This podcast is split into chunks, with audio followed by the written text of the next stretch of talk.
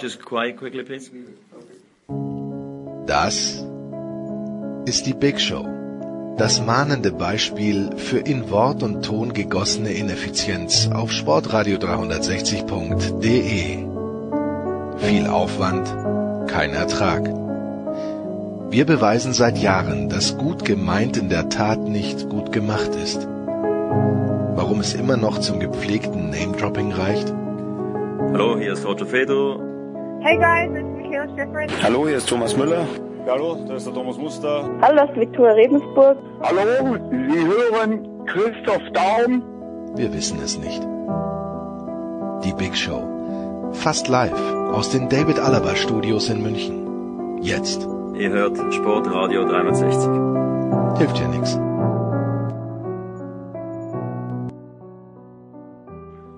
Sport 360, die Big Show 467. Wir sind wieder am Start, wie jede Woche. Wir sind am Start mit der ganz großen Fußballrunde, um das zu besprechen, was wir am Wochenende gesehen haben, was wir für nächstes Wochenende und dann nächste Woche, wenn die englische Woche ist, erwarten. Die ganz große Fußballrunde. Christian Sprenger ist ja quasi schon Stammgast. Hallo Christian. Hallo zusammen. Andreas Renner von der Sohn ist auch quasi Stammgast. Hallo Andreas. Hallo. Dann haben wir François Duchateau von der Sportschau am Start. Hallo François. Hallo zusammen. Und bei so vielen Kölnern mussten wir ein bisschen Gegengewicht reinbringen. Deshalb Tom Bayer von äh, Sky auch dabei für den Düsseldorfer Part. Hallo Tom. Ja, einen schönen guten Tag. Du, du hast So, dich jetzt übrigens mit den Kölnern dazu gemischt. Das finde ich jetzt, ähm, ja. Ja, Du bist ja auch nicht Düsseldorfer. Also wir haben mindestens zwei Kölner. Das heißt, egal als was ich dich vorstelle, Ola, du also, nicht es ja nicht wieder aus. Ich bin hier neutral, okay? Ja, schon klar. Gut. Zumindest solange der FCK in die erste Liga spielt, dann müssen wir die Pfälzer wieder reinnehmen. Aber ja, das ist, das dauert noch ein bisschen, glaube ich. Aber so, das können wir später besprechen. Gut, also, wir haben am Wochenende den, äh, den Restart erlebt. Erste Liga, zweite Liga, 17 Spiele und ähm, erstmal für, für so ein Gefühl, also ich habe mal so ein bisschen bei Twitter geschaut, es gibt die Komplettverweigerer, es gibt die ohne Fans, es ist kein Fußballfraktion. Ich las auch von Fußball ist an sich und für sich schon ein ziemlich langweiliger Sport. Irgendwie interessiert mich mehr die Kultur drumherum, also das volle Spektrum. Es gab doch mehr, die es geschaut haben, als ich gedacht hatte, gerade vom Twitter-Eindruck. Tom, ähm, jeder hatte natürlich seinen eigenen Eindruck. Was wir jetzt gesehen haben, hat dich das abgeholt? Ja, was heißt, hat mich das abgeholt? Ich muss ganz ehrlich sagen, ich war jetzt erstmal froh, dass überhaupt wieder äh, gespielt wurde. Unter welchen äh, Bedingungen äh, das abläuft, ähm, das ist ja klar und das muss jedem klar sein. Ich muss auch ganz ehrlich sagen, für mich war es nicht äh, das erste Geisterspiel. Ich habe äh, vor, äh, zugegebenermaßen schon lange her, aber vor 16 Jahren schon mal in der zweiten Liga, damals noch auf dem alten Aachener Tivoli, äh, Alemannia Aachen gegen äh, 1. FC Nürnberg unter Ausschuss der Öffentlichkeit äh, kommentiert und ehrlich gesagt, äh, ich konnte mich trotz der langen Zeitspanne dazwischen noch ganz gut erinnern und deswegen ähm, bin ich jetzt diesbezüglich nicht ganz äh, unvorbereitet in die Partie gegangen. Ja, äh, wie ist das? Es ist mehr Sport, ähm, äh, es fehlt jegliches ähm, drumrum. Äh, Ich weiß, dass das für viele Leute extrem wichtig ist, dass das dazugehört, für mich auch. Äh, Ich finde, äh, Fußball ohne Fans ähm, ist auf jeden Fall nicht dasselbe, egal wie man auch dazu steht. Das ist völlig klar. Es reduziert sich halt mehr auf ähm, ja das eigentliche Spiel. Viele Dinge fehlen. Man nimmt, habe ich festgestellt, allerdings auch Dinge wahr, die, äh, sage ich mal, bei einem normalen Spiel mit Zuschauern untergehen. Wenn einer vor den Ball tritt, dann gibt's äh, dieses satte Plop in einer Form, äh, wie ich es lang nicht mehr erlebt habe. Äh, man hört fast jeden Ruf, sei es äh, einer auf dem Spielfeld von den Spielern oder vom Spielfeldrand von den Trainern und Betreuern. Das alles sind Eindrücke, äh, die man verarbeiten äh, muss. Und ja, äh, wenn jetzt die Frage kommt, wie ich es finde, frag mich das in ein paar Wochen nochmal. Gut. Christian, unser zweiter Geisterspielveteran, ich glaube, du warst dann wahrscheinlich beim gleichen Spiel wie Tom auch, auch damals. Ähm, ja, du warst dieses Wochenende in Sinsheim, wie war's?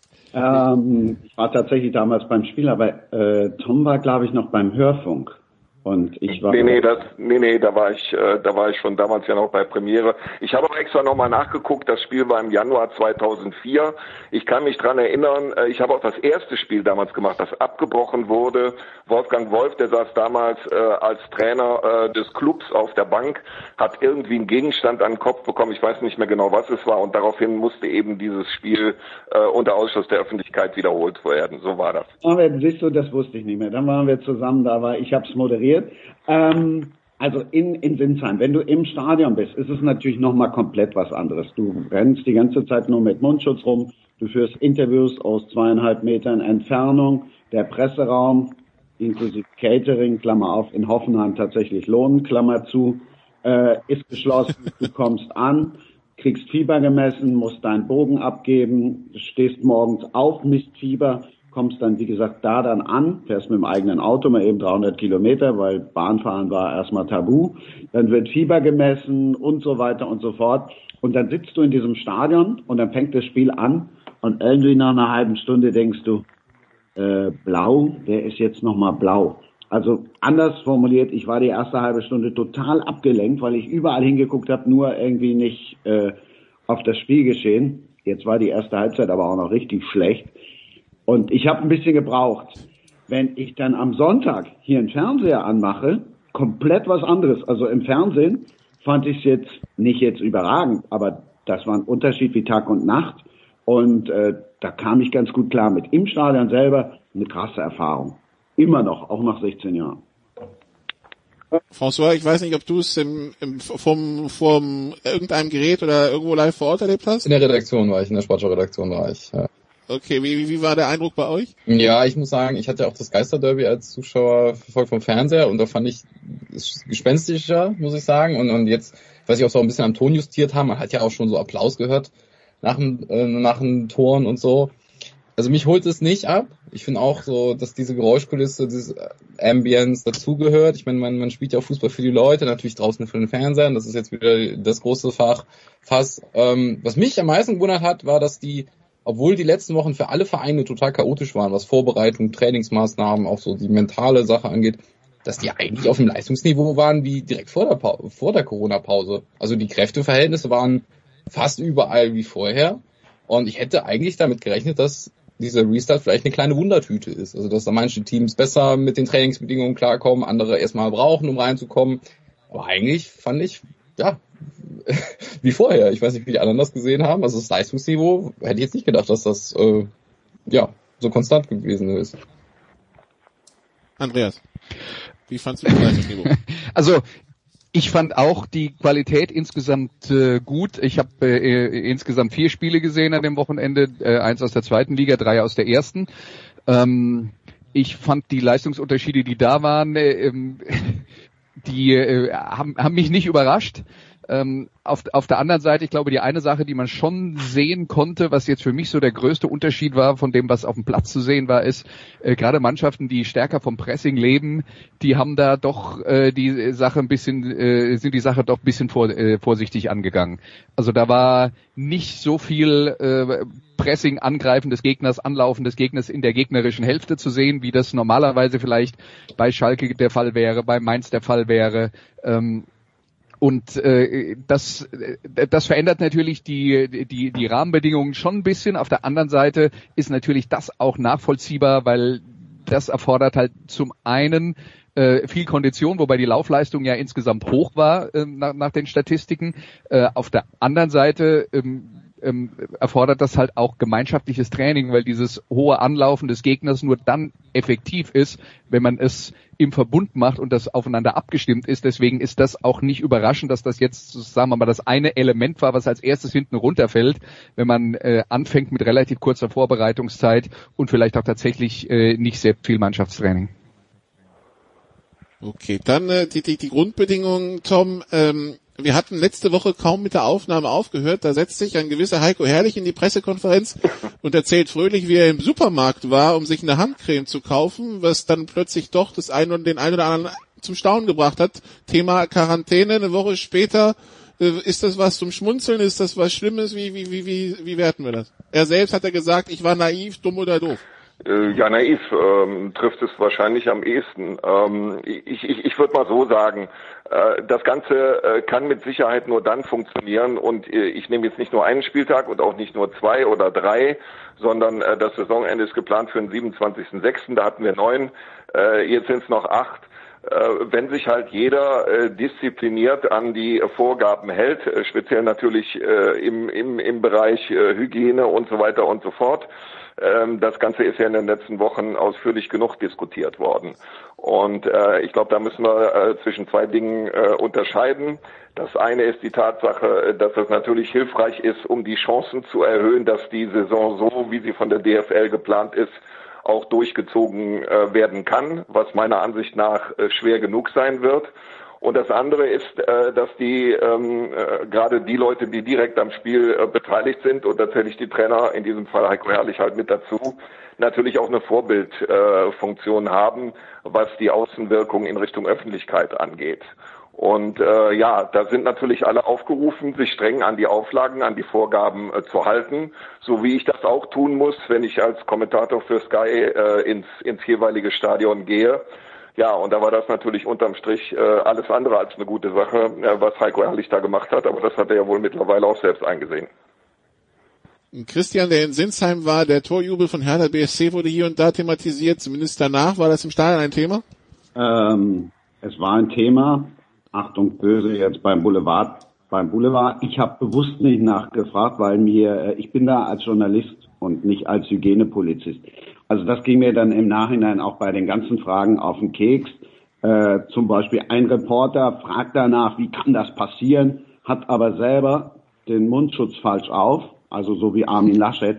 Das nervt. Am Sonntag wird auch nochmal rauf und runter thematisiert und dann steht äh, der Kollege, die Kollegin nicht mal anderthalb Meter, also 50 Zentimeter neben dem Tonmann mit der Riesenangel und keine 50 Zentimeter neben dem Kameramann. Ich finde, da sollten wir uns alle zurücknehmen. Bin da eher bei Bruno Labbadia.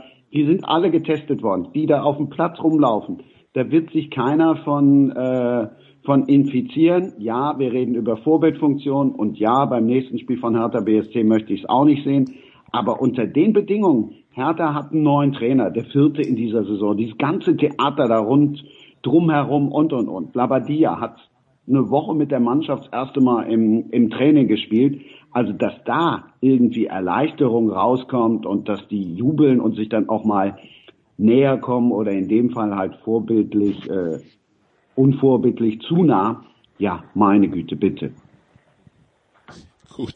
Apropos Vorbildfunktion, François, der, der DFB sieht sich da irgendwie aufgerufen, dass das Bild des Fußballs sich ändert. Präsident Keller will also, hat jetzt so einen Punkteplan präsentiert, fünf Punkte, ähm, darunter äh, Zukunftsgestaltung des Fußballs, also äh, Stärkung des Ehrenamtes, breiterer Dialog mit allen Interessensgruppen, Maßstäbe für Erfolg, äh, also neue Maßstäbe für Erfolg. Man will sein Netzwerk äh, nutzen, um großflächig Corona-Tests anzubieten und dann wirft er noch das Thema äh, Financial Fair Play, Schrägstrich Gehaltsobergrenzen in den Raum. Sind das die Themen, François, deiner Meinung nach, die der DFB jetzt angehen sollte, ist so, und sind das dann die richtigen Themen? Also ich bin sehr überrascht. Ich meine, Keller hat, ist jetzt auch schon eine Weile im Amt und, und gerade die Not im Amateurfußball, die wird ja sehr beschrien und, und irgendwie sehe ich da nicht, dass er sich da groß bemüht. Also da erwarte ich eigentlich mehr von ihm und dass er jetzt dieses fast Gehaltsobergrenze für Profis macht, irgendwie einen, ja, am Tag, dass die Fußball-Bundesliga wieder losgeht,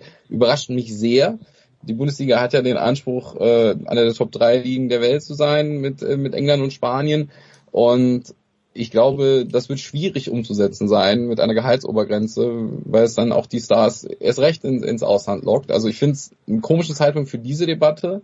Ähm, klar konnte man jetzt über Gehaltsverzicht irgendwie sprechen vor Corona, aber dieses, dieses fast Gehaltsobergrenze finde ich schwierig, wenn man im internationalen Vergleich ja irgendwie mithalten will. Also ich glaube, dass das könnte nochmal, das wird nochmal ein großes Fass aufmachen. Aber äh, es ist nicht vollkommen klar, dass wenn wir von einer Gehaltsobergrenze reden, ähm, dass das selbstverständlich nur im europäischen Verbund funktionieren kann und auch nur über UEFA-Regelung, nicht über EU-Regelung, weil die Engländer ja nicht mehr mit dabei sind. Also wenn, wenn nur Deutschland eine Gehaltsobergrenze ähm, äh, einführen würde, das wäre natürlich, äh, da, da müssen wir überhaupt nicht drüber reden, das wäre totaler Unsinn, weil genau das passieren würde, was äh, François eben auch äh, anspricht, wenn die Spieler ins Ausland gehen. Ne? Also äh, das, äh, das, das muss jedem klar sein und dann ist die Bundesliga, die übrigens aus meiner Sicht nicht äh, ebenbürtig mit England und Spanien unter die Top 3 gehört, sondern hinter England und Spanien mit deutlichem Abstand vielleicht die Nummer 3 ist, ähm, dass, äh, dass sie dann äh, in, in diesem äh, Ranking auf jeden Fall weiter zurückfallen würde, das muss halt einfach jedem klar sein. Ja, aber äh, auf der anderen Seite finde ich schon, wenn man jetzt vom DFB erwartet und auch von der DFL, und Christian Seifert hat ja diese Themen auch schon angesprochen, auch Karl-Heinz Rummenigge hat sie schon angesprochen, dass man diese Themen jetzt angeht, ist doch der richtige, die richtige Folgerung. Denn wenn sich irgendwas an diesem was ja viele als irrsinnig äh, ähm, äh, wahrnehmen, an diesem Irrsinn Profifußball-Zirkus jemals ändern sollte, dann ist eine Gehaltsobergrenze mindestens mal europaweit ist die einzige Chance. Die also, einzige Chance. Also ich sehe das, ich sehe das so, ich meine, wir kennen ja auch die Financial Fairplay-Regel und wie toll die Vereine die umgehen. Dann gibt's halt ein Gehalt so und dann werden die Bildrechte wieder so umgesetzt. Also ich glaube, es wird auch wieder kreative Möglichkeiten kreieren, das zu umgehen. Und natürlich geht das. Es, es gibt, es gibt mehr als genug Vorbilder für Gehaltsobergrenzen in den Vereinigten Staaten. Da kann man sich die komplette Bandbreite, die sind auch nicht alle gleich. Da gibt's eine harte äh, Salary Cap, da gibt's eine weiche Salary Cap, da gibt's Möglichkeiten, damit umzugehen. Man kann, die Vorbilder sind alle da. Die Absolut. Vorbilder sind alle da und daran kann, kann man sich orientieren.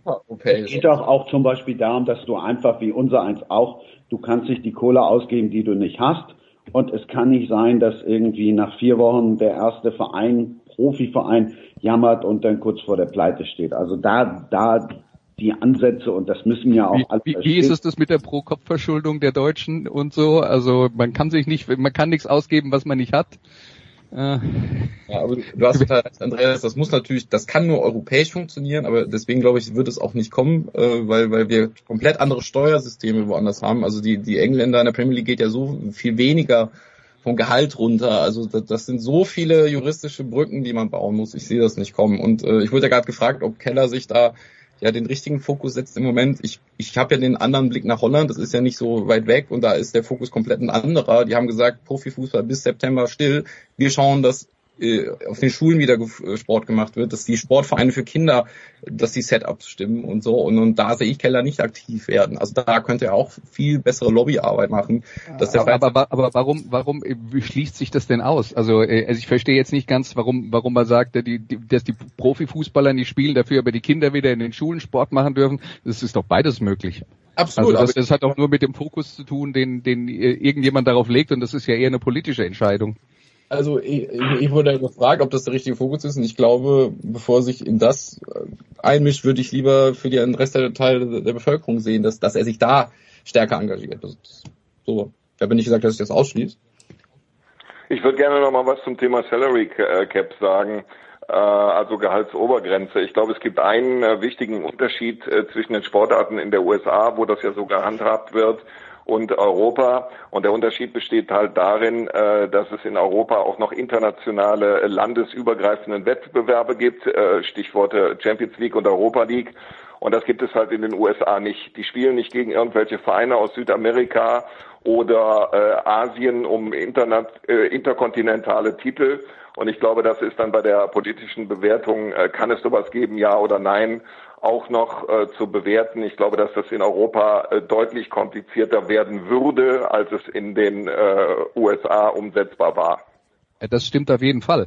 Also, dass das kompliziert wird, um Himmels Willen, das will ich überhaupt nicht in Abrede stellen. Ich glaube aber gerade diese internationalen Wettbewerbe wären, wären sozusagen das Werkzeug, mit denen man arbeiten könnte. Deswegen, weil die UEFA da eine Handhabe hat und dafür Regeln erlassen kann. Und wenn die Regeln für, für die Teilnahme an der Champions League zum Beispiel äh, eingeführt würden, wo man, an die man sich halten muss und sind man nicht am Wettbewerb teil, dann hätte man sehr wohl Werkzeuge, wo man die Vereine dazu bringen würde, ähm, äh, sich an gemeinsame Regeln für Europa zu halten.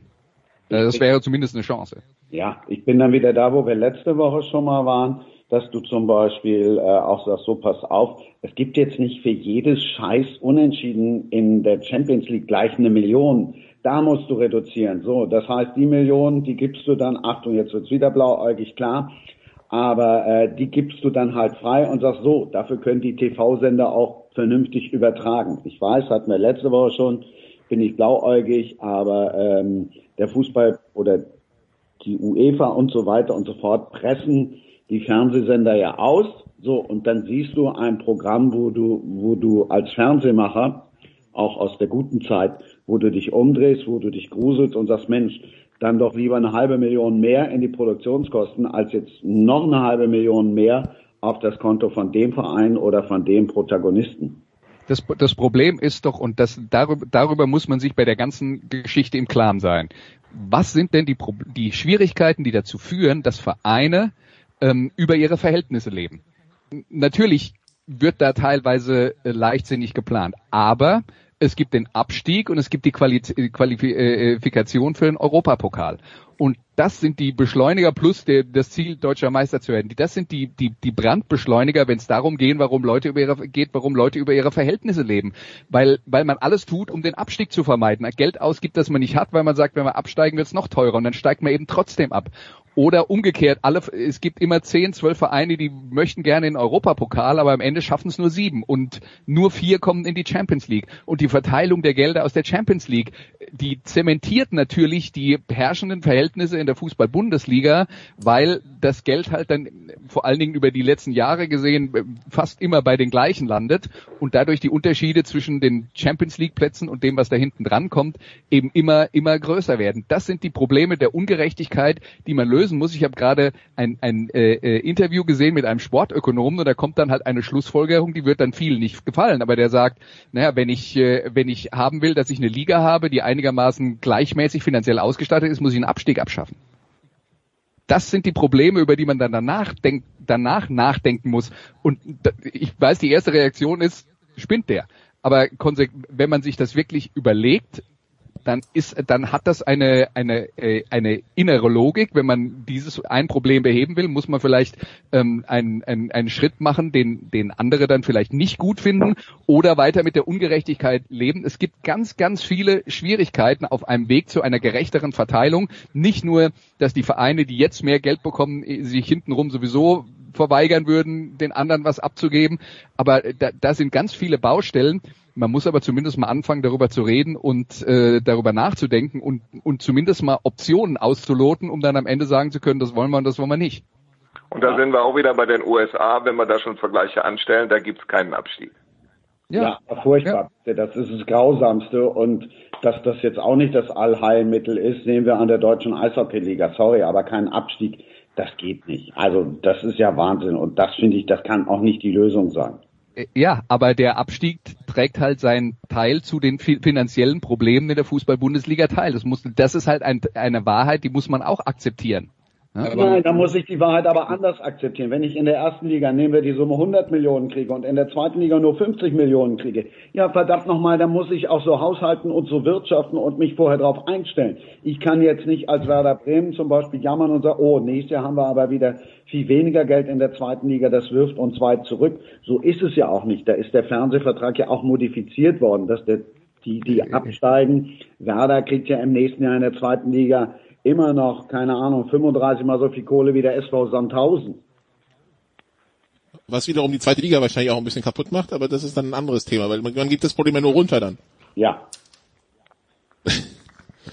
Ja, das Ganze übrigens, und Andreas, da müssen wir mal darauf hinweisen, das Salary Cap ist in den USA immer nur ein Mittel, es gibt halt die gerechte Talenteverteilung, es gibt teilweise Revenue Sharing, also das sind halt viele Bausteine, die Ja, Revenue Sharing, Salary Cap ist eins nochmal zu erklären, da werden halt äh, die Einnahmen durch die durch die äh, durch die Zuschauer und die Einnahmen durch Merchandise in einen Topf geworfen und durch 32 geteilt. Ja, weil es 32 Teams gibt. Und äh, das geht alles, wenn man das will.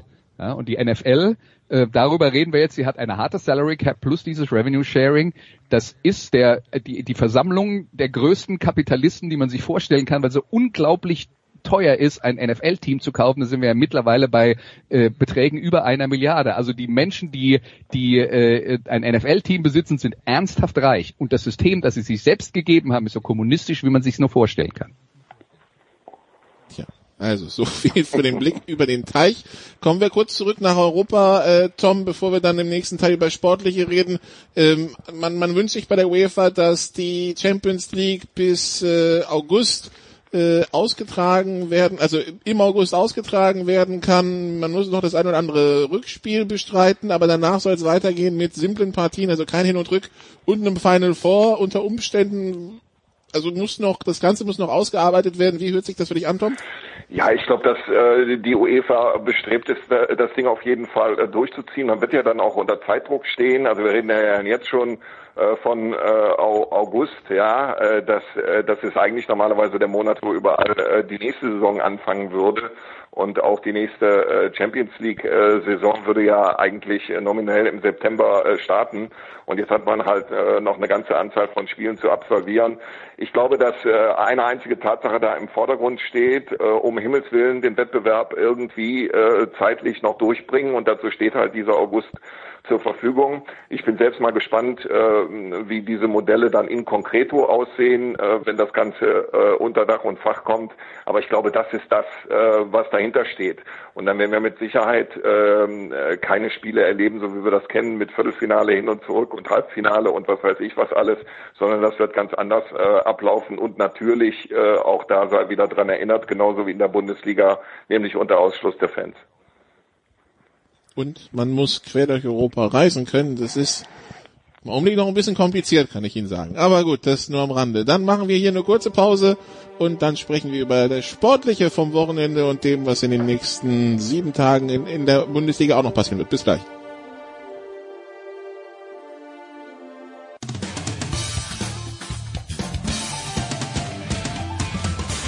Hallo, hier ist die Angie Kerber und ihr hört Sportradio 360.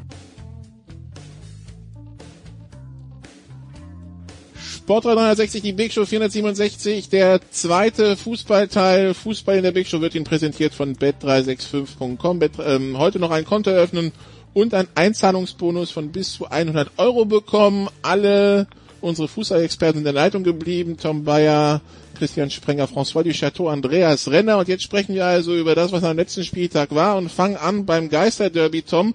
Äh, Andreas und ich hatten letzte Woche hier noch gescherzt, so von wegen Schalke kann sich jetzt endlich wieder über sportliche Schlagzeilen freuen. Da hatte Andreas noch angeworfen, außer das Derby geht total in die Hose. Nach dem 0 zu 4 scheinen Themen wie Ausgliederung und so weiter auf Schalke wieder doch interessanter zu sein als das rein sportliche, Tom, ne? Ja, ich glaube, dass äh, beim FC Schalke 04 in diesen äh, Zeiten äh, schon äh, sich eine ganze Menge, was das Interesse angeht und auch was Notwendigkeiten angeht, abseits äh, des, des Rasenrechtecks abspielen.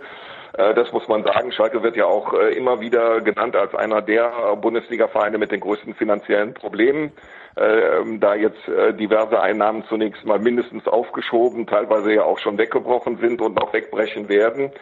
Also da scheint es ernsthafte Probleme zu geben. Jetzt muss man allerdings fairerweise sagen, dass die sportlichen Probleme des FC Schalke 04 zumindest ja auch schon vor Corona da waren jetzt nicht in der Hinrunde, die hat man ja sehr erfolgreich ähm, bestritten.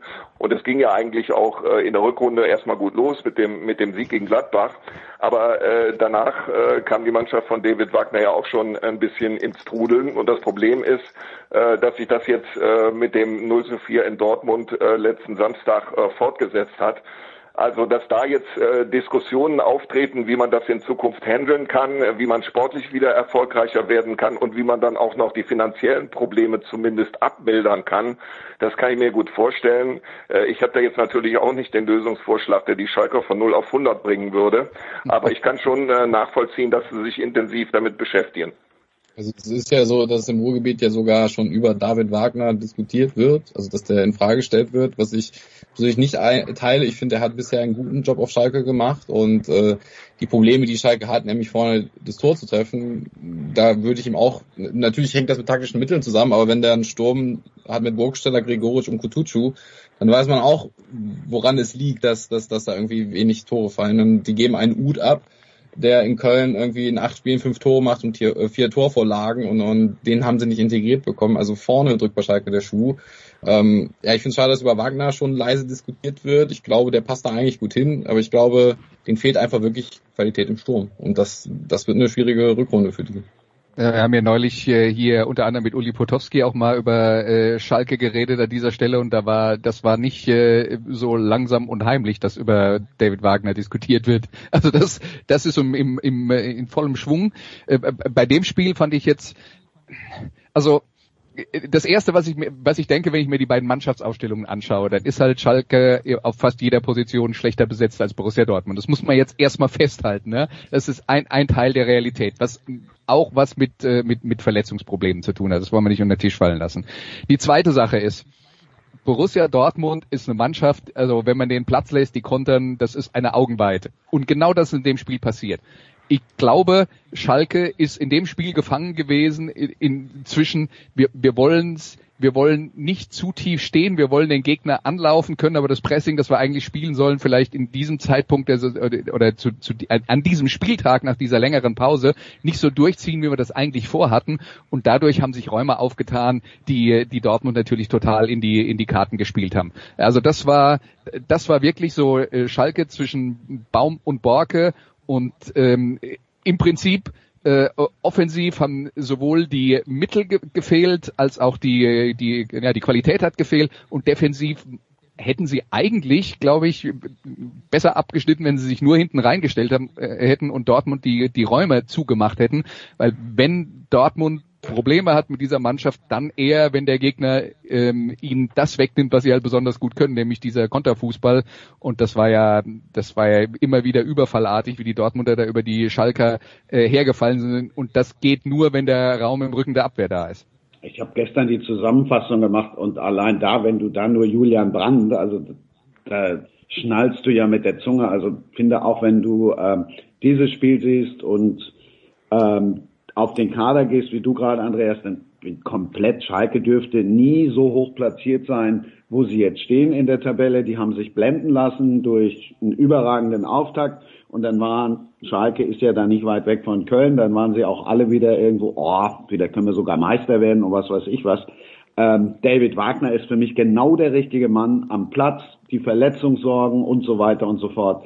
Ähm, aber da liegen halt Welten zwischen, zwischen Dortmund und Schalke im Moment. Und zwar mehr als die äh, vier oder fünf Tabellenplätze sagen.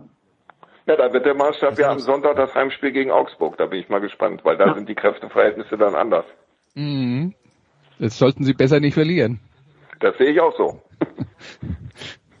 So, so, sonst ist nächste Woche wieder Stimmung in der Bude. Ich, ich weiß noch nicht mehr, ob das 0 zu 3 oder das 0 zu 4 war, wo, wo der Torwart von Schalke den Ball gerade noch so los wird, ihn ins Mittelfeld absch abschlägt noch und innerhalb von 10 Sekunden hat den Ball wieder ins Netz, weil sie einfach nur überrollt waren. Das war schon, das war schon nicht schlecht anzuschauen, muss man zugeben. Äh, die Dortmunder, die jetzt aber auch nicht frei von Sorgen sind, François, äh, bei Sagadou Saison aus, Reus weiterhin nicht im Training. Inzwischen kommt gerüchteweise aus auf dass äh, die Verletzung, die vor der Corona-Pause irgendwie mal für vier Wochen Trainingspause sorgen sollte, vielleicht jetzt auch das Saison aus bedeuten könnte. Gerade jetzt im Hinblick auf das Bayern-Spiel nächste Woche, ähm, wo er ausfallen wird, sind das auch keine guten Nachrichten, ne? Ja, allerdings, wenn man auch tatsächlich den BVB-Kader vergleicht mit äh, vielen anderen aus der Liga, dann haben die trotzdem nach wie vor genug in der Breite. Ich meine, das haben sie ja auch im Sommer, haben sie vor allen Dingen in der Breite investiert. Also äh, ich glaube, jede Mannschaft hat so ihre Problemchen. Dortmund ist jetzt, sag jetzt mal, hat ein bisschen mehr Pech als die anderen, weil viele Vereine hatten jetzt in der Corona-Pause kamen ein paar Spieler zurück, die, die, die davor verletzt waren, aber ich glaube, Dortmund braucht sich da nicht verstecken hinter Verletzungssorgen. Die müssen einfach ja. so ihre Qualität jetzt auf dem Platz holen. Also in der Offensive, nur um es zu illustrieren, Jaden Sancho saß auf der Bank. Ja. Also. Ja. Ich drehe es mal ins Positive. So kann Lucia Favre wenigstens nicht auf die Idee kommen, ähm, vorne Marco Reus im Sturm aufzubieten, wie er das mal in München gemacht hat, wo es dann 0 zu 5 Klatsche gab. Also insofern, wenn du guckst, Azar, Brandt, Haaland, sorry, aber da kommst du auch mal ohne Marco Reus klar. Wenn du dann auch noch aufs Mittelfeld guckst, dann äh, da kannst du sogar noch einen Götze aufstellen gegen Wolfsburg und du wärst noch nicht mal schlechter als die. Ja. Okay, dann bleiben, dann äh, bleiben wir im Westen, Tom. Gladbach schlägt Frankfurt 3 zu 1, Leverkusen schlägt Bremen 4 zu 1, bleiben also beide auf der Verfolgung und natürlich Leverkusen dann im Kampf um die Champions League Plätze nah dran. Wir haben diesen, also diesen weiterhin diesen Fünfkampf um vier Plätze in der Champions League um natürlich, und natürlich um den Meisterspot. Wer hat dich da äh, nach der Pause am ehesten überzeugt, überrascht? Ja, also ähm, mich hat schon ähm, äh, ein bisschen überrascht, äh, wie souverän äh, Gladbach äh, gewonnen hat. Ich mich hat vielleicht auch ein bisschen überrascht, wie souverän Leverkusen in Bremen äh, gewonnen hat. Äh, gut, äh, das waren jetzt ähm, beides Gegner aus der aus der unteren Tabellenhälfte. Bei Werder Bremen äh, muss man sagen, äh, was heißt untere Tabellenhälfte? Ich meine, die sind Vorletzter. Ähm, aber trotzdem äh, waren das Leistungen, äh, beide Male auch auswärts ähm, auf die man aufbauen kann. Und ich glaube, dass äh, sowohl Borussia Mönchengladbach als auch Bayer Leverkusen bis zum Schluss ähm, äh, da um die Champions League Plätze zumindest mitspielen werden. Äh, da wird auch keine Vorentscheidung am, am, am Samstag in, in, in Gladbach fallen, wenn die beiden ja im direkten Duell aufeinandertreffen. Also egal wer da äh, gewinnt, auch der Verlierer äh, wird mit Sicherheit im Spiel bleiben. Und ich glaube, äh, dass beide Mannschaften ganz einfach die Qualität haben, da oben mitzuspielen. Und was jetzt am letzten Samstag beziehungsweise für Leverkusen am letzten Montag natürlich extrem wichtig war, äh, auch die werden Zweifel gehabt haben, wo stehen wir jetzt eigentlich nach dieser langen Pause, wie kommen wir atmosphärisch klar, äh, beide mussten auch dann zum Auftakt gleich mal reisen. Äh, das muss man wegstecken, aber das wird dann auch für eine breite Brust sorgen, wenn man da mit einem 3 zu 1 respektive 4 zu 1 wieder nach Hause fährt. Und ich glaube, dass das kein Zufall ist, dass die beiden da oben stehen und meiner Meinung nach wird das auch bis zum Schluss so bleiben. Zumal ja auch noch was dazukommt. Also ich sehe beide sogar tatsächlich in der Champions League. Leipzig hat glaub, zwei von den letzten acht Spielen gerade mal gewonnen ähm, die müssen mehr aufpassen als alle anderen, dass die nicht noch überholt werden. Also insofern sehe ich fast diesen Zweikampf nicht mehr zwischen Gladbach und Leverkusen, sondern äh, Leipzig muss aufpassen, dass sie nicht aus den ersten vier Plätzen rausfallen. Also Dortmund, Gladbach, Leverkusen. Über die Bayern haben wir noch nicht gesprochen, Andreas. Das waren 2 zu 0 bei Union. Ähm, ist so zumindest der, der Tenor der, der Bayern-Fans, den ich bei Twitter folge, war jetzt nicht so überzeugt. Allerdings muss man dazu sagen, so wirklich überzeugt sind die nie. Das ist also nicht zwingend ein Kriterium. Wie, wie müssen wir dieses 2 0 bewerten, Alter? Ja, äh, ich glaube eher so abhaken, wobei du mich jetzt natürlich nach dem Spiel fragst, dass ich nicht in voller Länge gesehen habe, sondern nur ein paar Highlights. Ähm, ja, es ist, ähm, ich, ich, ich glaube, man muss in, in so einer Situation äh, auch akzeptieren, dass es okay ist, wenn Bayern bei Union 2-0 gewinnt, im Laufe des Spiels ja letzten Endes nie in Gefahr äh, kommt äh, und das Ganze souverän nach Hause fährt. Äh, ob das dann äh, immer äh, spielerisch überragend ist, das muss ja vielleicht auch gar nicht sein. Also ähm, ich, ich glaube, sie waren nicht ernsthaft in der Gefahr, dass sie, dass sie da Punkte abgeben und letzten Endes geht es ums Gewinnen beim Fußball und dann, also würde ich ihnen da keinen Strick draus drehen wollen. Ähm, Union war halt, äh, war halt dann doch insgesamt deutlich unterlegen und äh, dann, ja, wie gesagt, äh, sollte man vielleicht auch die Ansprüche nicht so äh, äh, so hochschrauben bei den Bayern-Fans, denn es kommen noch schwerere Spiele und dann, dann wird man sehen, was Sache ist. Das sind aber dann auch die Bayern, die dann halt glanzlos in Berlin gewinnen, 2-0. Und, und da haben gerade so Dortmund in dieser Saison äh, ja. Probleme. Also ich finde, das ist und äh, ich habe ja dieses Wochenende die Statistik gelesen, dass noch kein, ich glaube so kein Bundesliga-Trainer oder kein Bayern-Trainer, ich glaube es war sogar kein Bundesliga-Trainer, hat so schnell 50 Tore erzielt wie Flick jetzt mit den Bayern. Der muss jetzt wirklich nicht beweisen, dass er, dass er da Qualität irgendwie wieder hochgeschraubt hat in München. Also ich finde auch, da muss man einfach diese drei Punkte mitnehmen und das schaffen andere nicht so leicht. Gerade auch in Berlin haben wir gesehen dieses Jahr.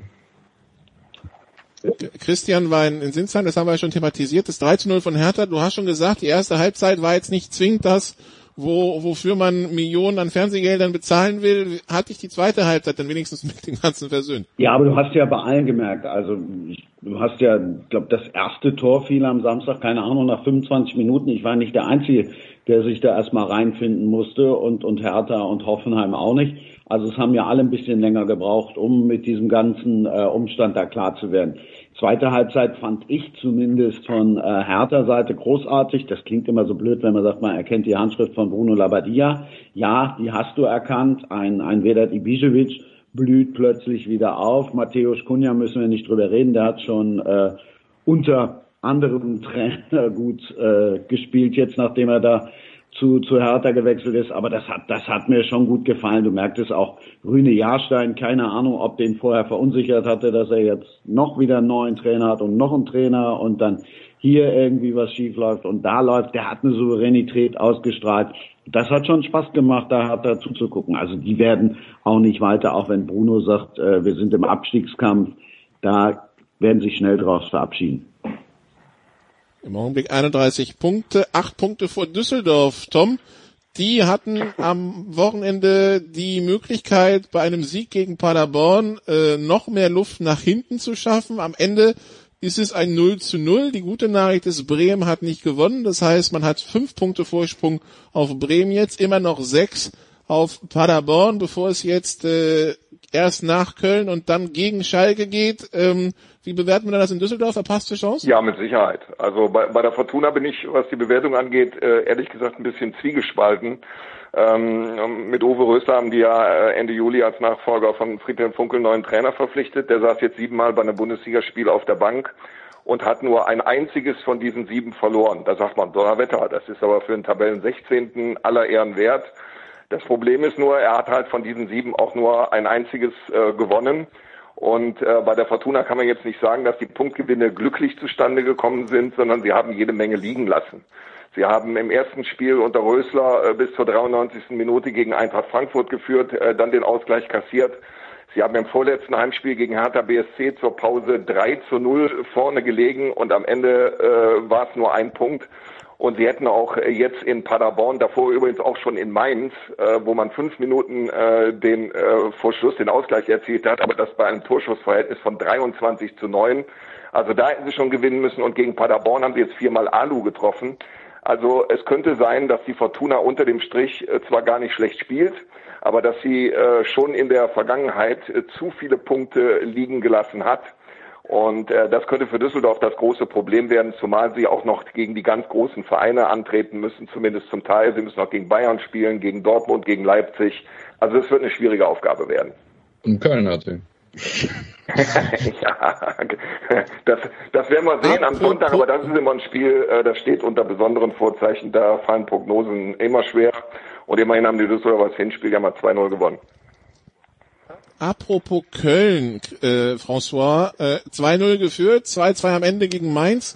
Ähm, ja, wie, wie, wie ist die Stimmung in Köln oder ist eh alles egal, weil ja jetzt bekannt wurde, Karneval findet statt? Ja, Karneval findet statt, aber in Köln geht das schon, da drückt man mal ein Auge zu.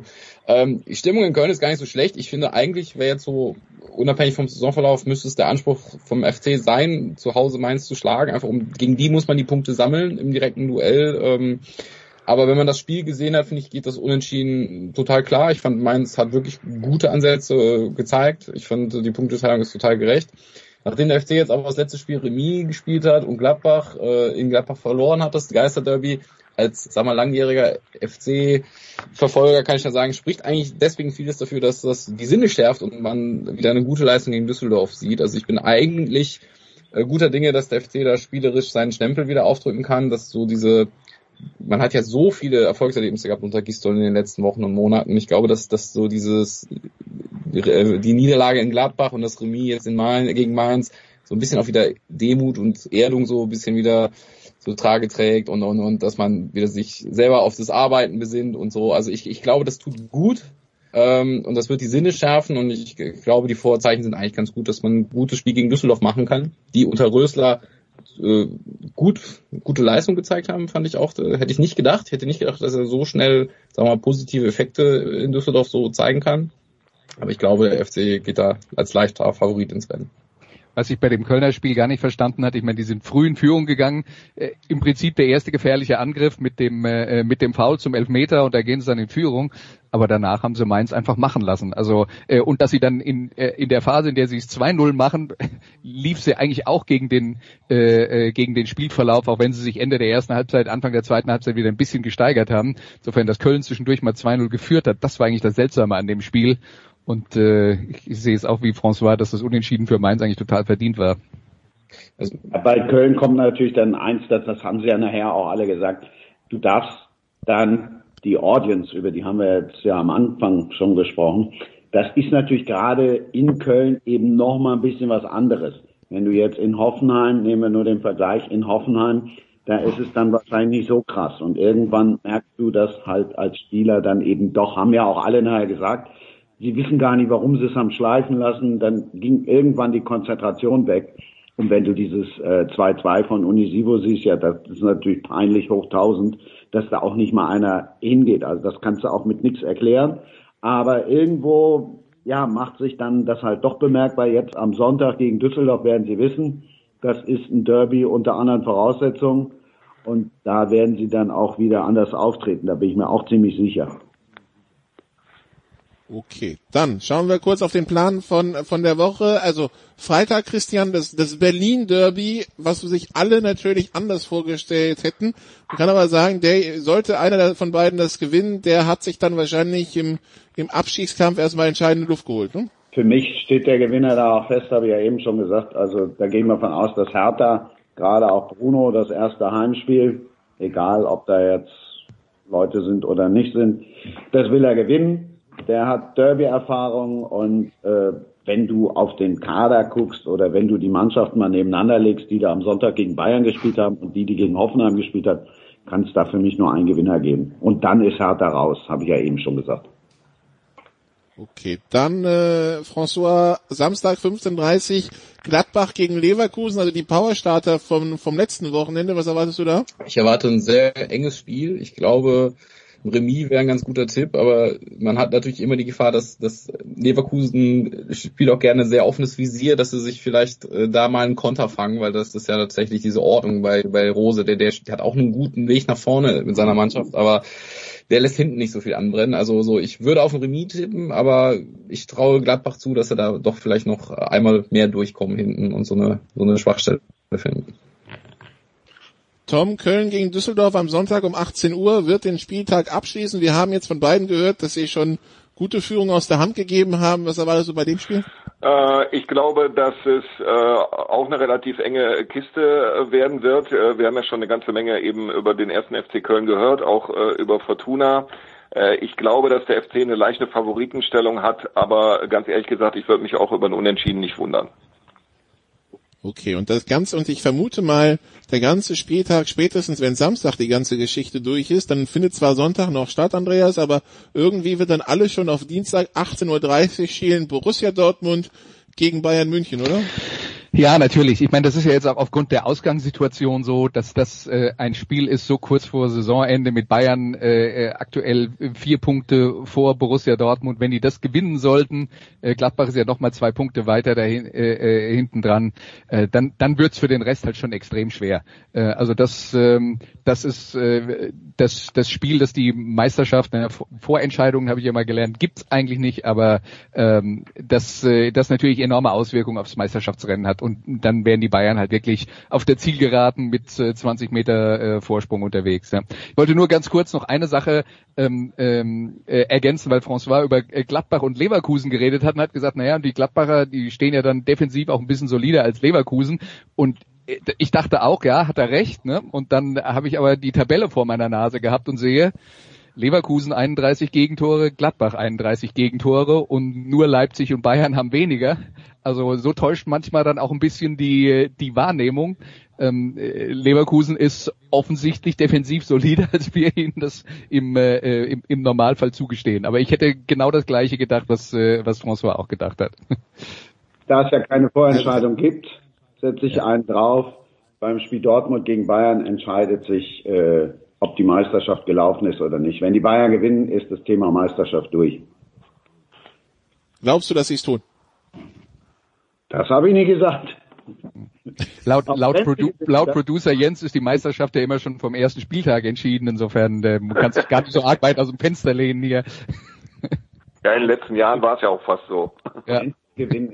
Aber ich finde es in diesem Jahr auch tatsächlich wieder traurig, dass wir, also sollten die Bayern das gewinnen, die hatten wirklich ihre Probleme in der Hinrunde und, und das ist eigentlich so ein Jahr gewesen, wo mal äh, eine andere Mannschaft wirklich mal die Ambition hätte unterstreichen können und so, zeigen können, dass sie da sind. Und äh, unter Flick läuft's jetzt, aber die hatten wirklich lange Probleme und das ist jetzt so ein Jahr gewesen, ja, so, so die, die letzten Wochen waren toll unter Flick, aber es war jetzt auch nicht so die Übersaison der Bayern bisher und, und das ist doch irgendwie auch wieder schade für die Bundesliga. Aber einen kleinen Trost haben wir doch, äh, wenn die Bayern Meister. Stell dir vor, Dortmund wird Meister und dann können da nur drei feiern. Das ist bei Bayern ja anders. Immer dieses dezente Bashing hier und da. Äh, Tom, um rein beim Sportlichen zu bleiben, Dortmund, Bayern, wo siehst du die Vorteile? Boah, ähm, also was den nächsten Dienstag angeht, äh, kann ich das überhaupt nicht einschätzen. Äh, wir haben jetzt von beiden ein Spiel gesehen, auch mit, mit, mit unterschiedlichen äh, Voraussetzungen. Ähm, das Spiel findet in Dortmund statt. Jetzt werden viele sagen, ja und äh, ist ja keiner von den 81.000 da, äh, die sonst äh, den Signal Iduna Park bevölkern. Ich glaube aber trotzdem, dass es noch ein leichter Vorteil ist, wenn man auf dem eigenen Rasen antreten kann. Äh, ich, ich, ich glaube, äh, vielleicht werden die Dortmunder dadurch sogar etwas lockerer in die in die Partie gehen. Klar können die Bayern, äh, der Andreas hat gerade schon die Konstellation an der Tabellenspitze aufgezählt, da relativ relaxed reingehen und sagen, unentschieden reicht uns locker. Dann haben wir immer noch vier Punkte Vorsprung und das bessere Torverhältnis quasi als fünften Punkt. Ähm, Dortmund steht natürlich mehr unter Druck, aber ich glaube nicht, dass die Bayern jetzt in diese Partie unbedingt als Favorit gehen. Ich halte das für relativ offen. Okay. Das also das Geschehen des äh, der Bundesliga an den nächsten zwei Spieltagen, wie gesagt, 18 Spiele bis nächsten Mittwoch sollen stattfinden. Natürlich auch in der zweiten Liga wird dann gespielt. Ähm, dann können wir vielleicht auch nächste Woche drüber reden, was das mit dieser Wertung zwischen Stuttgart und Wiesbaden auf sich hat. Das könnte nochmal spannend werden. Danke erstmal an die Fußballrunde für den ausführlichen Talk hier in der Big Show 467 geht's jetzt weiter mit dem Producer.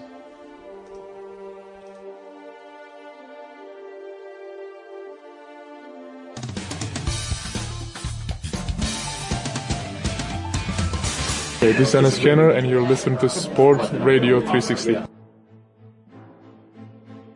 Ah, das hört man gerne. Sportradio 360, die Big Show 457 mit der ganz großen Basketballrunde, die sich äh, nach der Dienstagsentscheidung natürlich zuerst mal um die BBL kümmert. Und drei Leute, einer ist noch ganz dick drin, das ist Markus Garwinkel. Guten Morgen, lieber Karl. Wo dick drin? Naja, du bist mit Magenta äh, Sport natürlich, Ach so. mit, mit, Magenta Sport bist du ganz, ganz nah dabei. Ganz nah dran, ja. genau. Hallo. Äh, der Chefredakteur der Five, André Vogt, ist natürlich auch ziemlich nah dran. Moin Dre. Mahlzeit, Jens. Und ein Mann, den ich eigentlich, ich habe dich glaube ich das erste Mal gesehen, live and in person bei einem BBL-Spiel. The Great Markus Götz. Götzi, guten Morgen. Ich kann es kaum fassen, dass ich in eine Basketballrunde reingeraten bin, aber ich freue mich umso mehr. Ja, wir, haben, wir haben nichts anderes für dich, was soll ich das sagen? Karl, Karl, der Berliner Trainer wird zitiert mit, äh, mit folgendem Bonmot, es ist besser, diesen Wettbewerb zu spielen, als gar keinen. Ist das der Anspruch, den wir an dieses Turnier hegen dürfen, Karl? Ah, ich finde äh, ich finde es auch. Es ist schön, auf jeden Fall einen Wettbewerb zu spielen. Also ich glaube, man hat jetzt auch beim Fußball gesehen am ersten Wochenende, ähm, trotz der ganzen kritischen Stimmen, wie die Leute sich drauf gefreut haben, wie viele Leute da mitgefiebert haben. Und ähm, dass äh, die Basketballer das so hinbekommen haben, ähm, hier noch ein Turnier zu spielen und eben dann auch noch eben praktisch äh, einen deutschen Meister zu küren, irgendwann Ende Juni. Ähm, Respekt an äh, das ganze Team der Easy Credit BBL. Dre, dieses Konzept ist ja angelehnt an das vom Fußball mit dem kleinen Asterisk, dass man in der Halle spielt. Und das wundert mich schon, dass das, äh, also mich freut's auch, dass gespielt wird. Ich bin über jeden Live-Sport dankbar, aber wenn ich sehe, was beim Fußball für ein Terz gemacht wird im Freien, ich stelle mir das beim Basketball noch ein kleines bisschen schwieriger vor. Ja, das ist ja mittlerweile auch so, ich will nicht sagen Lehrmeinung, aber was man so dann mitbekommt, was so in Forschungsergebnissen gibt, dann ist natürlich schon, wenn du in einem abgeschossenen Raum spielst, selbst wenn da die Luft halbwegs umgewälzt wird durch eine Klimaanlage oder so, natürlich schon was anderes, wenn du draußen spielst. Ähm, ich finde es auch relativ grotesk, obwohl ich mich da gar nicht hinstellen will und anmaßen möchte, das zu beurteilen, aber im Fußball ist es ja genau das Gleiche. Also du darfst nicht abschlagen, aber du machst dann halt Zweikämpfe, du musst eine Maske tragen draußen, was eigentlich relativ was man bisher so mitkriegt, relativ unsinnig ist. Äh, aber gleichzeitig sagt, bist du dann bei der Ecke, stehst du neben einem und, und quasi atmest den an ohne Maske. Also ich, ich weiß nicht, wie man das mal alles rechtfertigen will. Auf der anderen Seite gibt es natürlich dann zuständigen Stellen, die das dann halt sich anschauen, das Hygienekonzept sich auch von der BWL angeschaut haben. Wenn die sagen, das ist safe und das kann man machen, dann okay, werden ja auch alle getestet. Ich mache mir immer Sorgen um diese Quarantäne weil wir haben ja im Fußball gesehen, wie schnell es gehen kann. Ja, da reicht ja leichter Mundgeruch oder eine trockene Hand und schon bricht man die Quarantäne, weil es anders geht. Ja. Bin ich gespannt, wie, wie, wie sich das dann halt ausgeht und vor allem, wie man das überhaupt kontrollieren will. Also steht da Polizei vorm Hotel, der Sicherheitspersonal, das sind so Fragen, da bin ich echt gespannt, wie die dann beantwortet werden schlussendlich. Dre, das kann ich dir beantworten. Ich werde vor dem Hotel stehen, so, denn, okay. denn das Leonardo Hotel ist, äh, also es ist äh, Luftlinie 300 Meter von den ehemaligen David Alaba Studios von der Esther Michaela Schifrin Lounge. Und ich habe mir gedacht, ich fahre da mal hin, nur lese ich, dass die Spieler nicht mal mit dem Hotelpersonal in Kontakt kommen sollen. Und außerdem lese ich, Götzi, dass Dr. Stefan Holz, mit dem ich bei Deutsche Media vier oder fünf produktive Jahre zusammengearbeitet habe, sagt, dass das Engagement der BBL auch Vorbild für Sportarten wie Handball sein soll. Da brechen dir doch Freudentränen aus, Götzi. Gib's zu. Ich kann gerade noch an mich halten. ähm, das ist ein sehr komplexes Thema. Ich bin nicht ganz so tief drin wie äh, die Kollegen in dem BBL-Thema. Ich habe noch gar nicht kapiert, wer das eigentlich finanziert und äh, wie da unterm Strich dann sozusagen äh, das Summenspiel aussieht. Ähm, das Hygienekonzept, klar, die ganzen Quarantänemaßnahmen, das unglaublich viele Fragezeichen. Ähm, eine Sache allerdings kann ich verstehen und ich glaube, dass das ganz vorne steht auf der Liste, ähm, warum man das jetzt unbedingt durchführen wollte aus Sicht der BWL. Das Schlimmste, was passieren kann, ist, wenn eine Sportart komplett verschwindet. Und ähm, du hast jetzt natürlich die Chance, wenn du irgendwas stattfinden lässt, dass du eine gewisse Öffentlichkeitspräsenz bekommst. Ob das nachhaltig ist, das darf man natürlich echt bezweifeln. Aber Tatsache ist, da wird gerade drüber berichtet. Ob das, was da angeboten ist, dazu angetan ist, Leute frisch für den Basketball zu begeistern, da hege ich meine Zweifel. Dass das sportlich total äh, zweifelhaft ist, äh, wollen wir auch nicht diskutieren. Ich glaube, dass der Handball ähm, die richtige Entscheidung getroffen hat, äh, das habe ich immer gesagt, aber selbstverständlich, so wie sich momentan die Dinge darstellen, muss sich der Handball, und das tut er auch gerade, ganz intensiv damit beschäftigen, wie es ab Herbst weitergehen soll. Denn ähm, an, an ganz normale Spiele mit, mit vollen Hallen äh, glauben wir, glaube ich, alle nicht äh, an dieser Stelle, also zumindest nicht diesen Herbst. Du musst dann irgendwelche Lösungen finden und auch der Handball ist dazu äh, aufgefordert und wie die dann am Ende aussehen werden, das wird gerade diskutiert. Ähm, so, so sehe ich das Ganze. Da muss ich aber einmal kurz einhaken, weil äh, der Hauptgrund, dass dieses Turnier stattfindet, ist nicht, dass man Basketball spielen möchte, wenn alle anderen nicht spielen. Der Hauptgrund muss man, glaube ich, immer noch ganz klar sagen. Und das da hat sich eine meiner alten Lebensregeln wieder bestätigt. Denn immer wenn ich mich frage, wenn ich nicht weiter weiß, mich frage, was, warum ist sowas, dann halte ich mich an Manny Breukmann. Manny Breukmann hat das ja zum Thema Fußball treffend gesagt. Er hat gesagt, ey, die spielen nicht Fußball für uns Fans, die spielen Fußball für die 300 Millionen Euro Fernsehgelder, die sie noch bekommen. Und so viel kriegt natürlich ähm, die BBL nicht. Aber es geht um Sponsorengelder. Es geht um, geht um Regressforderungen von Sponsoren. Deswegen spielt man dieses Turnier. Und das ist jetzt kein schlechterer Grund, als dass man in der Öffentlichkeit, äh, in der Öffentlichkeit dann besser wahrgenommen wird und man sticht, dann so ein Vakuum rein. Aber es ist natürlich der Hauptgrund, muss man ganz klar sagen. Es geht um Existenz der Basketball-Bundesliga hier und um die Vereine. Um die Existenz geht es da. Und deshalb ist dieses Turnier von der Warte auch richtig. Alles andere kommt, glaube ich, ziemlich, ziemlich weit dahinter. Bloß jetzt, ich habe ich hab ein paar Interviews gelesen, unter anderem von Marco Pesic, und der hat das immer wieder betont, wie wichtig das sei und was man da gerade für Chancen hätte.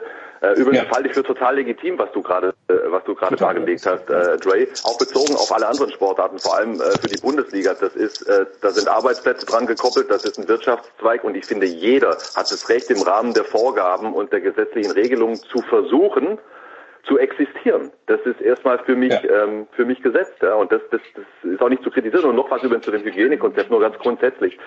Ähm, ich habe so ein bisschen den Eindruck, dass da, dass da momentan äh, eine völlig unrealistische äh, Schablone drüber gelegt wird, als ob es sozusagen möglich wäre, im Sportbetrieb alles auszuschließen.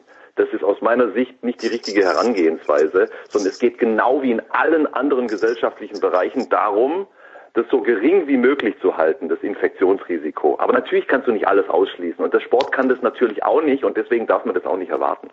Ja, aber ich finde, ich finde das Konzept, was die BBL da vorgelegt hat, ich habe mir mal, bin es nur durchgeblättert, diese 48 Seiten, die ja auch online zu sehen sind als PDF-Format, ähm, sehr, sehr gut. Also wie du sagst, Götzi, man muss ausschließen und da wird sehr, sehr viel ausgeschlossen auf jeden Fall. Du kannst wie wir bei Heiko Herrlich gesehen haben, äh, dem Menschen ähm, nie, den Faktor Mensch nie ganz berechnen. Ähm, aber insgesamt, wenn die Verantwortung da ist, auch von den Spielern, die ja auch wissen, sie sind alle zusammen in diesem Hotel. Und wenn ich jetzt draußen irgendwie Mist baue, dann gefährde ich nicht nur mich, sondern ich gefährde auch meine meine äh, Gegner, meine Kollegen sozusagen, die mit mir auf dem Feld stehen werden. Ähm, ich glaube, wenn man das Ding genau eingeimpft hat, dann äh, passt dieses Konzept wunderbar und ist auch wasserdicht. Übrigens, nur random Fact, das nächstgelegene Geschäft vom Leonardo Hotel in München, wo die wohnen werden, ist ein Beate Use Shop. Das, das, ja, ist kein ja, du, hast, du, du hast die Gegend gut gescoutet, ja, oder? Das ist äh, Wahnsinn jetzt. Ey. Ja, ich oder soll ich fragen, warum du dauernd vor dem Leonardo Hotel stehst? Das ist, das ist Rübers Hut.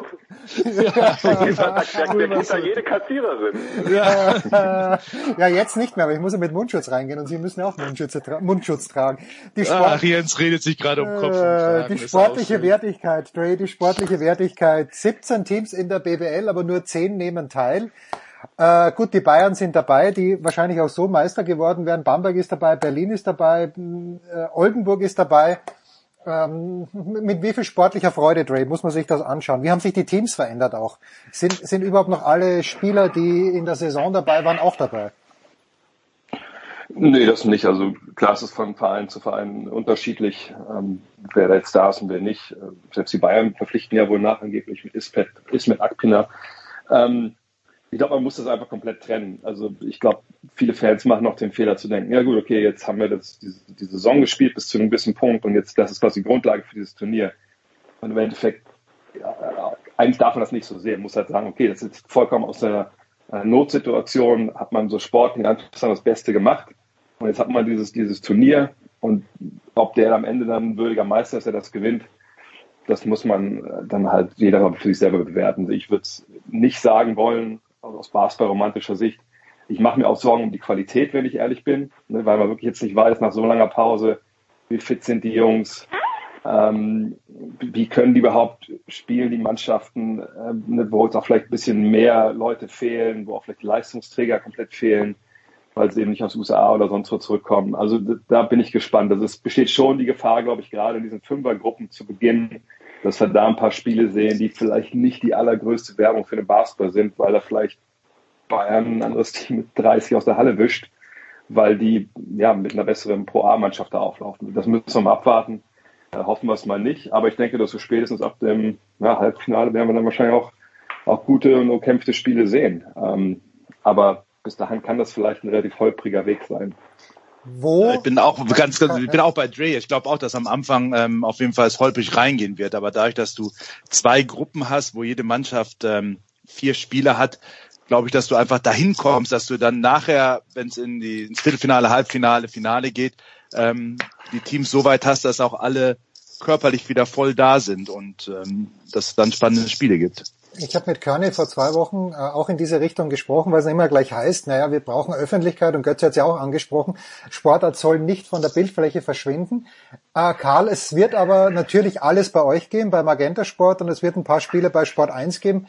Was ist aus den Öffentlich-Rechtlichen geworden? Weiß man da was? Nicht, dass ich sie brauchen würde, aber nur Interesse halber. Das, das Thema mache ich nie auf hm? übrigens. Ja, komm, weil, komm, mach's doch auf. Nein, dieses, dieses dämliche öffentlich-rechtliche Thema, was uns Basketballer, glaube ich, seit 20 Jahren begleitet, sobald irgendwann ein wichtiges Spiel ansteht, alles nach öffentlich-rechtlichen schreit. Die wollen das doch gar nicht zeigen. Also was soll's? Du hast äh, die guten Leute hast du da, die übertragen das, die Übertragungen Magenta Sport sind super ähm, auf einem guten Niveau und äh, das soll man nehmen.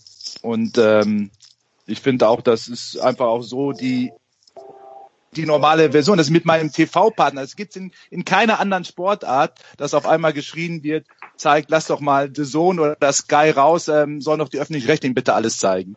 Gibt's einfach da nicht. Ich, da möchte ich auch nochmal einhaken, weil ich meine, das sind viele Fans, die es auch so fordern. Jetzt muss aber alles ins Free TV, weil genau, jetzt hat man die Chance. Ich denke, Freunde, so A, Basketball war eigentlich immer im Free TV. Natürlich nicht jedes Spiel live. So ist es, genau so und, ist es. Und zweites ist auch mal so, wie arrogant, das habe ich schon mal, glaube ich, hier gesagt, wie arrogant sind wir eigentlich als Basketballfans, wir denken, hey, der ganze Rest von Deutschland, ihr habt einfach den geilsten Hallensport noch gar nicht gesehen. Wenn ihr nur einmal eure Augen drauf legt und sei es bei so einem Notturnier jetzt hier mit so ein paar Kadern, die nicht eingespielt sind. Aber das reicht schon, weil dann seid ihr so angefixt, dass ihr nichts anderes mehr wollt. Ihr könnt nicht mehr leben ohne Basketball, wenn ihr erst einmal dieses Turnier gesehen habt. Das ist eine Argumentation, wo ich mal denke, meine Fresse, sind die vielleicht, vielleicht wirklich die arrogantesten Fans, Sportfans in Deutschland, dass sie immer denken, eine Spritze reicht und du bist für immer hooked. So, ne? Und das sagt einer, der wirklich jeden Tag Basketball konsumiert. Aber ähm, das finde ich auch echt also verwegen. Aber ich glaube, wo die öffentlich-rechtlichen vielleicht ins Spiel kommen könnten, weil ein gewisses Interesse gab es wirklich, ist aber natürlich so in der Zweitverwertung. Und da, glaube ich, werden wir sicherlich ein bisschen mehr sehen, als das bisher der Fall war. Denn irgendwie wollen die Sportredaktionen im Morgenmagazin oder sonst so irgendwie auch ne, beschäftigt sein. Ich denke schon, dass die da Bilder zeigen werden, aber dass natürlich das Magenta und, und, und Sport 1 natürlich da diejenigen sein sollen und müssen, die es übertragen, ist ja vollkommen klar. Ob man vielleicht so ein Modell versucht, wie es jetzt Sky gemacht hat, da dass die ersten beiden Wochen die Konferenzen für alle frei empfangbar sind, dann feiert man sich da für die Einschaltquote.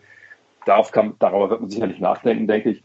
Aber dass das jetzt auf ARD und ZDF live laufen muss, Samstagabend 2015, ich weiß nicht, warum die Leute immer noch nachlechzen. Das ist für mich komplett unverständlich. Vor allem ist es ja auch so, Dre, wie du sagst, wenn du kurze Beiträge im Morgenmagazin, im Mittagsmagazin, abends irgendwie ja. irgendeine Nachrichten hast, ist das viel, viel wertvoller für diese Sportart, weil du Total. die Highlights drin hast, du siehst, wie attraktiv Basketball sein kann, du schneidest zwei Dunks rein, du hast eine enge Schlussphase vielleicht, viel, viel attraktiver, als wenn ich ein ganzes Basketballspiel in leerer Halle zeige. Ja, klar. Ja, ja.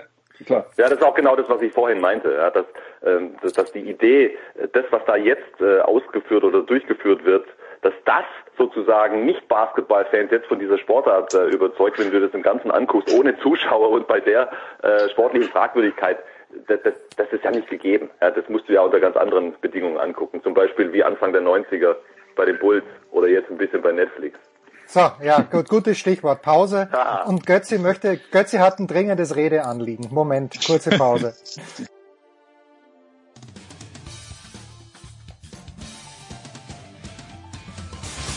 Hier ist Corbinian Holzer und ihr hört Sportradio 360.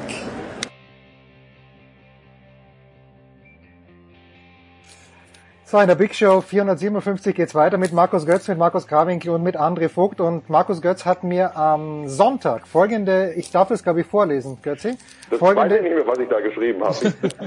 am, Moment, Moment. Ja, ich kann es ja rausschneiden Zweifel. Am Montag kommen die letzten Folgen der Jordan-Doku. Punkt. Ich meine, da bräuchte es einen, Anführungszeichen unten, Experten, Anführungszeichen oben, zur Gesamtschau in der Big Show und dann den erhobenen Zeigefinger. Götzi? Götzi hat sich wieder selber ins Spiel gebracht, ja, oder was? das, ist, das ist echt eine üble Frechheit. Der Röber und ich schreiben uns permanent so einen Blödsinn äh, von links nach rechts, ja? und das wird nicht, das wird nicht veröffentlicht. Ich wollte mich überhaupt nicht, ich wollte mich überhaupt nicht äh, äh nach vorne schieben. Ich wollte nur sagen, ich habe einmal reingehört, als Dre und Stefan Koch bei genau, mir zu Gast Stefan Koch hat gesagt, schau mir an, ja. Schau mir und ich hatte echtes, Jungs, ich hatte echtes Gefühl, ihr, ihr voll, voll super Experten-Freaks, und das meine ich voll positiv, ihr wart fast gelangweilt von der Doku und ich dachte, nein, das könnt ihr nicht machen. Also, ähm, ich weiß, dass es, dass es durchaus Anlass auch zur, zur kritischen Sicht auf diese, auf diese, auf diesen Last Dance äh, gibt. Das ist natürlich keine objektive Doku, das ist natürlich äh, aus Jordans Sicht, aber ey, ich bin voll auf diesem Zug gesessen in den 90ern. Äh, für mich war Basketball wichtiger als Fußball und Handball. Ich habe mich 98 beim DSF nicht etwa für ein Praktikum in der Handball- oder Fußballredaktion beworben. Nein, ich habe mich in der US-Sportredaktion beworben und ein gewisser Markus Krawinkel weiß genau, was ich meine. Der saß da nämlich schon, als ich angekommen Und bin. ich, ich habe einen gewissen Markus Götz gesehen, als wir 99 in den Madison Square Garden reingelaufen sind. Jawohl. Das war für ihn, als wenn er Jesus sehen würde. Nein, nein, Jesus war 96. 96 war ich auch äh, in New York, also urlaubstechnisch und habe tatsächlich ein Ticket ergattert für ein Playoff-Spiel, nichts gegen Bulls. Jordan macht über 50 Punkte, Overtime-Sieg da, da war ich nicht ansprechbar für mehrere Tage. Da habe ich tatsächlich gedacht, ich habe Jesus gesehen. Nee, ich wollte einfach nur sagen, ich bin voll auf diesem Zug gesessen. Das hat mich zum Basketball gebracht. Äh, das war Wahnsinn und es hat mir so einen Spaß gemacht, jetzt so viele alte Bilder nochmal zu sehen. Und natürlich war vieles schon bekannt, also mir vielleicht nicht so viel wie dir, Dre. Ähm, aber das im Gesamten nochmal aufgearbeitet zu kriegen, mir hat es einfach einen Riesenspaß gemacht. Um ehrlich zu sein, ich habe alle zehn Folgen zweimal gesehen. Ja, Spaß macht es auch jetzt allen gemacht, die, die ein bisschen damit halten. Aber du sprichst schon an, es gibt natürlich ein paar Kritikpunkte, äh, die sich jetzt auch, also nach dem letzten, seit dem letzten Gespräch mit, mit Stefan und Jens auch bei mir auch relativ krass manifestiert haben, muss ich ehrlich sagen. Denn vorher, bevor die Doku halt kam, war für mich die große Frage, wie, wie viel zeigen sie von Jordan halt und wie viel zeigen sie von dieser Seite, die immer wieder angedeutet wurde, die ja auch in der Doku klar angedeutet wurde, dass er halt jemand war, der mit seinen Mitspielern jetzt nicht unbedingt ähm, immer super fair umgegangen ist. Mhm. Dass er einfach auch jemand war, der höchst zweifelhaft, höchst auf den Charakter auch gezeigt hat in seinen Mitspielern. So, und das hat man immer wieder angedeutet gesehen. Ich glaube, gerade Folge 7 war so eine, die wahrscheinlich da angedacht war, das zu zeigen. Aber ich muss ehrlich sagen, so im Nachhinein, jedes Buch, was über die Sache geschrieben wurde, gerade natürlich Jordan Rules oder auch mein Favorite immer Playing for Keeps, ähm, zeigt das viel krasser und, und geht da viel mehr ins Detail. Und, und das hat mir im Endeffekt die Sache so ein bisschen verleidet, weil ich halt sage, okay, natürlich war das von Jordan gesteuert und zwei seiner, seiner engsten Mitarbeiter saßen da wie mit dem Produktionsteam und er selber musste alles irgendwie abnehmen. Aber nur dieses bisschen, ja, hier Scott Burrell, nimm das alles nicht so ernst und so ein bisschen hier, wenn du nicht 100% gibst für mich, dann kannst du nicht spielen und die Story mit Steve Kerr, wie eben auf die Schnauze haut, die aber auch schon seit ein paar Jahren bekannt ist, wo es sogar kleinen Zeichentrickfilm drüber gibt. Das fand ich dann doch echt ein bisschen wenig, weil, bin ich ganz ehrlich, die paar Jahre, die ich in der zweiten Liga rumgesprungen bin, da hatte ich ein, zwei Mitspieler, die waren härter zu den anderen Jungs als Jordan, was ich da in der Doku gesehen habe. Und äh, es gab tolle Momente, gerade vor allem auch die, wo er äh, das iPad äh, bekommt vom Regisseur und sagt, reagier mal da drauf. Und es gab ein paar Sachen, die ich, die ich wirklich auch noch nicht wusste, gerade jetzt im zweiten Teil der Doku. Aber man muss ganz klar sagen, dass das von vorne bis hin Hofberichterstattung ist und dass einige Protagonisten selbst sich da halt distanzieren. Das Scotty Pippen hat, seitdem das raus ist, nicht ein Interview dazu gegeben. Und warum? Weil er halt sagt, ey, so war das nicht abgesprochen. Ich werde hier porträtiert als einer, der immer wieder einen Schwanz eingezogen hat. Und ganz am Ende nur kommt jetzt ein bisschen raus, dass ich ein Spiel 6 gespielt habe mit kaputten Rücken. Aber äh, zum Beispiel die Sache, dass er damals mit Kukocha nicht aufs Feld geht, wird da groß und breit getreten in der Doku, wo das eigentlich nichts mit zu tun hat und so. Ne? Und Horace Grant jetzt gesagt, ey, das ist eine so-called Documentary. Also das ist keine Doku. Das ist einfach ne, von Mike diktiert. Und die haben alle recht, das muss man ganz klar sagen. Und äh, daher sage ich, es ist ein tolles, tolles Unterhaltungsprodukt. Ich habe mich auch zurückversetzt gefühlt, richtig schön, hat Spaß gemacht. Aber wir müssen ehrlich sein, da fehlt ein großer Teil. Und das Ganze, was ich mich halt frage, ist, die sollen noch 40, nee, fast 200 Stunden Material aus der Saison 97, 98 haben. Davon haben wir vielleicht eine Stunde gesehen jetzt in dieser Doku. Der Rest waren nur Zeitsprünge. Also ich habe da echt, es, es, lässt mich ein bisschen ratlos zurück, muss ich sagen, weil ich mir mehr erwartet. Einfach. Also Dre, ich, ich, ich kann dir an keinem einzigen Punkt widersprechen und will es auch überhaupt. Ich sehe das tatsächlich genau wie du und ich äh, glorifiziere oder habe auch nie den Menschen Michael Jordan glorifiziert. Ich äh, sehe die Defizite äh, mehr als deutlich ich wollte, äh, mir war es einfach nur, also mir hat einfach nur wahnsinnig Spaß gemacht, die ganzen Bilder ja, anzugucken. Auch, auch, und ja. die Subjektivität äh, der ganzen Erzählweise und, und der, der, dieser ganzen Doku, die, die ist ja offensichtlich und klar. Und ich finde auch, dass du recht hast, dass man das dazu sagen muss. Jemandem, der das, der das einfach äh, sozusagen äh, unbefangen anguckt und die ganzen Nebengeschichten nicht kennt und das alles für bare Münze nimmt, dann ist es scheiße. Aber wenn du das weißt, dann kannst du es, glaube ich, trotzdem total genießen. Also so ging es mir zumindest. Ja, ja, klar, soll man ja auch. Aber das Ding ist ja, Jordan hat das ja auch jetzt nicht 2016 dann das grüne Licht gegeben, sagt, wir machen das für Leute wie dich und mich. Und er hat es nur ganz klar sagen. Das, kommt ja auch in der Doku klar raus. Er hat da gesagt, hey, mach das, damit die neue Generation sieht, wie geil ich war. Und das ist ja auch okay. Das soll er auch gerne machen. Aber wie gesagt, es ist ähnlich wie Tiger King. Ja? Tiger King, da habe ich keine Ahnung von. Ich hatte keine Ahnung von diesem Tiger-Business in den USA. Ich gucke mir das an und denke, krass, das sind alles Freaks. Und danach sieht man dann halt so die Leute, die sagen, Alter, da fehlen aber echt ein paar Sachen drin und so hier und das und dies und jenes.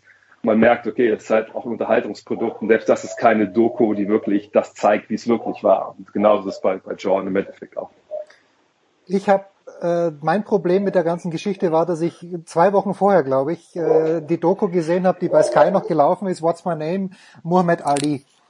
Und äh, bei Jordan ging es dann halt nur noch, und das ist ja, ich muss auch, wie kann ich am meisten Geld verdienen und wie kann ich sportlich am erfolgreichsten sein und überhaupt kein Vorwurf. Aber wenn man davor Ali gesehen hat, wie, wie berät und wie engagiert der war, dann kann ich mich für, für nur Sportliches nicht mehr begeistern. Und diese politische Seite ist ja, glaube ich, in Folge drei oder vier mal kurz zum Sprechen gekommen. Das ist ein bisschen enttäuschend gewesen für mich. Ich weiß nicht, wer darauf was sagen kann. Karl oder Mark oder nicht dass da, dass da ihm gar nichts kommt. Und ob er das jemals gesagt hat mit den Republicans und den Sneakers, das kommt ja eh nicht raus. Aber wenn man, den, wenn man das vergleicht, immer der größte aller Zeiten, dann muss ich den Zuschlag Ali geben. Ohne dass, das wird Jordan herzlich wurscht sein, aber für mich persönlich, vielleicht weil ich noch zu sehr unter dem Eindruck der anderen Doku gestanden bin. Karl. Ja, du, ich glaube auch, dass das äh, auch ein Hauptkritikpunkt ist, ganz sicher. Ähm, aber ich, Michael Jordan hat das nie gemacht ähm, hat seine Gründe dafür gehabt. Die wenigsten Sportler haben das übrigens gemacht in ihrem Sportlerleben. Ganz, ganz selten, dass irgendjemand aufgestanden ist und äh, die Faust gehoben hat und äh, für Rechte der Afroamerikaner eingestanden ist. Äh, ich glaube, da ist Muhammad Ali ähm, ganz, ganz weit vorne, gar keine Frage. Aber ähm, Jordan hat ja auch nie einen Hehl rausgemacht, dass er nicht sich als äh, Bürgerrechtler etc., sondern einfach nur als Sportler Hätten wir noch was von den, ich meine natürlich, das hieß der Last Dance, aber Götze, hätte man noch gerne was gesehen aus den Tagen in Washington oder war das okay, dass man das äh, im Grunde genommen zu 100 Prozent ausgespart hat? Na, das hab, also ich habe es jetzt nicht vermisst. Also klar, kannst du sagen, hat auch zu seiner Karriere mit dazugehört. Ich persönlich habe es nicht vermisst. Ähm, was Dre gesagt hat, ähm, dieses angekündigte äh, Riesenboost von Material über diese letzte Saison, das ist echt ein bisschen kurz gekommen. Fand ich auch ein bisschen schade. Ähm, also die, diese, scheinbar diese Bilder, von denen man gesprochen hat, die noch je, nie jemand gesehen hat. Aber hey, ich fand diese zehn Stunden oder wie viel es waren, ja, war ja immer fast eine Stunde, waren, also waren wenige Bilder mit, mit drin, die, die mich jetzt gelangweilt haben. Also du hättest es vielleicht auch noch länger ausdehnen können, keine Ahnung. Nee, also ich weiß nicht, wie es euch geht. Ich habe jetzt nichts. Also außer natürlich, was, was die grundsätzliche Herangehensweise betrifft, habe hab ich jetzt nichts ja. vermisst. Trey. Ich weiß, was ich vermisse. Ich möchte, ich möchte einen Spin-off haben mit den Security-Jungs. Leider sind die ja schon gestorben. Also gerade mit der Rudi Völler-Frisur. Der, der großartige, großartiger Typ. Der Gast, der Aber das sind halt die Jungs, ne, die waren halt, die waren echt, es waren harte Cops in Chicago, also wirklich so, ne, Homicide Unit und alles. Und was die für Geschichten erzählen könnten wahrscheinlich, wirklich, wenn sie wollten. Also das ja. glaube ich. Und von denen möchte ich viel mehr noch sehen. Also für mich die, die beste Szene, leider, muss ich ehrlich sagen, von der ganzen Doku ist halt, wie sie da schangeln, äh, da in, hinten im Hinterzimmer, ne, wie ja Jordan erst verliert hier, als sie die Quarters da gegen die Wand werfen, gegen den, äh, mit der Rudi Völler Frisur. Und, äh, und dann sagt, okay, pass auf, du hast vier Würfe, ich habe einen Wurf jetzt um doppelt oder nichts, gewinnt er natürlich, der Rudi Völler, ich fällt Namen lang geheißen. Und wie er dann halt diesen Shrug nachmacht von, von Jordan, ne? das ist für mich, wie gesagt, die Szene der, der ganzen Doku, was ich so geil finde. ähm, aber wie gesagt, die beiden sind leider schon verstorben, von daher kann man da nichts machen, aber, aber die Typen erzählen könnten, das wäre sicherlich vom Allerfeinsten. Ich habe bis heute nicht kapiert, wie das Spiel funktioniert, aber das ist eine ganz andere Geschichte. Karl, du wolltest auch noch was sagen. Ähm, ja, du, ich bin, ähm, ich bin da auch ja, ähm, so, ich bin da vor allem auf der Götzi-Seite. Weil für mich war es auch so ein, so ein Zurück in die Jugend, als wo man noch Basketball-Fan war. Deswegen habe ich dieses Positive dieser Serie mitgenommen. Ich finde, ähm, die ist ja nie mit dem Anspruch reingegangen, jetzt glaube ich zu sagen, wir decken jetzt auf, was Michael Jordan alles falsch gemacht hat in seinem Leben. Deswegen ist es einfach für mich so eine Sache, den Basketball, die Bulls von damals abzufeiern und mit denen zu feiern und gerade für uns Ältere einfach vielleicht ein bisschen nostalgisch, das alles mitzuerleben. Und ähm, von der Machart her, das muss man ja auch mal sagen, ist diese diese Doku-Serie fantastisch. Jetzt vom vom vom Erzählrhythmus, von der Musik, die verwendet wird, wie sie eingesendet äh, verwendet wird, ist sie einfach großartig gemacht. Das ist einfach großartiges Fernsehen, so gesehen. Keine Und dann Frage. natürlich kommt noch der andere Faktor rein, eben, dass man eben das alles miterlebt hat. Für uns jetzt daran nostalgisch drauf zurückschauen kann. Und für die ganzen Jungen, wie Dreh schon gesagt hat, ist es natürlich dann so ein bisschen Jordan auf diesen Sockel des äh, Basketball-Goats zu heben. Ähm, und das Ziel hat sie auf jeden Fall erreicht. Ja, also nicht, dass es jemand falsch versteht. Ich war genau auf dem gleichen Zug, auf dem Götzi und Karl auch waren. Ich habe mir, als wir aus Amerika zurückgekommen sind im Jahr 2000, habe ich mir dieses, da gibt's ein Poster von Jordan, wo er die Arme aus, also Wings heißt, glaube ich, das Poster Wings sogar. hat jeder von uns, glaube ich, gehabt. Ja, nur ich bin damit, ich bin damit damals, ich bin damit damals zum Obi gegangen, habe gesagt, da hätte ich gerne einen Rahmen dafür, haben wir nicht. Und irgendwie ist es verloren gegangen, dieses Poster. Also ich war ja auch ein Fan. Das Einzige, was mich auch noch ein kleines bisschen, natürlich war es eine ESPN-Doku, aber ich glaube halt, dass mit Ausnahme von Michael Wilburn äh, niemand so richtig da dabei war, äh, niemand so im Inner Circle war, aber okay, also wunderbar. Schaut es euch an. Äh, Ich habe es meinem Sohn gezeigt. Ich weiß nicht, er sagt immer noch, Steph Curry hat mehr Charisma als, als Jordan. Da, aber das, das, das, das, das, das, das, das, das, das muss er selber rausfinden. Das muss er selber rausfinden. Abschließende Frage noch ganz schnell, Dre. Erstens, wo hast du zusätzliche Infos über Tiger King bekommen? Weil die möchte ich bitte auch sehen. Äh, ja, vor allem, also A gibt es diese, diese, diese extra Folge, was du die gesehen hast, mit den Interviews mit den jeweiligen Protagonisten.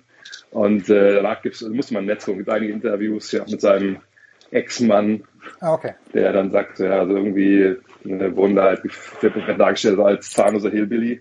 Wo ich mir denke, ja, wenn er nicht Walker auf frei vor die Kamera setzt, ist vielleicht auch schwierig, ohne andere Image überzubringen. Aber auf jeden Fall gibt's da, gibt's da ein paar kritische Stimmen. Und vor allem fand ich krass, dass in diesem, in diesem Nachklapp ja alle sagen, ja klar, der hat die Tiger uns hinterm Haus erschossen. Das wussten wir alle.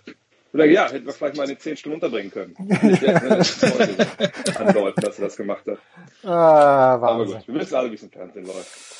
Äh, Fernsehen ist alles fake. Was nicht fake ist, ein 2 zu 1 Sieg in Augsburg, Dre. Ist doch großartig, oder? So, so, so, so muss das losgehen.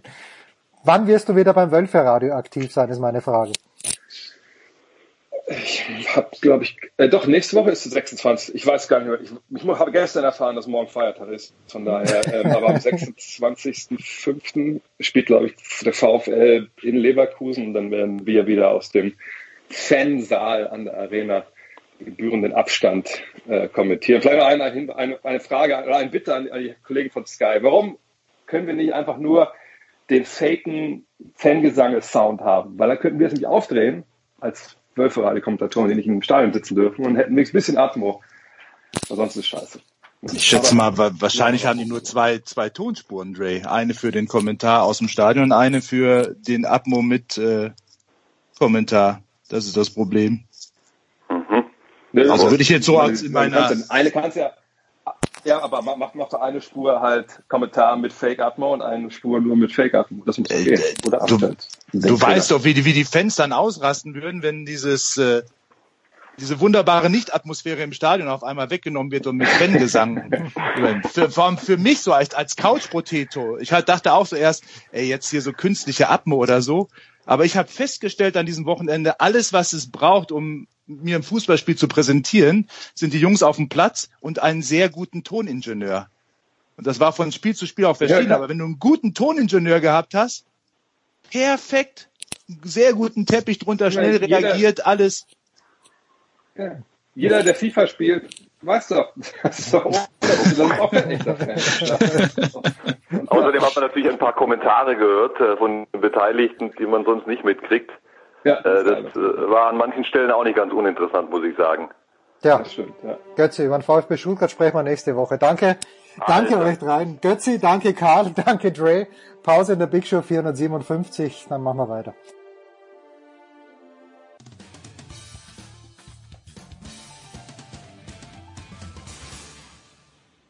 Servus, hier ist der Heiko Vogel und ihr hört Sportradio 360. Die Big Show 457 biegt in die nächste Runde und wir sprechen, und ich freue mich immer, wenn wir mit Gregor Biernat sprechen, dann freue ich mich erstens, dass es nur gute Nachrichten vom HSV gibt und zweitens aber, dass vielleicht auch wieder Golf gespielt werden kann. Erstens, Gregor, grüß dich. Äh, ein, später Aus, ein später Ausgleich, der nur dadurch erträglich wird, dass es auch einen späten Gegentreffer für Stuttgart und für Bielefeld gegeben hat, oder? Ja, ähm, ach ja, es ist natürlich war irgendwie so eine so eine schöne Chance ähm, irgendwie, wo die wo die anderen sich so spät einen noch gefangen haben. Aber das werden die auch denken. Und äh, jetzt haben sie tatsächlich äh, eigentlich komplett das Top-Trio untereinander ein bisschen vergeigt. Ähm, ja, wird wird spannend bleiben bis zum Schluss. Dein Eindruck so von diesem ersten Wochenende, was die Stimmung angeht, was die Qualität der Spiele angeht? Ähm, ich habe nicht so viel gesehen. Ähm, ich Gut, äh, okay, über Stimmung brauchen wir, brauchen wir nicht sprechen. Ich finde das irgendwie ganz lustig, was der Müller gesagt hat. Das ist irgendwie so ein bisschen was vom, vom Altherrenkick hat, so ein bisschen was von dem, von Freundschaftsspielen. Ähm, aber ich finde es cool, dass sie dass sie es hinbekommen haben, dass sie sich weitestgehend irgendwie alle an die an die Hygienevorschriften ähm, gehalten haben. Wobei ich auch irgendwie erstaunlich finde, dass die, dass die Spieler untereinander auch diesen, äh, diesen Abstand wahren müssen, wo die mhm. irgendwie zwei Wochen vorher zusammen in Quarantäne waren und, und zusammen trainieren. Also so ein paar Sachen leuchten mir nicht so ganz ein. Finde ich dann irgendwie etwas weniger nachvollziehbar, dass sie sich plötzlich dann während des Spiels ähm, irgendwie nicht mal mehr annähernd umarmen dürfen, obwohl sie ja irgendwie geschlossen in Quarantäne waren. Okay, aber wie auch immer, sind die aktuellen Hygienemaßnahmen, sie haben es gut hinbekommen. Ähm, das ist ja gestern selbst bei, bei dem Skins Golf Match ähm, gelobt worden, als Donald Trump da kurz im, im Interview war, weil es bei den Amerikanern auch darum geht, ähm, wie, wie kann man irgendwie den Sport wieder hochfahren. Und äh, es scheint ja weltweit ganz gut angekommen zu sein. Und äh, ich muss auch sagen, also Respekt, äh, die Leute freuen sich auch so, wenn sie zu Hause auf der Couch Fußball sehen können, glaube ich, die meisten, bis auf ein paar Gruppierungen, die das völlig überflüssig finden, dass man da Geisterspiele austrägt. Ich finde es gut, ist ein, ist ein großer Markt, Fußball ist den Deutschen wichtig und ich hoffe und wünsche es allen, dass es jetzt auch zu Ende gebracht bekommt. Ja. So, und du hast es schon angesprochen, das Skins Game, Rory McElroy und Dustin Johnson auf der einen Seite, Ricky Fowler auf der anderen Seite, aber wer zum Henker ist Matthew Wolf? Das ist ein, das ist ein ganz cooler Typ. Ähm, der ist erst 21, der, okay. ähm, der ist zum College gegangen, ähm, auch zum selben College wie sein Mitspieler gestern, Ricky Fowler. Das ist der, das ist ein äh, Turnier, das unter anderem TaylorMade mitgesponsert hat und das mhm. sind ähm, alles TaylorMade-Spieler, das muss man dazu sagen und auch dieser Matthew Wolf. Und man musste auch Spieler nehmen, die so ein bisschen aus der Florida-Umgebung kamen. John Rahm war auch im Gespräch, der, der spielt auch tatsächlich TaylorMade-Schläger im Gegensatz zu äh, zu Ricky Fowler, der nur ein Taylor mit Ball spielt. Aber Fowler kommt aus Florida und, ähm, und John Rahm zum Beispiel ähm, aus Arizona. Und da haben sie auch gesagt, okay, bevor wir den dann in der Gegend rumfliegen, mhm. ähm, sind also die geworden. Und Matthew Wolf, der eher unbekanntere, der hat im äh, letzten Jahr oder vor genau einem Jahr ging er noch zum, äh, zum College und hat dann ein paar Einladungen bekommen zu Profiturnieren. Und sein viertes, also sein viertes PGA Tour Turnier überhaupt erst in seiner Karriere. Das hat er dann auch gleich gewonnen mit so einem Monster Putt, wo er dann Bryson DeChambeau unter anderem hinter sich gelassen hat, hat auf dem letzten Loch ein Igel gespielt. Das war ganz spektakulär. Und äh, der ist so richtig eingeschlagen. Einer von den Jungs, die ähm, äh, ja, die, die kurz nach dem College äh, direkt ohne, ohne großartig Angst vor der Konkurrenz äh, wissen, wo, wo ihr Platz sein kann auf der Tour und mit einem riesen Selbstbewusstsein der breiten Brust da ankommen, aber trotzdem ganz demütiger und hat einen völlig eigenwilligen Schwung. Sowas mhm. äh, in der Richtung sieht man ähm, heutzutage, glaube ich, von, von keinem Top-Pro mehr. Der kommt ein bisschen vom Baseball und das Ganze sieht eher aus wie ein, wie ein Baseballschlag, also für einen ästhetischen äh, Golfschwung davon eher weit entfernt aber zeigt auch, ähm, ganz egal, wie man schwingt, ähm, wenn der Kopf stimmt und man Bewegung wiederholen kann, dann ähm, kann man auch mit Golfspielen sein Geld verdienen. Korrigier mich bitte, aber Tiger hat sein drittes Turnier, sein drittes PGA-Turnier gewonnen, oder? Ähm, oh, was schon. Ich weiß, dass beide zumindest, sowohl Tiger als auch dieser Matthew Wolf, das verbindet sie, in dem Jahr, in dem sie die, die NCAA Einzelmeisterschaft mhm. gewonnen mhm. haben, also den, den National Collegiate Athletic Association ähm, Einzeltitel. In dem Jahr haben sie auch das erste PGA Tour Turnier gewonnen. Ist gut möglich. Kann sein, dass da, dass du da besser informiert bist als ich. Es muss auf jeden Fall eins der ganz frühen Turniere gewesen sein denn er hat ja direkt danach ähm, beziehungsweise vorher auch noch einen Amateurtitel äh, gewonnen. Also das ist durchaus möglich, dass es ganz früh war und auch der dritte schon bei Tiger, ja. ja ich war da 1996 im International House untergebracht, ein Praktikum in New York gemacht und was macht mir New York, zumindest ich mit meinen traurigen Sonntagnachmittagen, war auf dem Stepper im Fitnessstudio und habe geschaut, die Final Rounds dann von Tiger, wo der noch ganz frisch war.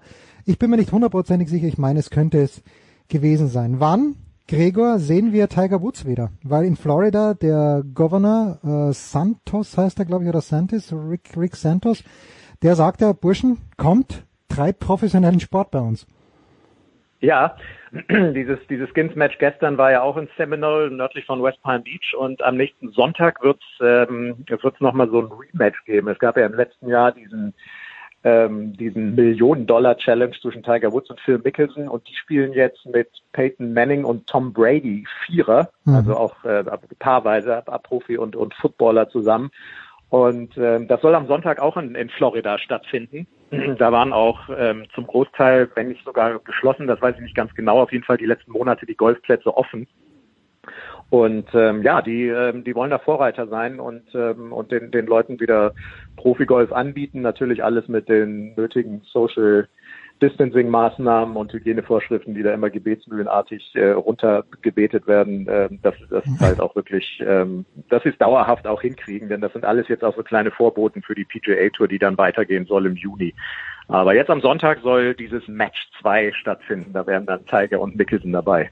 Tja, und äh, ich habe Rory McIlroy letzte Woche, als er auf dieses Skins Game das ein bisschen Werbung dafür gemacht hat, war er bei meiner Lieblingsshow bei Dan Levertard und Stu Gatz und ich war erstaunt, ehrlicherweise, der kann, wenn er möchte, natürlich ab und zu äh, kommt ihm ein Wort aus, aber Rory McIlroy, wenn er möchte, dann kann er quasi Hochenglisch sprechen. Also so, dass man es auch verstehen kann. Ich war, war echt überrascht. Ja, ach, ich finde, ach, da gibt's, äh, ich, da gibt's irgendwie andere Iren, die, äh, die man, ähm, die so ein bisschen slangiger sprechen. Also so irgendwie Graham McDowell ist noch Nordire, Darren Clark ist Ire. Da fand ich eigentlich immer, dass Rory McIlroy noch so mit am, am hochenglischsten gesprochen okay. hat. Aber der, wenn, wenn der in so einer Sendung ist, dann ähm, dann wird er nochmal einen Gang zulegen und ähm, will sich nicht nachsagen, nachsagen lassen, dass er nicht, nicht ordentlich akzentfrei reden kann. Kann ich mir aber bei ihm schon ganz gut vorstellen. Hat man denn mitbekommen, das Ganze war eine Charity-Veranstaltung, aber hast du im Originalkommentar im amerikanischen mitbekommen, wie viel Kohle da zusammengekommen ist? Ähm, man konnte auch ähm, nachdem das Match gestern ah, okay. zu Ende war noch weiter spenden. Da bin ich jetzt habe ich tatsächlich heute Morgen nicht mehr geguckt, wie viel dann noch gespendet wurde, aber alles in allem mit dem, was auf dem Platz zusammenkam und den Spenden der Zuschauer waren es auf jeden Fall letzte Nacht so gegen 0.30 Uhr, meine ich, war letzter Stand äh, schon eine Ecke über 5 Millionen Dollar. Okay, okay. Jetzt ähm, auch in diesem Interview angesprochen äh, von äh, Rory McIlroy. Es gibt in diesem Jahr, wenn denn, wenn es einigermaßen geht, wer weiß, ob wahrscheinlich ohne Zuschauer, aber drei Majors, die sind nach hinten verschoben und interessanterweise das Masters, korrigiere mich bitte, wenn ich falsch liege, aber das Masters haben sie in den November verschoben. Schneit's da nicht im Bundesstaate Georgia? Da sind, da sind sie alle, glaube ich, ganz gespannt. Also prinzipiell sollte es da eher noch nicht schneien, aber ähm, da hat es ja sowohl im, im November früher als auch schon kurz vor Masters im April äh, durchaus mal noch schon eine weiße Oberfläche mhm. gegeben. Also das wird auf jeden Fall wird schon wird schon zapfiger, es wird winterlicher. Man prognostiziert schon, dass die dass die Ergebnisse auf jeden Fall ein bisschen hochgehen werden.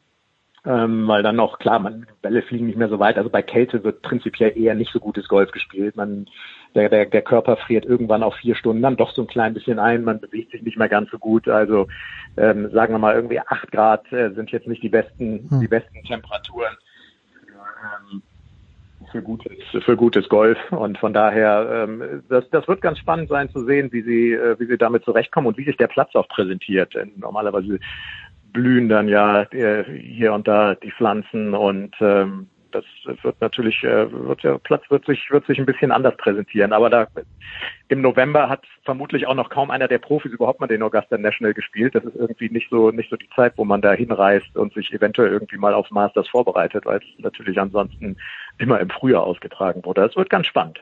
Aber ich finde es gut, dass sie so flexibel sind und das auch ja in den November legen und sagen, Gott, äh, prinzipiell kann man dann in Georgia noch wunderbar Golf spielen, dann machen wir es auch. Und wenn es 10 Grad kälter ist als, als im Frühjahr, dann so what, müssen die Jungs sich irgendwie noch ein bisschen Longsleeve mehr unterziehen.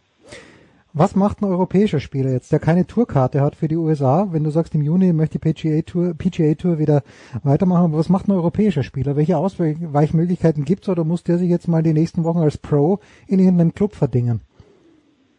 Ja, also mit, mit Sicherheit gibt's ähm, gibt's die European Tour Pros, die jetzt nicht gerade unter den Top Ten sind, ähm, die unter Umständen auch gerade erst die Tourkarte bekommen haben oder gerade kriegen wollen. Es gibt ja welche, die die Qualifying School spielen wollen und äh, insgesamt einfach noch nicht viel Geld verdienen. Also der, da wird der ein oder andere in seinem in seinem Club sicherlich zugehen, dass er dass er ein paar Euro verdient. Ähm, für die European Tour ist eine ganz, ganz schwierige Zeit. Die PGA Tour ist finanziell deutlich besser aufgestellt. Die werden, wenn es im Juni losgeht, die werden große, äh, große Chartermaschinen buchen, die die Spieler von einem Turnier zum mhm. nächsten bringen. Die haben zigtausende von Tests, sie werden immer wieder getestet, es wird Fieber gemessen, die müssen Fragebögen ausfüllen und ähm, also wirklich mit einem mit einem riesen auch finanziellen Aufwand und die Knete hat einfach die die European Tour so gar nicht. Ähm, also die steht so ein bisschen am Scheideweg. Jetzt hängt auch alles davon ab. Wir hatten glaube ich schon mal drüber gesprochen, was mit dem Ryder Cup ist. Hm. Aber ja, der der gemeine Junge ähm, European Tour Pro, der eben noch nicht so wahnsinnig viel Geld verdient hat. Äh, das kann durchaus sein. Der wird, äh, also da gibt es mit Sicherheit einige, äh, vor allem vor dem Hintergrund, dass noch gar nicht klar ist, wann es weitergeht auf der European Tour. Stand jetzt ist Ende Juli, Anfang August das British Masters. Aber bis dahin müssen ein paar bestimmt irgendwie Geld verdienen und je nachdem, was sie vorher gemacht oder gelernt haben, am naheliegendsten ist dann sicherlich, dass die, dass die irgendwo Golfunterricht geben. Und mhm. ähm, als also Tour Pro hat man da auch sicherlich immer ganz gute Karten, wenn du dann irgendwie als als Amateur sagst, oh, ich war bei dem und dem äh, in seiner European Tour Pause und und habe Unterricht genommen. Also da werden die sicherlich ein bisschen was verdienen können, aber wenn du wenn du mit Golf spielen als Tour Pro dann äh, dann Geld verdienen willst, dann hast du eigentlich auch keine Lust auf der Range zu stehen und äh, mit Verlaub dem 65-jährigen Anfänger irgendwie den Schwung beizubringen. Hm. Rory McIlroy hat eben in diesem Interview auch gesagt, Ryder Cup ohne Zuschauer, nein. Dann, dann gleich verschieben. Bist du auch dieser Meinung? Ähm, ja, das hatte Captain Padraig Harrington auch relativ zügig gesagt, bis die hm. European Tour zu ihm gekommen hat. Äh, ihm gekommen also, gesagt, also da, da ist da äh, die Kohle drin, oder wie? Das wäre ganz schlecht, genau, denn die European Tour schreibt traditionell äh, immer in den Ryder Cup Jahren positive Zahlen und direkt im Jahr darauf auch wieder nicht. Da fahren sie keine Gewinne mehr ein. Ähm, ist klar, macht das eigentlich keinen Sinn. Ich kann es mir auch nicht vorstellen, ohne Zuschauer Ryder Cup. Ähm, klar, das gucken sich die Leute an den Bildschirm an und man kann auch normale PGA Tour Turniere und European Tour Turniere über ein paar Monate ohne Zuschauer austragen. Ich habe es gestern auch nicht dermaßen vermisst, aber es gibt echt ein paar Ausnahmen. Ich würde sagen, ähm, Ryder Cup ist einfach die größte. Die, die, das ist das Golfturnier, das am meisten von lauten Zuschauern, von singenden Zuschauern lebt und von dieser Stimmung auf jeder einzelnen Spielbahn. Das wird schon echt schwer. Ähm, wenn sie es hinbekommen, das zu spielen und die, die, die Einschaltquoten stimmen und sie können irgendwie ähm, damit Geld machen und das geht in erster Linie, äh, ist es wichtig für die European Tour, die, die PGA Tour äh, verdient da gar nichts dran ähm, dann, dann sollten sie es machen, denn es geht einfach wirklich für die European Tour ums, äh, ums Überleben. Hm. Abschließende Frage noch, äh, Gregor, du bist ja selbst auch Golfer. Wie, wie ist es denn bei euch? Äh, du lebst in welchem Bundesland? Nordrhein-Westfalen, oder? Genau. Ihr, dürf, ihr dürftet, ihr durftet da schon früher. In München, also in Bayern ist es erst seit einer Woche jetzt, dass man wieder auf Tennis- und Golfplätze darf. Aber wie, wie ist jetzt das normale Golfspiel für äh, einen, der sehr, sehr gut spielt wie du? Hat sich was geändert? Wie oft warst du schon am Platz? Auch da hat sich eigentlich nicht viel geändert. Also erstmal durften wir in NRW, glaube ich, ähm, also wir sind am, am vorletzten Freitag äh, konnten wir wieder drauf und ja, okay. Bayern dann offiziell ab Montag. Also das, das ging ähm, sie waren bei uns ganz vorsichtig. Wir sind nur so ein kleiner neun, neun Löcher-Club, aber man durfte erstmal nur zweimal neun Löcher Startseiten pro Woche buchen, musste mhm. auch sich extra auf der Range einbuchen, was natürlich alles sonst nicht nötig ist. Wir haben überhaupt keine Startzeiten bei uns im Marienburger Golfclub. Äh, Gab es noch nie, weil wir auch nur relativ wenig Mitglieder haben. Aber um sicher zu gehen, dass irgendwie, keine Ahnung, der Parkplatz nicht zu voll ist und die Leute sich dann nicht doch irgendwie über den Weg laufen. Aber es wurde alles gelockert. Man durfte am Anfang nur in in Dreiergruppen spielen. Das sind jetzt mittlerweile auch wieder Vierer. Unsere Clubgastronomie Gastronomie macht langsam auf. Und vom Spielen her, ähm, gut, die Klassiker, ähm, jetzt eigentlich auch nicht nur in Deutschland, sondern, sondern mehr oder weniger weltweit. Man will nicht, dass die Leute Haken anfassen und sowas. Da gibt's keine mehr im Bunker. Man macht so mit dem Fuß den den, den ähm, die, die Spuren dann ebnet man so ein bisschen ein und wenn der nächste irgendwo in einem Fußabdruck liegt, dann darf er den Ball besser legen, was was ich auch irgendwie völlig fair finde. Das ist jetzt auch kein hm. kein riesenspielerischer Vorteil oder so. Fahnen sollten nicht angefasst werden. Ich bin sowieso seit seit man die Fahnen beim Patten drin lassen darf, äh, bin ich einer der immer die Fahnen drin lässt. Also ist mir völlig wurscht, kommt mir, soll mir recht sein. Äh, das Spiel geht, das Spiel geht dadurch, wird dadurch ein bisschen schneller. Ähm, ja, in den Löchern sind so kleine, so kleine ähm, Schaumstoffschnickel oder was auch immer ähm, reingelegt, dass die Bälle nicht ganz unten bis zum bis zum Boden vom Loch fallen und man dann doch irgendwie da ähm, das Loch oder die Fahne okay, berührt. Also man, man kann die, man kann die oben rausholen. Das sind, ja, keine Ahnung, sind alles so, sind alles so Kleinigkeiten, aber jetzt wirklich vom Spielerischen, unser, unser Platz ist schön. Ähm, äh, die deutschen Golfplätze waren, waren über sechs Wochen oder sowas, sieben, acht Wochen zu in dem Zeitpunkt, in dem sie so richtig im Frühjahr einen ordentlichen Schuss gemacht haben. Die Greenkeeper hatten Zeit, die Plätze vorzubereiten. Also ich höre eigentlich von fast allen, dass die ganz begeistert waren, ähm, äh, ob des Zustandes der Plätze. Also denen hat es gut getan. Wir mussten uns ein bisschen gedulden, aber jetzt ähm, kann man, glaube ich, äh, auf dem Golfplatz auch tatsächlich nicht viel falsch, falsch machen, was Social Distancing angeht. Ja, und wir wissen ja, Franz Becken war auch ein großer Golfer seiner Zeit. Also geht's raus und spielt's Golf. So schaut's nämlich aus. So sieht's aus. Ja, Gregor Biernert. Nicht anders. Von Sky. Äh, das heißt, am kommenden Wochenende wirst du auch bei Sky wieder dieses Rematch mit Brady und mit Woods gegen, nein, Peyton Manning spielt mit Woods, glaube ich, und Tom Brady mit Phil Mickelson. Wird, wird das auch übertragen und wirst du es kommentieren?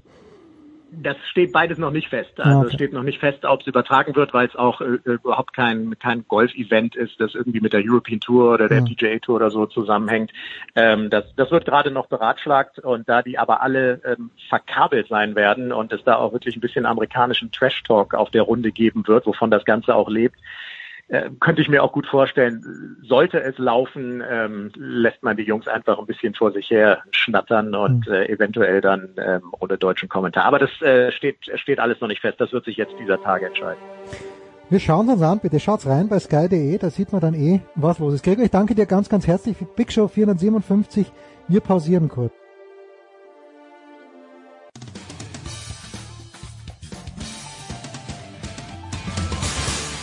Hallo, hier ist Regina Heinrich und ihr hört Sportradio 360.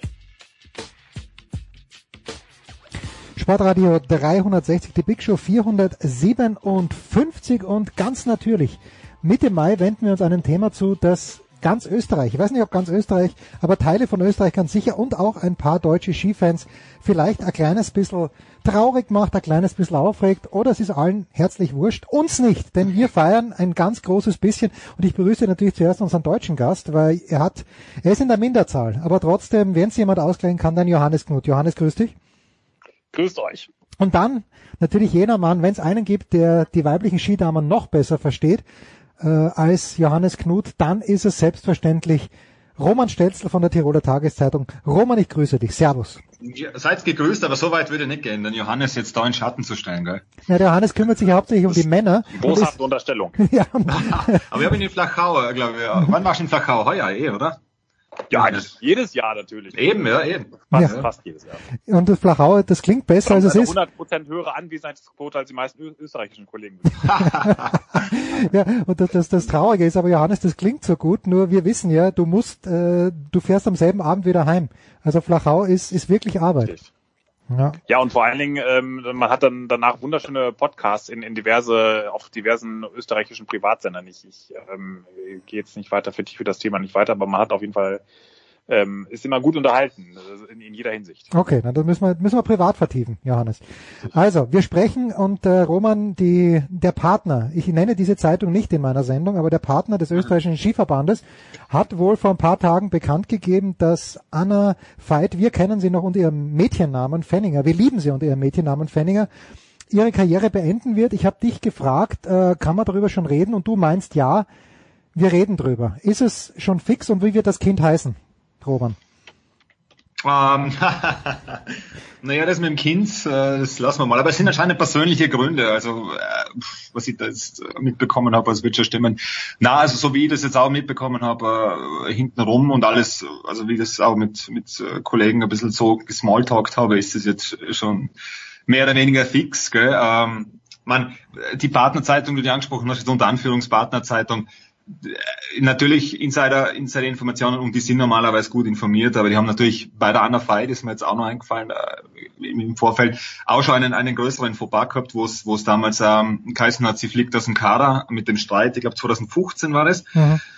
Ähm, und da haben sie dann auch groß getitelt, heute fliegt Anna Veit aus dem Kader oder aus dem ÖSV und, und dann war dann aber die Pressekonferenz, wo der, wo der Peter Scholznadel dann beschwichtigt hat und ausgeredet und alles wieder äh, eitel Wonne Sonnenschein. Also so jetzt, also äh, äh, jetzt gleich für bare Münzen nehmen würde ich nicht, aber ähm, auch der Peter Scholznadel, ich glaube jetzt auch, eh, auch bei uns im Gespräch, was ich gesehen habe, ähm, ich hat es jetzt auch schon mehr oder weniger bestätigt und es ist, glaube ich, auch die, die Salzburger Nachrichten ähm, äh, auch schon mehr oder weniger, weniger weniger bestätigt. Also ich würde schon sagen, dass äh, ohne ohne jetzt da irgendwie zu unterstellen, äh, wer was die Gründe sind und wie das Kind heißt, äh, würde ich sagen, das ist, ist mehr oder weniger durch. Ja. Mhm. Johannes, du hast dich mit dem angesprochenen Manager, wenn ich mich richtig erinnere, Köster hieß er, oder?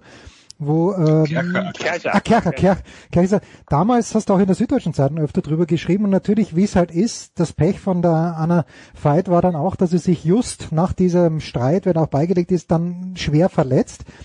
Wie, wie du bist ein bisschen weiter entfernt. Ich habe natürlich diese emotionale durch den Reisepass bedingte Bindung an die Anna Veit.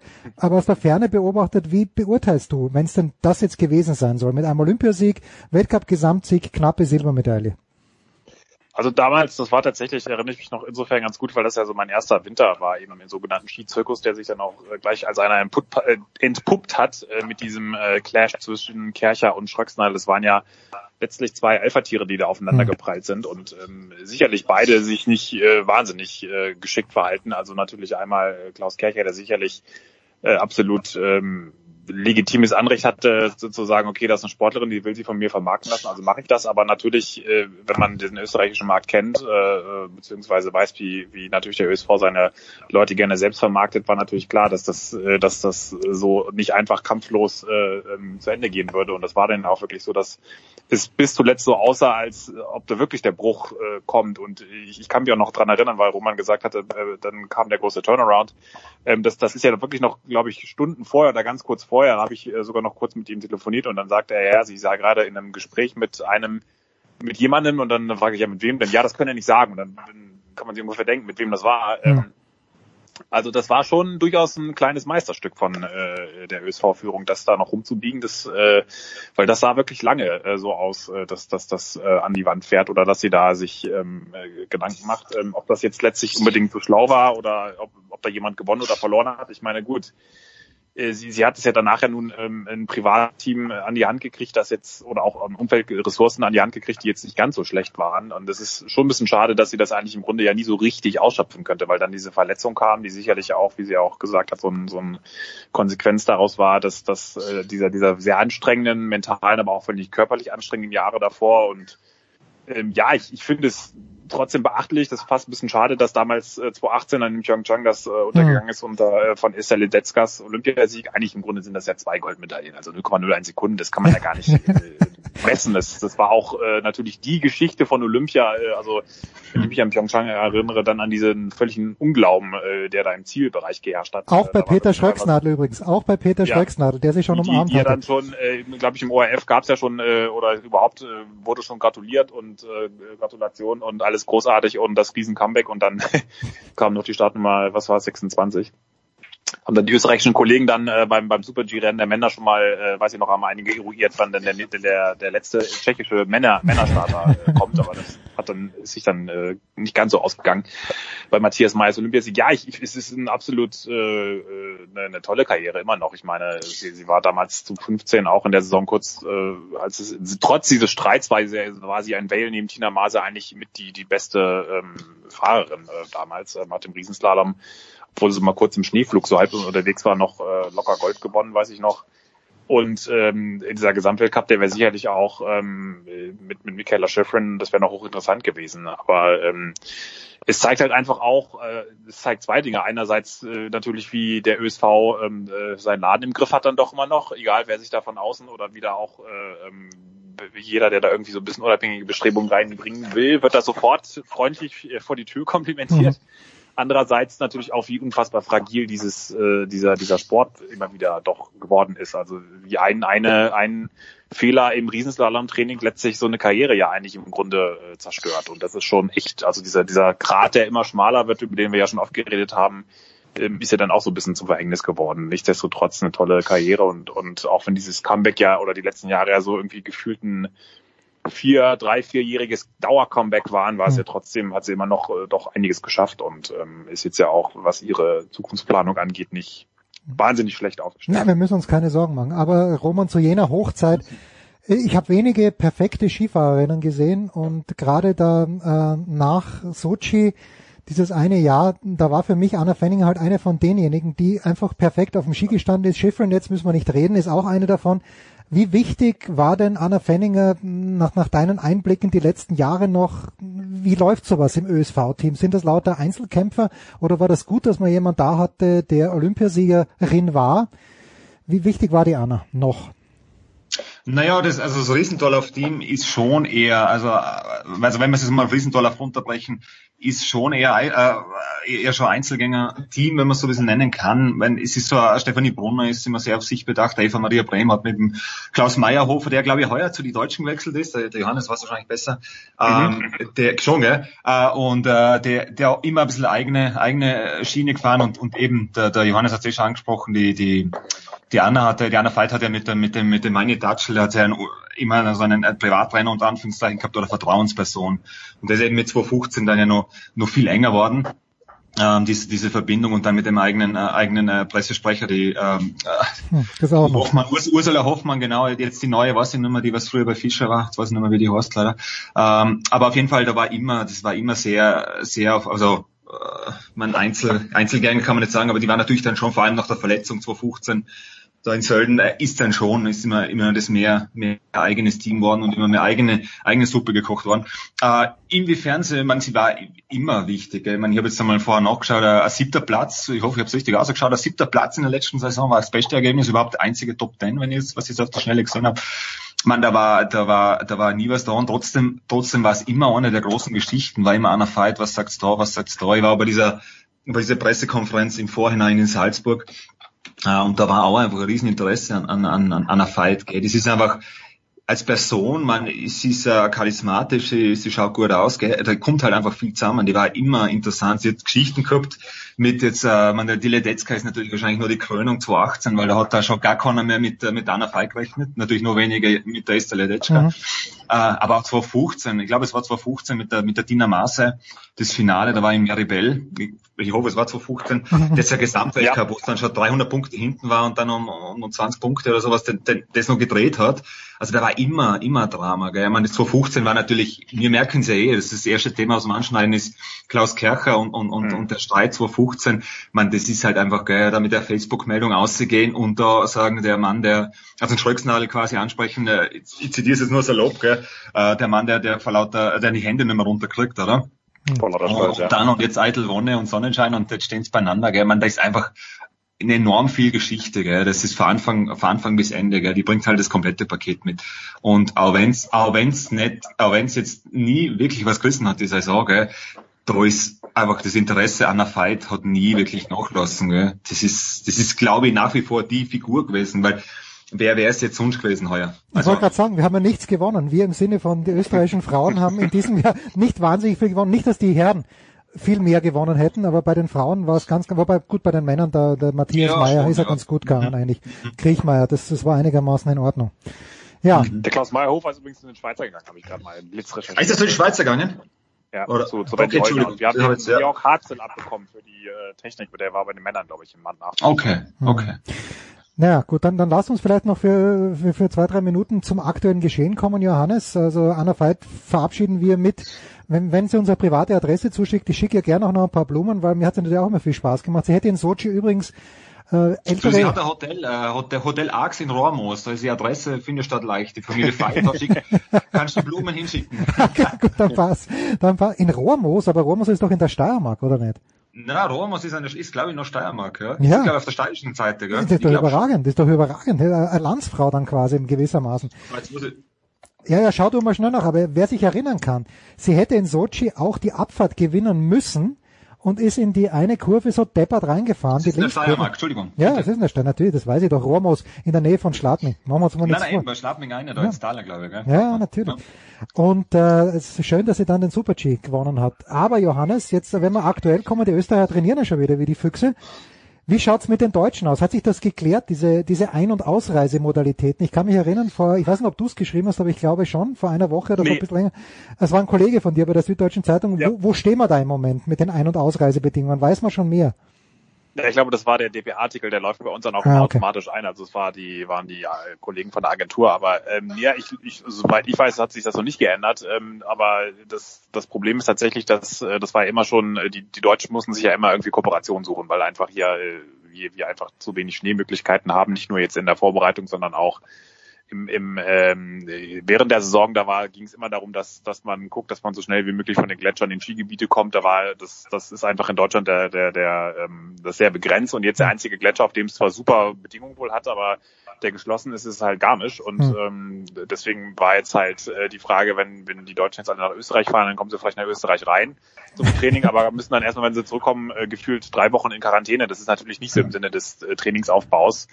Und da nutzen natürlich die anderen äh, Nationen ihren Vorteil jetzt, vor allen Dingen die, die alten Nationen ihren Vorteil natürlich aus, was ja auch völlig legitim ist. Ähm, die, die Österreicher, die Schweizer, auch die Franzosen sind jetzt, glaube ich, wieder im Schnee. Die Deutschen sagen, ja, jetzt demnächst noch können wir es kompensieren, aber sobald sollte es mal passieren. Aber es sieht ja danach aus, dass es jetzt so langsam wieder, wieder ähm, irgendwann möglich ist. Wann das genau so ist, weiß ich nicht. Das Problem ist wohl irgendwie, dass man dass, dass sie äh, vom, vom Kader her oder vom Verband her keine genaue Info kriegen, was passiert, wenn jetzt wirklich eine Viktoria Rebensburg an der Grenze angehalten wird und gesagt wird, äh, woher kommen sie denn nach Österreich? Also das ist, das kann keiner irgendwie äh, belastbar sagen, was wie da genau im, im Zweifel verfahren wird. Und der einzige, der ein bisschen natürlich einen Standortvorteil hat, neben den ganzen DSV-Trainern, die ja irgendwie zu helfen Thomas Dresden, oder? Der, der lebt doch in Genau, Österreich. Thomas Dresden, der in äh, Scharnstein, in ne? mittlerweile in Schornstein ähm, äh, lebt, aber natürlich jetzt auch nicht vom äh, sich einfach so dem ÖSV-Team anschließen äh, äh, kann oder auch vielleicht will, weiß ich nicht, aber ähm, das, das ähm, weiß nicht, ob man da so ein bisschen ähm, sie, ich, da arbeitet man sicherlich an Alternativkonzepten, aber ich, ähm, soweit ich weiß, hängen sie da immer noch so ein bisschen in der Mhm. Luft und ähm, es ist ja sowieso die Frage, wie es dann überhaupt weitergeht. Also ich bin ja sehr gespannt, wenn das jetzt im Herbst wirklich nochmal so eine zweite Welle kommt. Ähm, also ich weiß, dass nicht nur in, jetzt bei den Verbänden sehr viel ähm, ähm, Trubel ist, sondern auch natürlich die FIS wahnsinnig gucken muss, wie es jetzt überhaupt weitergeht. Äh, Wer bleibt als Sponsor an Bord? Wie, wie macht man das mit Amerika-Rennen? Kann man überhaupt den Amerika-Rennen Mhm, mhm. Weltcups machen? Wie ist es mit den äh, Asientourneen in China? Äh, ähm, macht man das so ähnlich wie ähm, äh, wie jetzt viele Verbände auch? Da, da gibt es Planung, dass man so die, einige Orte auswählt und, und da so ein bisschen rotiert. Das ist alles noch nicht so richtig weit, aber da gibt es natürlich jetzt wahnsinnig viele äh, Gedankenspiele und da hilft natürlich auch nicht, dass der Verband an sich jetzt natürlich dadurch, dass der Kongress ja vertagt wurde, der FIS-Kongress, wo der neue Präsident gewählt werden soll, dass der jetzt auch äh, auf unbestimmte Zeit ähm, verschoben ist und der stets dynamische, zuletzt dynamische Dank Franco Kasper die Geschäfte weiterführt. Also da ist ähm, Ich höre Jens lachen. Ich weiß nicht, was glaube ich, war Äh, Moment, war, war dieser Kongress nicht für Parteier anberaumt, oder? Es war doch Ja, Parteier. Partei war der der Skination Thailand. Äh, großartig. Ich glaube, da geht's weniger um die Skination. großartig. Völlig haltlose Unterstellung auch hier. Ähm, Sie haben es ja irgendwann, glaube ich, Sie haben das irgendwie, irgendwann haben Sie das nicht mehr nach ge- benannt, sondern nur das Hotelresort genannt, weil es glaube ich, so peinlich war, dass das, äh, dass jeder sofort auf den ersten Blick gesehen hat, dass das nach Thailand geht. Ja, das ist ja auch, also da ist viel, viel in der Schwebe gerade und ähm, wird ähm, sicherlich nicht einfach. Andererseits hat man ja gesehen, die Situation ist so dynamisch. Kann auch sein, dass es in zwei Wochen alles schon wieder gut ist und dann regelt sich doch irgendwie. Naja. Herrschaften, großartig. Kurze Pause, dann geht's weiter in der Big Show 457.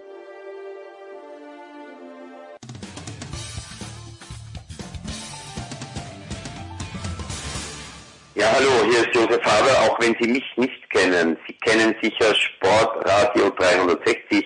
Bleiben Sie dran, wechseln Sie jetzt nicht den Kanal, schrauben Sie nicht am Radio rum oder am Computer, wo auch immer das gesendet wird. Sie hören genau das Richtige, verstellen Sie nur mehr die Lautstärke. Ja, Johannes Knut ist noch ein paar Minuten dabei geblieben in der Big Show 447, weil ich noch eine dringende Frage habe. Johannes, gerade habe ich über ein SED-Newsfeed gesehen. Wir wollen nicht nur die DPA loben, wir loben alle Agenturen. Aber dass äh, Raphael Holzdeppe jetzt äh, wohl mit äh, Kandalita Bere, na, Bo Kandalita Bere, so, so rum ist richtig, die machen ein Stabhochspringen vor äh, in einem Autokino am 24, nein, am 12. Juni ist es soweit. Was hältst du? Ganz, ganz platt gefragt. Aber diese, diese Ersatzveranstaltungen, kannst du damit gut leben? Äh, Oder ist, ab wann wird's anstrengend? Das ist meine Frage, glaube ich. Na gut, anstrengend. äh, Also ich, ich muss ja nicht springen. Also das, das Anstrengend ist wahrscheinlich eher für diejenigen, diejenigen, die da jetzt ähm, eher so in der Rolle sind. Äh, wie lange müssen wir uns noch mit solchen Ersatzveranstaltungen fit halten im Vergleich zu einer ähm, Wettkampfsaison, die später stattfinden soll? Es soll ja jetzt wird ja geplant alles Mögliche Anfang August deutsche Meisterschaften hochwahrscheinlich vor geschlossener Gesellschaft auch oder ähm, oder halt ohne ohne Zuschauer. Ähm, Das ist natürlich auch für einen Verband für den DLV, der jetzt nicht arm ist, aber auch nicht wahnsinnig finanzstark ist, ohne Fernseh oder dann, dann gibt es zumindest natürlich Fernsehstationen, die auch übertragen, aber ist also auch nicht so einfach, einfach einfach mal wegzustecken, weil man wenn man da zwei Tage lang 17.000 Zuschauer nicht hat und die Einnahmen davon. Es ist ähm, sicherlich nett und und auch besser als gar kein Wettkampf, äh, weil weil man man will irgendwie in Schwung bleiben, aber das ist natürlich in erster Linie sind es so ein bisschen ähm, hochtrabende oder PR-Maßnahmen unter Wettkampfbedingungen, weil natürlich die Athleten die die nehmen diesen Wettkampf schon an und das aber sie sie sie können natürlich auch nicht voll ans Limit gehen, weil jetzt viele aus so einem eher aus so einem breiten Fitnesstraining rauskommen, auch Ja, so ja. richtig spezifisch ja auch erst seit gar nicht so langer Zeit trainieren. Du hast ja auch, entschuldige, dass ich unterbreche, mit äh, Pamela Dudkewitz vor kurzem gesprochen, oder? Die, Ja. die ist ja auch noch nicht so weit, dass sie jetzt wirklich die 100 Meter Hürden runterprügeln könnte, wie zu ihrer besten Zeit. Wobei das ja auch dann wiederum bei ihr jetzt an Die war verletzt, oder? Verletzungsvorgeschichte Ja, ja. liegt, aber das ist äh, das Problem hätten alle, das ist wie nicht, das ist durchaus ähnlich wie jetzt bei dem im Fußball, dass einfach äh, das manche gut oder eigentlich noch ein bisschen verschärfter, weil viele jetzt ja aus äh, aus einer Saisonvorbereitung gerade erst rauskommen und und äh, teilweise äh, oft auf Tage lang oder Tage oder sogar Wochen hinter sich haben, wo sie nur ganz ganz ganz unspezifisch, so wie wir im im Homeoffice ähm, ein bisschen Gewichte Kettlebells hoch und runter heben äh, konnten. Also das ist besser als nichts, aber es ist natürlich eher so ein PR-Gag, um so ein bisschen oder PR-Maßnahmen, um im Gedächtnis auch zu bleiben, um auch diesen Platz, den der Fußball natürlich jetzt und bald auch das Basketball sehr offensiv besetzen, äh, ähm, so ein bisschen auch sich warm zu halten, weil es natürlich ähm, ja, das ist, man, man wird dadurch nicht präsenter und, und gerade die Leichtathletik, die ja nun nicht wahnsinnig äh, unfassbar präsent in den letzten Jahren ähm, gewesen ist im, im Mediensport, um es mal ganz äh, vorsichtig zu sagen, die, die müssen natürlich äh, gucken, dass sie da irgendwie auch das unter einen Hut kriegen. Das Problem ist halt, auch da fällt ihnen jetzt ihre Vielfalt so ein bisschen auf die Füße, dass es halt im Grunde äh, 30 Sportarten in einer Sportart sind und Mhm. natürlich, dass bei ein, einigen Wettkämpfen sich wahnsinnig gut eignen. Stabhochsprung sowieso ein sehr publikumsträchtiger Sport, der immer sehr gerne vorgezeigt wird im, im Bahnhof in Zürich, auf irgendwelchen Marktplätzen in Aachen ähm, oder sonst wo. Die werden immer gerne vorgezeigt, aber es ist natürlich dann so für Hammerwurf im Park oder ähm, Traumhaft. Das würde im englischen Garten, Hammerwurf im englischen Genau. Garten, in Richtung, Kilometer gehen irgendwie ähm, im, in, auf der Leopoldstraße, das ist halt alles natürlich nicht so wahnsinnig sexy und auch da werden natürlich auch einige Sportler bevorzugt oder einige wenige Sportler bevorzugt oder halt da auch von den Verbänden ein bisschen Unterstützung reingeschossen, wo halt Aufmerksamkeit da ist. Jetzt in Oslo gibt's ja auch so so abgespecktes äh, Meeting mit Warholm und Ingebrigtsen und Co. Aber das, das sind alles, äh, und da gibt es einen Hilfsfonds, Hilfsfonds vom Weltverband, aber das ist natürlich ähm, verdeckt äh, nicht das Problem, dass sehr viele Athleten ähm, da richtig Probleme haben. Vor allen Dingen die, die angloamerikanischen, die viel von Startprämien leben und Mhm. natürlich auch ganz krass die afrikanischen, die Ja. wahnsinnig von diesen Straßenläufen und allen möglichen leben. Und die jetzt teilweise gab es ja eine große Geschichte in kenianischen Medien, die jetzt auch im Straßenbau aushelfen, ist auch völlig irre. Also ähm, habe ich jetzt auch erst hier vor kurzem gesehen. Also das ist schon, da sind viele Fragezeichen und ähm, es ist fällt mir sehr schwer zu glauben, dass das im, im Herbst alles so durchgeht, genauso wie mit der Tour de France und allem möglichen, aber man muss sich halt irgendwie in Bewegung halten und ähm, naja, ja, äh, also gerade bei der Leichtathletik kann man sich ja kaum vorstellen, wenn man das, dieses Theater jetzt beim Fußball ansieht, dass die 100 Meter Läufer Bahn an Bahn rennen. Man kann sich keinen Mittelstreckenlauf vorstellen, die 1500 Meter, weil die Athleten und Athletinnen sich da natürlich gegenseitig berühren. Also Leichtathletik, Leichtathletik ist echt eine schwierige Geschichte. Und den, den Wobei man Thomas- im Sprint ja immerhin noch, äh, man hat im Sprint kann man noch eine Bahn freilassen. Ja, das ist natürlich nicht optimal, aber das geht. Man kann die die äh, Technikwettbewerbe sind ja im Großen und Ganzen tatsächlich recht gut, Hm. äh, weil das an, an sich schon sehr individual äh, betonte Übungen sind, aber Mittelstrecke, das stimmt. Da, da müssen die jetzt im Training teilweise 15 Meter Abstand halten. Das ist natürlich irgendwie auch absurd. Und es gibt aber wohl offenbar zumindest in Deutschland und Bayern, äh, hatte mir jetzt ein Trainer ähm, erzählt, dass, dass die wohl ab Mitte Juni damit rechnen, dass auch der Kontaktsport wieder zurückkehren darf. Und dann hätten Hm. die äh, ein bisschen bessere Karten. Aber ähm, wenn, wenn man, äh, äh, was sind schon Mitte Juni, das sind drei Monate, also das ist in, in äh, Corona-Zeitrechnung ungefähr gefühlt fünf Jahre bis dahin. Das Ja, ja, da geht's weiß man nicht, wie es aussieht. Eine Sache noch, Johannes, ich weiß, äh, you're busy, aber eine Sache müssen wir schon noch ansprechen. ESPN legt einen nach dem anderen drauf. Der Last Dance haben wir vorhin besprochen in anderer Runde, aber ich lese gerade am 24. Mai, glaube ich schon. Ist es am 24. Mai und am 31. kommt eine Dokumentation auch bei ESPN über Lance Armstrong, wo er dann im Grunde genommen, ja, er ist noch geständiger, als er eh schon war und er sagt aber auch, und Jetzt das, aber wirklich die ganze Wahl. ja, jetzt aber wirklich die ganze Wahl. Aber gut, er und das rechne ich da in, ihm dann schon an, er benutzt dann keine Ausreden mehr und sagt, ja, ich habe es gemacht und ich habe es bewusst gemacht und ich habe mich davor informiert, was ich tue. Äh, darf ich ihm das hoch anrechnen? Weil natürlich hat er alle beschissen, aber ich glaube halt, er war nicht der Einzige. Er hat es nur besser gemacht als alle anderen. Ist das überhaupt noch ein Thema? Auch für dich in der SZ? Tatsächlich ist es heute ein Thema, weil mein Ressortleiter ungefähr den äh, durchaus ähnlichen Impuls hatte wie du und, und gesehen hat, oh, äh, das, das müssen wir irgendwie noch vermelden.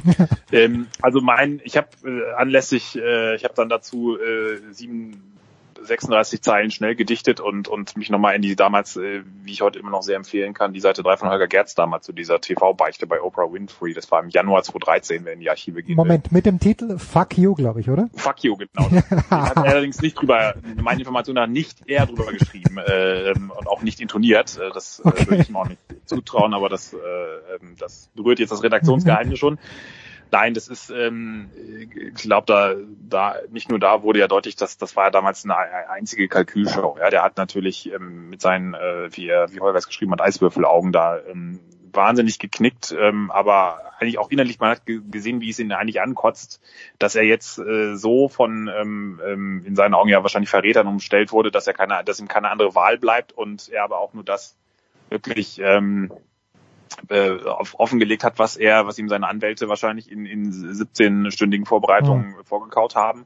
Und er selbst in seiner in seinem, in dem Moment, in dem du ja eigentlich in Amerika dann Reue zeigst und zu Kreuze kriegst, und das ist ja eigentlich die einzige Chance, dass sie dann wirklich auch sagen, okay, Lambs, wir, wir vergeben dir, er das selbst dann noch schafft, den arroganten Vollidioten raushängen zu lassen, äh, indem er Betsy Andreo sagt, der, der Frau von seinem Ex-Kollegen Frankie Andreo, du, ich habe äh, die, die ja offenbar mal fette Schlampe dann genannt hat in seinen, einer seiner ähm, einfühlsamen Rundumschläge, dass er gesagt hat, du Betsy, tut mir leid, ich habe dich äh, Schlampe genannt, aber nicht fett. Und, und, und, so. Also ich meine, das sagt eigentlich schon alles über die Ernsthaftigkeit seines, ja. äh, seines Anliegens. Und also ich, ich nehme da überhaupt nichts. Äh, du, du kannst ihm das gerne anrechnen. Ich, ich, ich sehe das äh, so, dass, dass die jetzt Publicity brauchen und okay. dann, dann müssen sie jetzt halt irgendwas präsentieren. Also das ist schon interessant, weil er natürlich, man hat ja immer gedacht äh, oder vermutet, dass, dass der natürlich davor auch schon gedopt hat und das ja durchaus vielleicht sogar zu seinem Hodenkrebs äh, 96 beigetragen hat.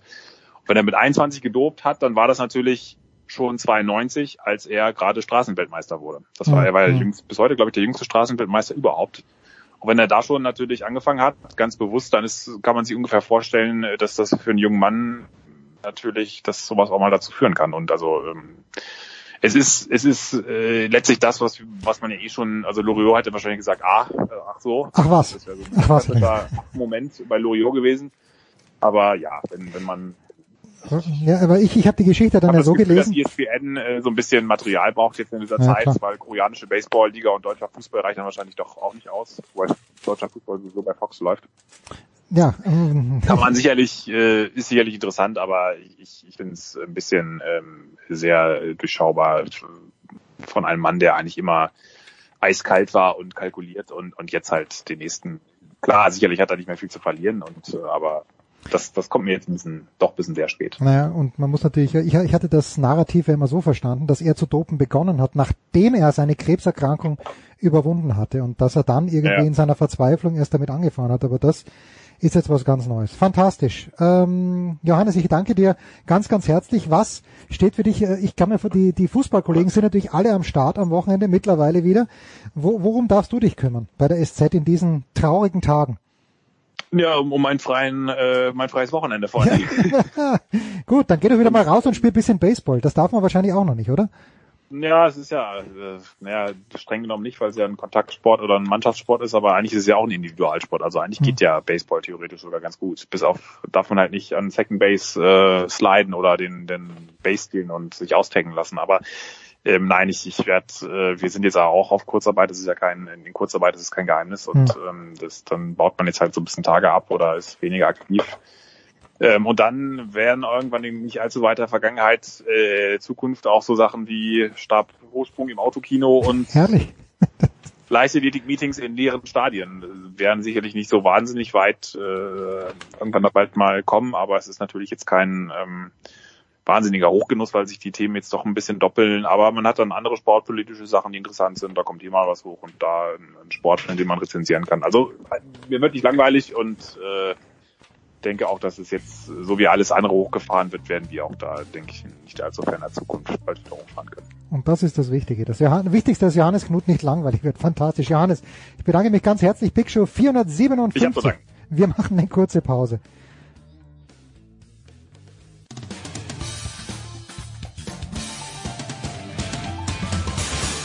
Hallo, hier ist Fabian Ambüchen und Sie hören Sportradio 360.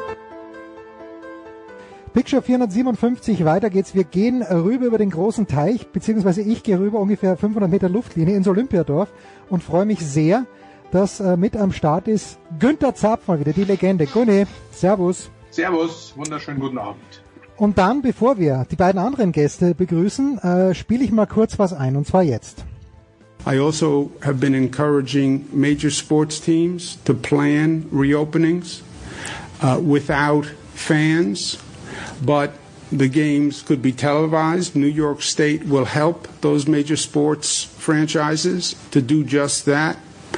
Uh, hockey, basketball, baseball, football, whoever can reopen. We're a ready, willing, and able partner.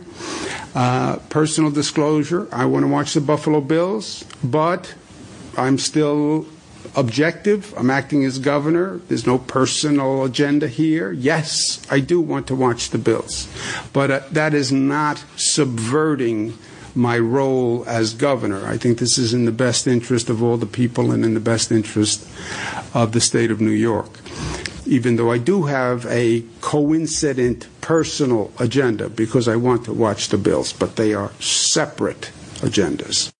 Ja, das war der Governor von New York State, Andrew Cuomo, und geschickt hat mir dieses Teil Stefan Butzko, Buchautor, ein Buch über den BVB hat er geschrieben, früher für ESPN geschrieben, jetzt Host eines Podcasts, Yellowpad Podcast. Du sitzt in Philadelphia, Stefan, ich grüße dich. Servus.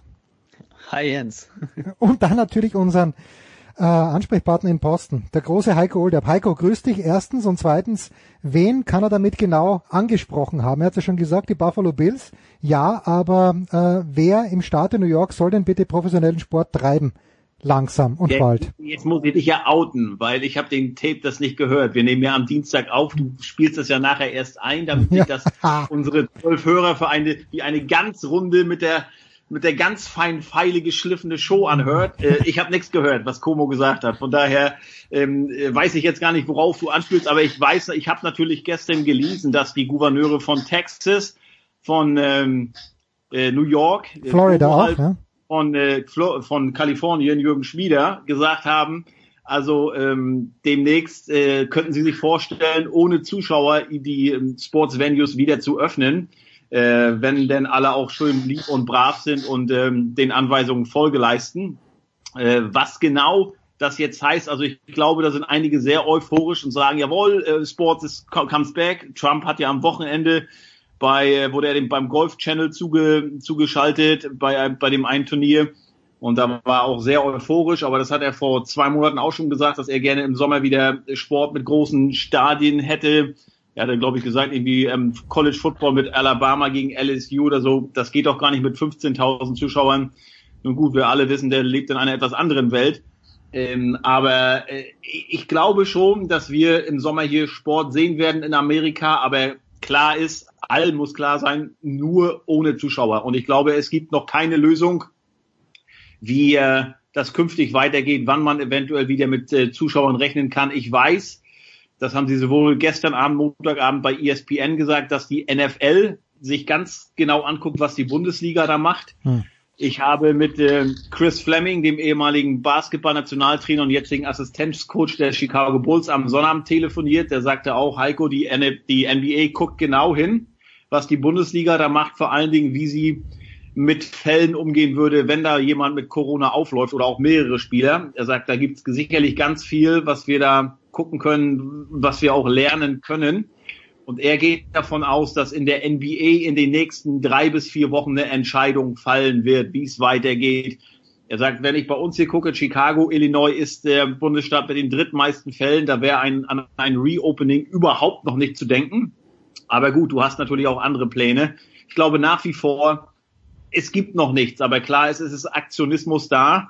Äh, und vielleicht ähm, ja, werden die halt sehen in zwei, drei Wochen äh, oder in vielleicht sogar schon in zehn Tagen, je nachdem, wie lang die wackelige Blase der Bundesliga da hält. Vielleicht hält sie ja länger, als einige erwarten.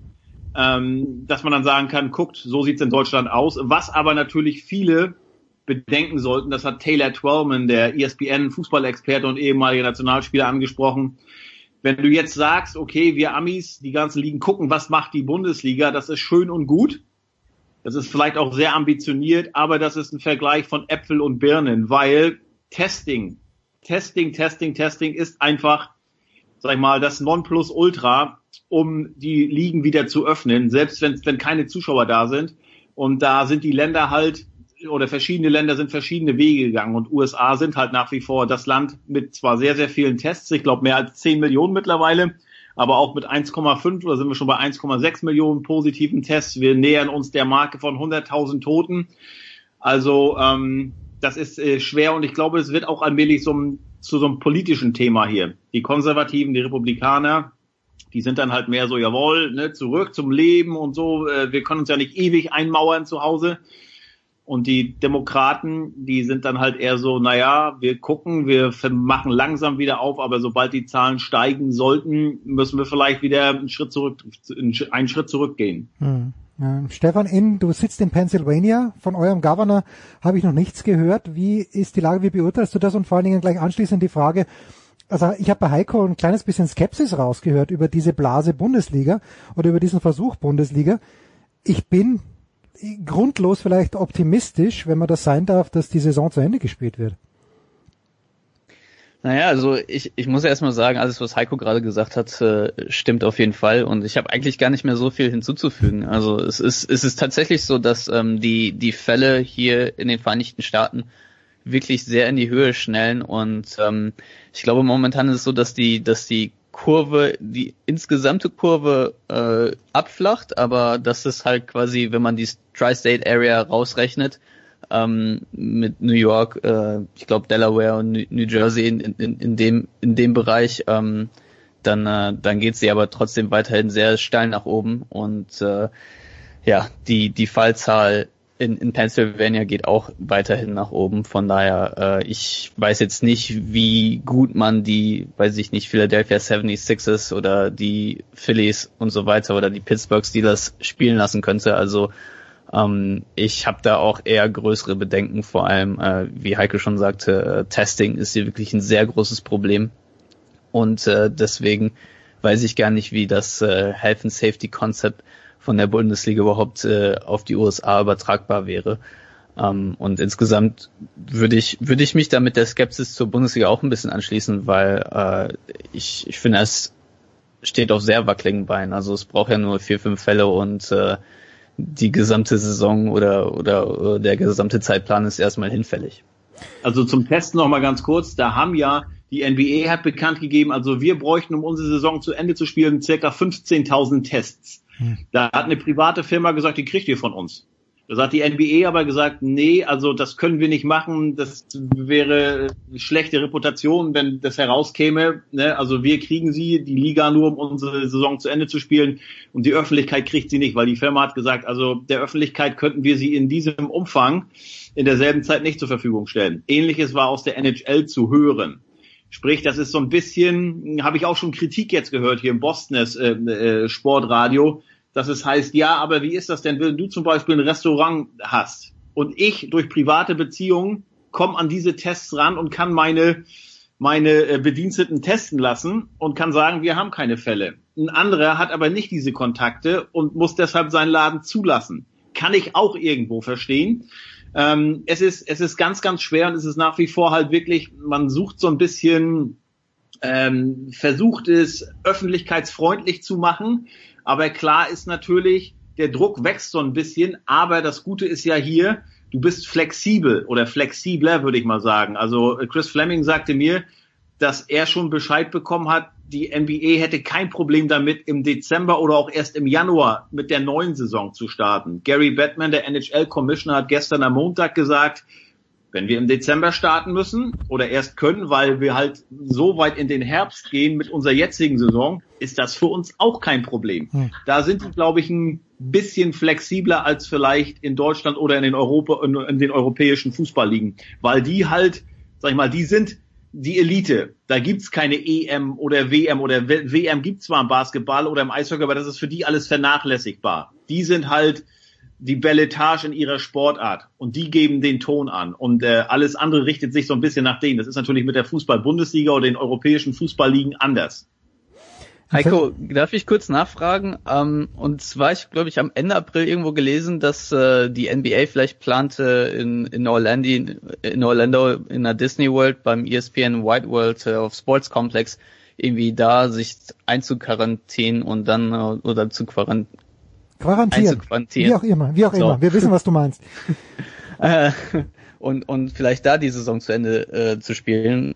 Gibt es da irgendwelche Neuigkeiten, weil mein, mein Nachbar äh, letztens da, darüber gesprochen hat. Aber Spiele Vegas war ja mal eine wurde mal äh, angesprochen, weil es glaube ich einfach auch passt. Ähm, Daniel Theiss sagte neulich, äh, Bahamas war auch mal angedacht äh, und äh, ähm, Ron DeSantis, der Gouverneur von Florida, hat ja neulich schon gesagt, also ne, Leute, wenn ihr, also äh, die Vereine, wenn ihr in euren Bundesstaaten noch nicht trainieren oder spielen dürft, kommt nach Florida, ihr seid herzlich willkommen.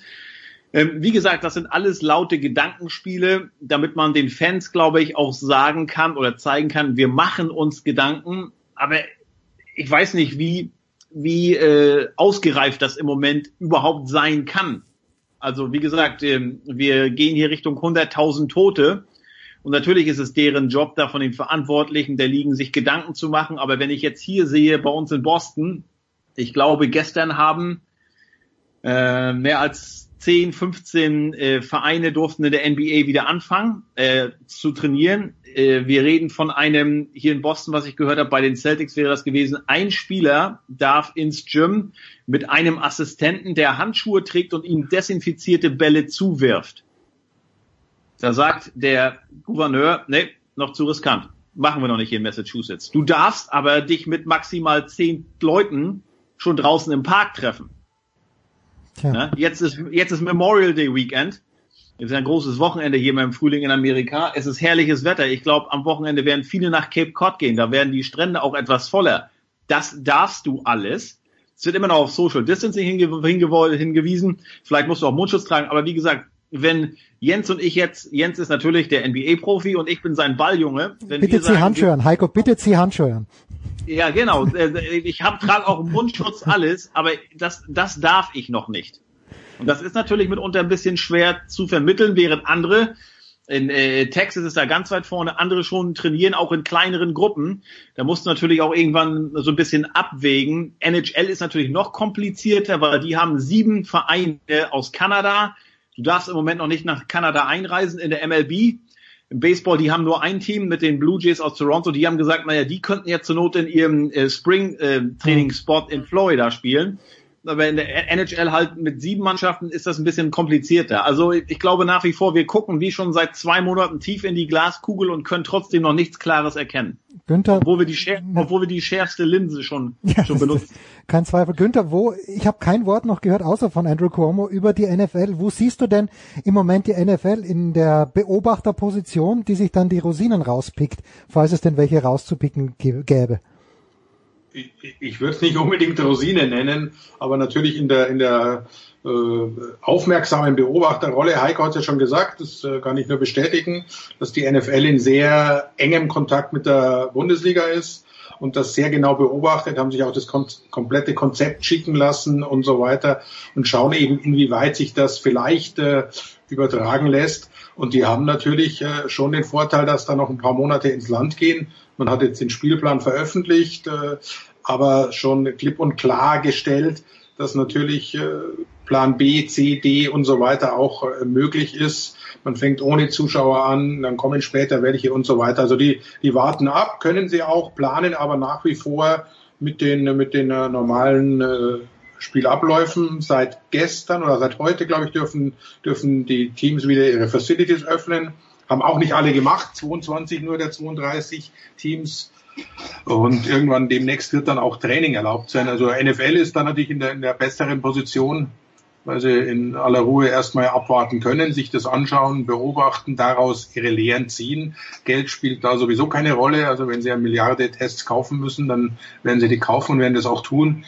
Der NFL, glaube ich, ist dann egal, was, was andere sagen. Und, und die drei Gouverneure, die wollen genau das, was, was jetzt auch schon angeklungen ist. Die hätten natürlich gern, dass entweder NHL oder NBA oder im Idealfall äh, MLB noch alle drei zusammen in ihrem Staat die komplette Saison zu Ende spielen oder überhaupt die Saison spielen, wenn es um Baseball geht. Aber das, das sind natürlich, äh, glaube ich, Träumereien. Günther, ja, bitte, Heiko, bitte. Super Bowl in Tampa. Also ich, das, ich kann mir vorstellen, dass das eventuell ohne Zuschauer oder nur mit was ein paar reichen Leuten da, ein paar Großsponsoren in den Logen und dann mit der Presse stattfindet, weil und wir, wir beide natürlich. Ja, mit der Presse, das ist das Wichtigste, die Presse. Ja. Das Interessante ist ja, jetzt in der Bundesliga hat man ja gesehen, da sind die Akkreditierungen für die Journalisten ja auch sehr minimiert äh, aufgrund von diversen Auflagen. Gut, wenn du da keine Zuschauer hast in, äh, beim Super Bowl ist eine Sache. Ich glaube, von den Medien, das wäre nicht so schlimm. Die könnte man ja schön über das gesamte Stadion dann verteilen und wir haben ja auch noch äh, einige Monate bis dahin. Aber ich glaube, es ist nicht mehr so eine verrückte Idee, dass das heißt, also oder andersrum, das ist, es ist keine Selbstverständlichkeit, ähm, dass klar ist, dass der Super Bowl natürlich mit in einem vollen Stadion in, äh, in Tampa Bay stattfinden wird. Ja, glaube ich auch. Also ich, ich denke, man kann natürlich äh, mit disziplinierten Zuschauern, also ich würde es jetzt nicht der Fußball-Bundesliga anraten, aber in Amerika, äh, wo man disziplinierter ist, wo es eh nur Sitzplätze gibt, kann ich mir das durchaus vorstellen, dass du in den 60.000 Mann Stadion 15.000 reinlässt. Mit entsprechenden äh, Vorschriften hat man ja schon, die, die Pläne gibt's ja schon, dass du nur vom Platz bestellen kannst, dass du also nicht ein, äh, äh, vor den Essensständen rumstehst und so weiter. Toilette, das müssen sie noch klären, aber auch da wird es eine, eine Lösung geben. Also das kann ich mir gut vorstellen. Das, und, und dann sukzessive werden vielleicht mehr zugelassen. Und ich momentan bin ich da schon optimistisch, was äh, Super Bowl äh, Anfang Februar in Tampa angeht. Und äh, ich hoffe, dass bis dahin auch wieder Flüge von Europa nach äh, Amerika erlaubt sind. Wenn man es jetzt ganz blasphemisch mal fragt, Stefan, äh, mein, mein Sample Size ist sehr gering. Also Baseball, sehr, sehr viele Spiele gesehen, auch Playoff-Spiele gesehen.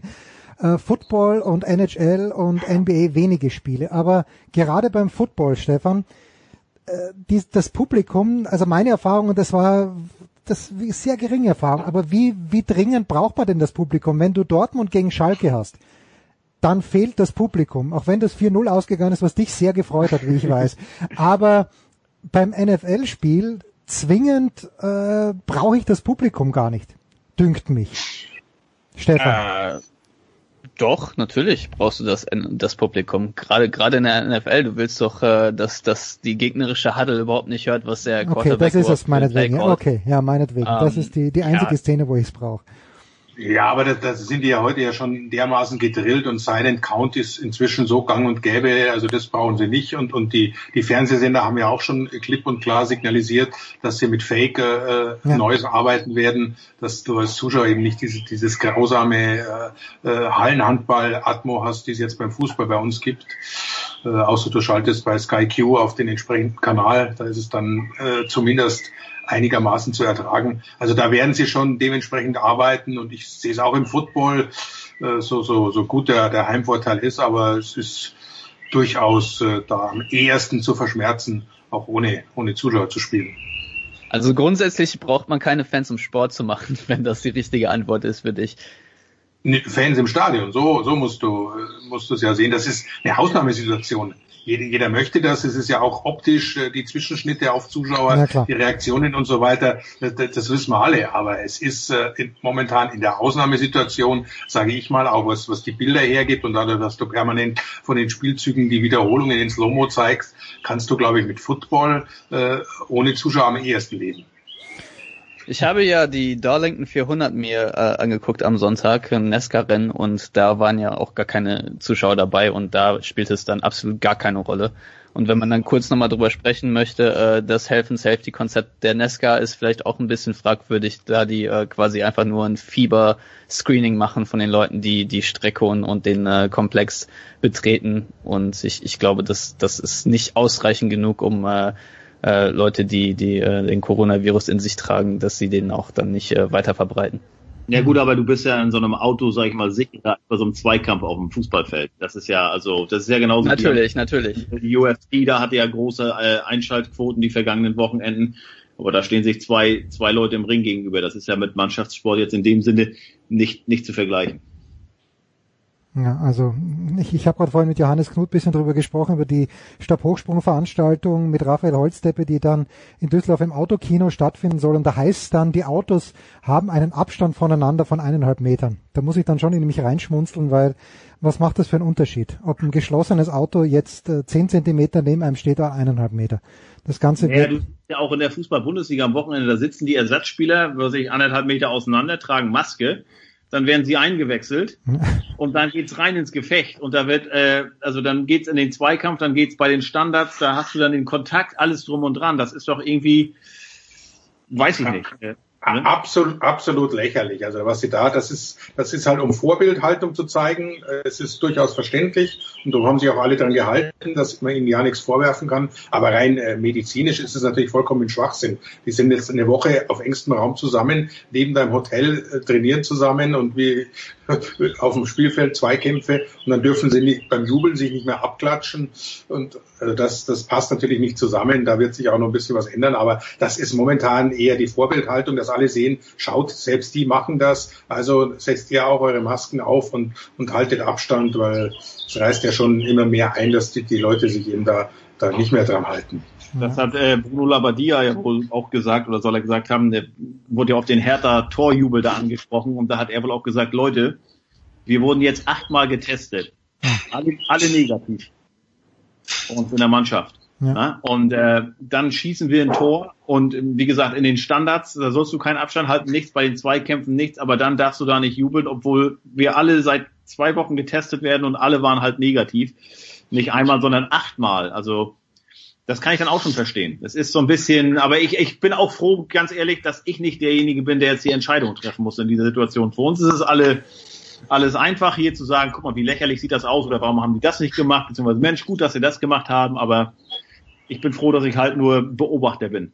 Äh, es, es kommt ja jetzt eh auf, auf die nächsten Wochen an, denn was ich halt überhaupt nicht nachvollziehen kann, dass die jetzt wieder heimgehen dass die jetzt ja. erst waren sie in Quarantäne und jetzt gehen sie alle wieder heim, sollen zwar wenig Kontakt, aber was ist denn das für ein Schmarrn? Die, die Frauen oder Freundinnen, die Kinder, die, die haben Kontakt woanders, dann schleppt einer ein und, und ein oder zwei Fälle und das Ding geht wie, platzt wie eine Seifenblase. Also äh, da muss man halt, dafür bin ich Profi und dafür kriegen sie in dem Fall, muss man es wirklich sagen, ihre Millionen. Da müssen sie jetzt halt mal zwei Monate äh, den Hintern zusammenkneifen und, und in Quarantäne bleiben und dann können mit ihren Familien in Urlaub fahren. Äh, feiern. Ja, also das, äh, das, das passt mir an dem Konzept überhaupt nicht. Also das, das ist nicht, äh, ist nicht schlüssig. Ja. Ein Wort vielleicht noch, äh, Stefan, zur MLB. Da gibt's ja Blake Snell zum Beispiel von den Tampa Bay Rays, gesagt, Bursch, wenn ihr mir noch mehr äh, das Gehalt kürzen wollt, dann spiele ich einfach nicht. Das ist das Risiko nicht wert. Äh, wo stehen wir denn da im Moment? Äh, Wird es eine MLB-Saison geben äh, mit 80 Spielen, die dann in Arizona oder in Florida stattfindet? Oder ist es wirklich jetzt erstmals der Fall, dass die Owners zu viel Geld verlieren und eigentlich gar keine Saison wollen? Äh, wie äh, Bob Müller bei seinem äh, äh, Testament vom Kongress gesagt hat, I'll take the question. Äh, weiß ich nicht, muss ich an, an Heiko weitergeben. Heiko, wie, wo also, stehen wir da? Plan ja jetzt so ein bisschen auch ähm, hat vielleicht auch so ein, so ein, wie sagt man, ähm, also die, die wollen am 4. Juli wäre natürlich schön. Ne? Am 4. Ja, Juli starten, das hätte natürlich auch Symbolcharakter. Ähm, ich habe mehrere Varianten auch schon gehört. Jetzt hieß es, eventuell können sie sogar alle ihre Heimspiele spielen, äh, natürlich ohne Zuschauer, um dass die, ähm, die Divisionen so ein bisschen gemixt, gemischt werden. Also dann würden äh, die, die Red Sox halt auch, und ich glaube mit den Mets sogar spielen in einer Division mit New York. Und aber auch, dass man dieses, diese große Reiserei ver, ver, ver, vermeidet. Also sprich, war wohl sogar äh, im Plan, äh, dass die dann mit dem Bus runterfahren, die vier Stunden nach New York, um da zu spielen. Niemand also, kennt das besser als du. Du bist auch zu den US Open mit dem Bus runtergefahren, oder? Ab, den Nachtbus sogar, ne? Stark, ähm, ja. ja. Nee, aber was ich sage, über diese, diese Million, diese Pitcher, die teilweise 30 Millionen verdienen, stellen, äh, steigen, äh, steigen dann in den, wird sicherlich kein Greyhound-Bus sein, aber stelle ich mir gerade so schön vor. mit dem Megabus die N95 runter, ist doch schön. Ja. Aber andererseits. Ja, aber, aber mit, mit, mit, überleg mal, wenn du, wie früh du am Flughafen sein musst, jetzt mit Corona noch viel früher wahrscheinlich, ja, noch andere, und dann die ganzen, zeitmäßig macht das keinen Unterschied. Ja, die, die haben ja ihren, ihren Eigenflieger, aber klar, Äh, andererseits, jeder, der es in die Major League Baseball geschafft hat, hat ja Jahre gebraucht, um da durch das Farmsystem zu kommen und da juckelst du ja mit den Bussen jede Woche quer übers Land äh, für, für fast kein Geld.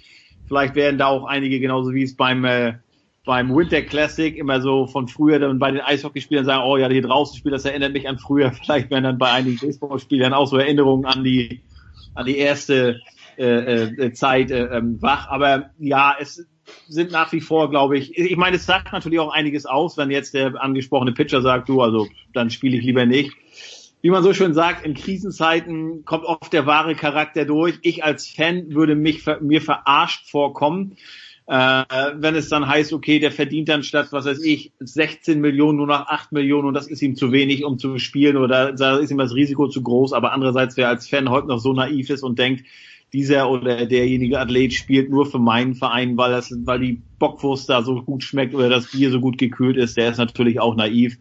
Ähm, nach wie vor, also NFL ist in der komfortabelsten Situation, wie Günther angesprochen hat. Die haben lange Zeit Major League Baseball auch noch. Ähm, äh, und äh, die anderen beiden MLB und äh, äh, Entschuldigung äh, NBA und NHL gut die müssen halt gucken ob, wie sie es zu, zu Ende bringen ob sie es zu Ende bringen, ob sie eventuell gleich in die Playoffs starten. Aber ich glaube, da können wir in drei Wochen uns wieder treffen und da wird immer noch nichts Genaues sein, weil es weiß halt einfach keiner. Abgemacht. Ja, um dem Ernst der Lage nochmal äh, gerecht zu werden, würde ich doch ganz gerne einwerfen, dass ich in den äh, auf Twitter irgendwie gelesen habe, dass die letzten Auflagen äh, Maskottchen ausschließen und ich denke, ohne den Philadelphia Fanatic kannst du äh, die MLB auch komplett canceln.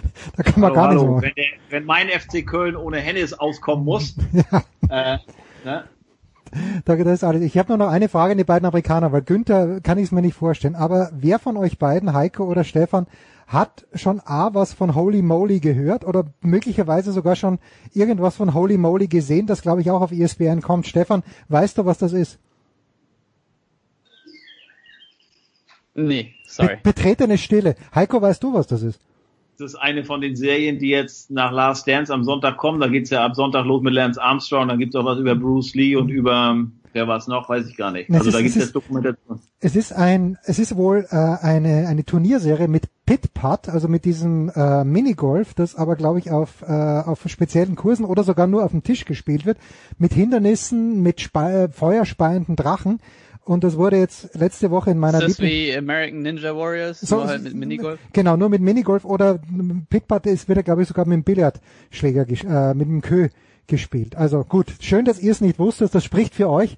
Danke, Heiko. Ich hab neulich, äh, Katie's Cousine schrieb irgendwas, das ist glaube ich zwei, drei, zwei oder drei Wochen her, da hatten die auf ESPN sogar, wie heißt man da, wie heißt das, wenn man Steine ins Wasser wirft und das zählt, wie oft die da springen? Die hatten sogar sowas übertragen. alles, alles. Ja, Rockskipping, glaube ich. Schön. Stefan Butzke in Philadelphia, Heiko Older in Boston und im Olympiadorf Günther Zapf. Danke euch dreien. Wir machen eine kurze Pause in der Big Show 457.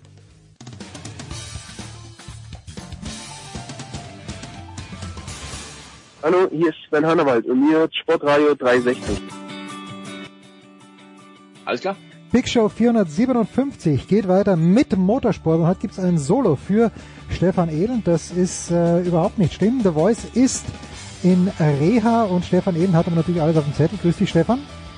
Servus Jens, hallo. Das erste, was auf dem Zettel hat, ist natürlich Stefan Butzko hat es vorhin gerade angesprochen. In Österreich hat sich natürlich dieses erste NASCAR-Rennen angeschaut. Stefan Ehlen, davon gehe ich auch aus. Auch Kevin Harvick hat gewonnen. Deine Eindrücke, Stefan, waren welche?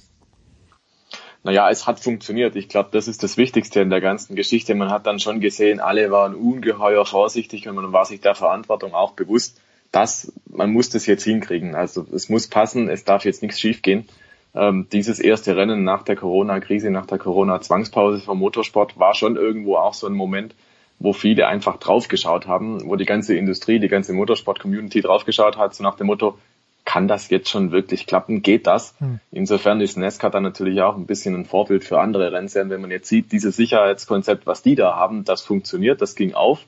Ähm, dann kann man das natürlich auch kopieren für andere Rennserien. Es hat funktioniert tatsächlich, es ging alles glatt, es ging alles okay. Ähm, ähnlich wie bei der Bundesliga am Wochenende in Deutschland auch.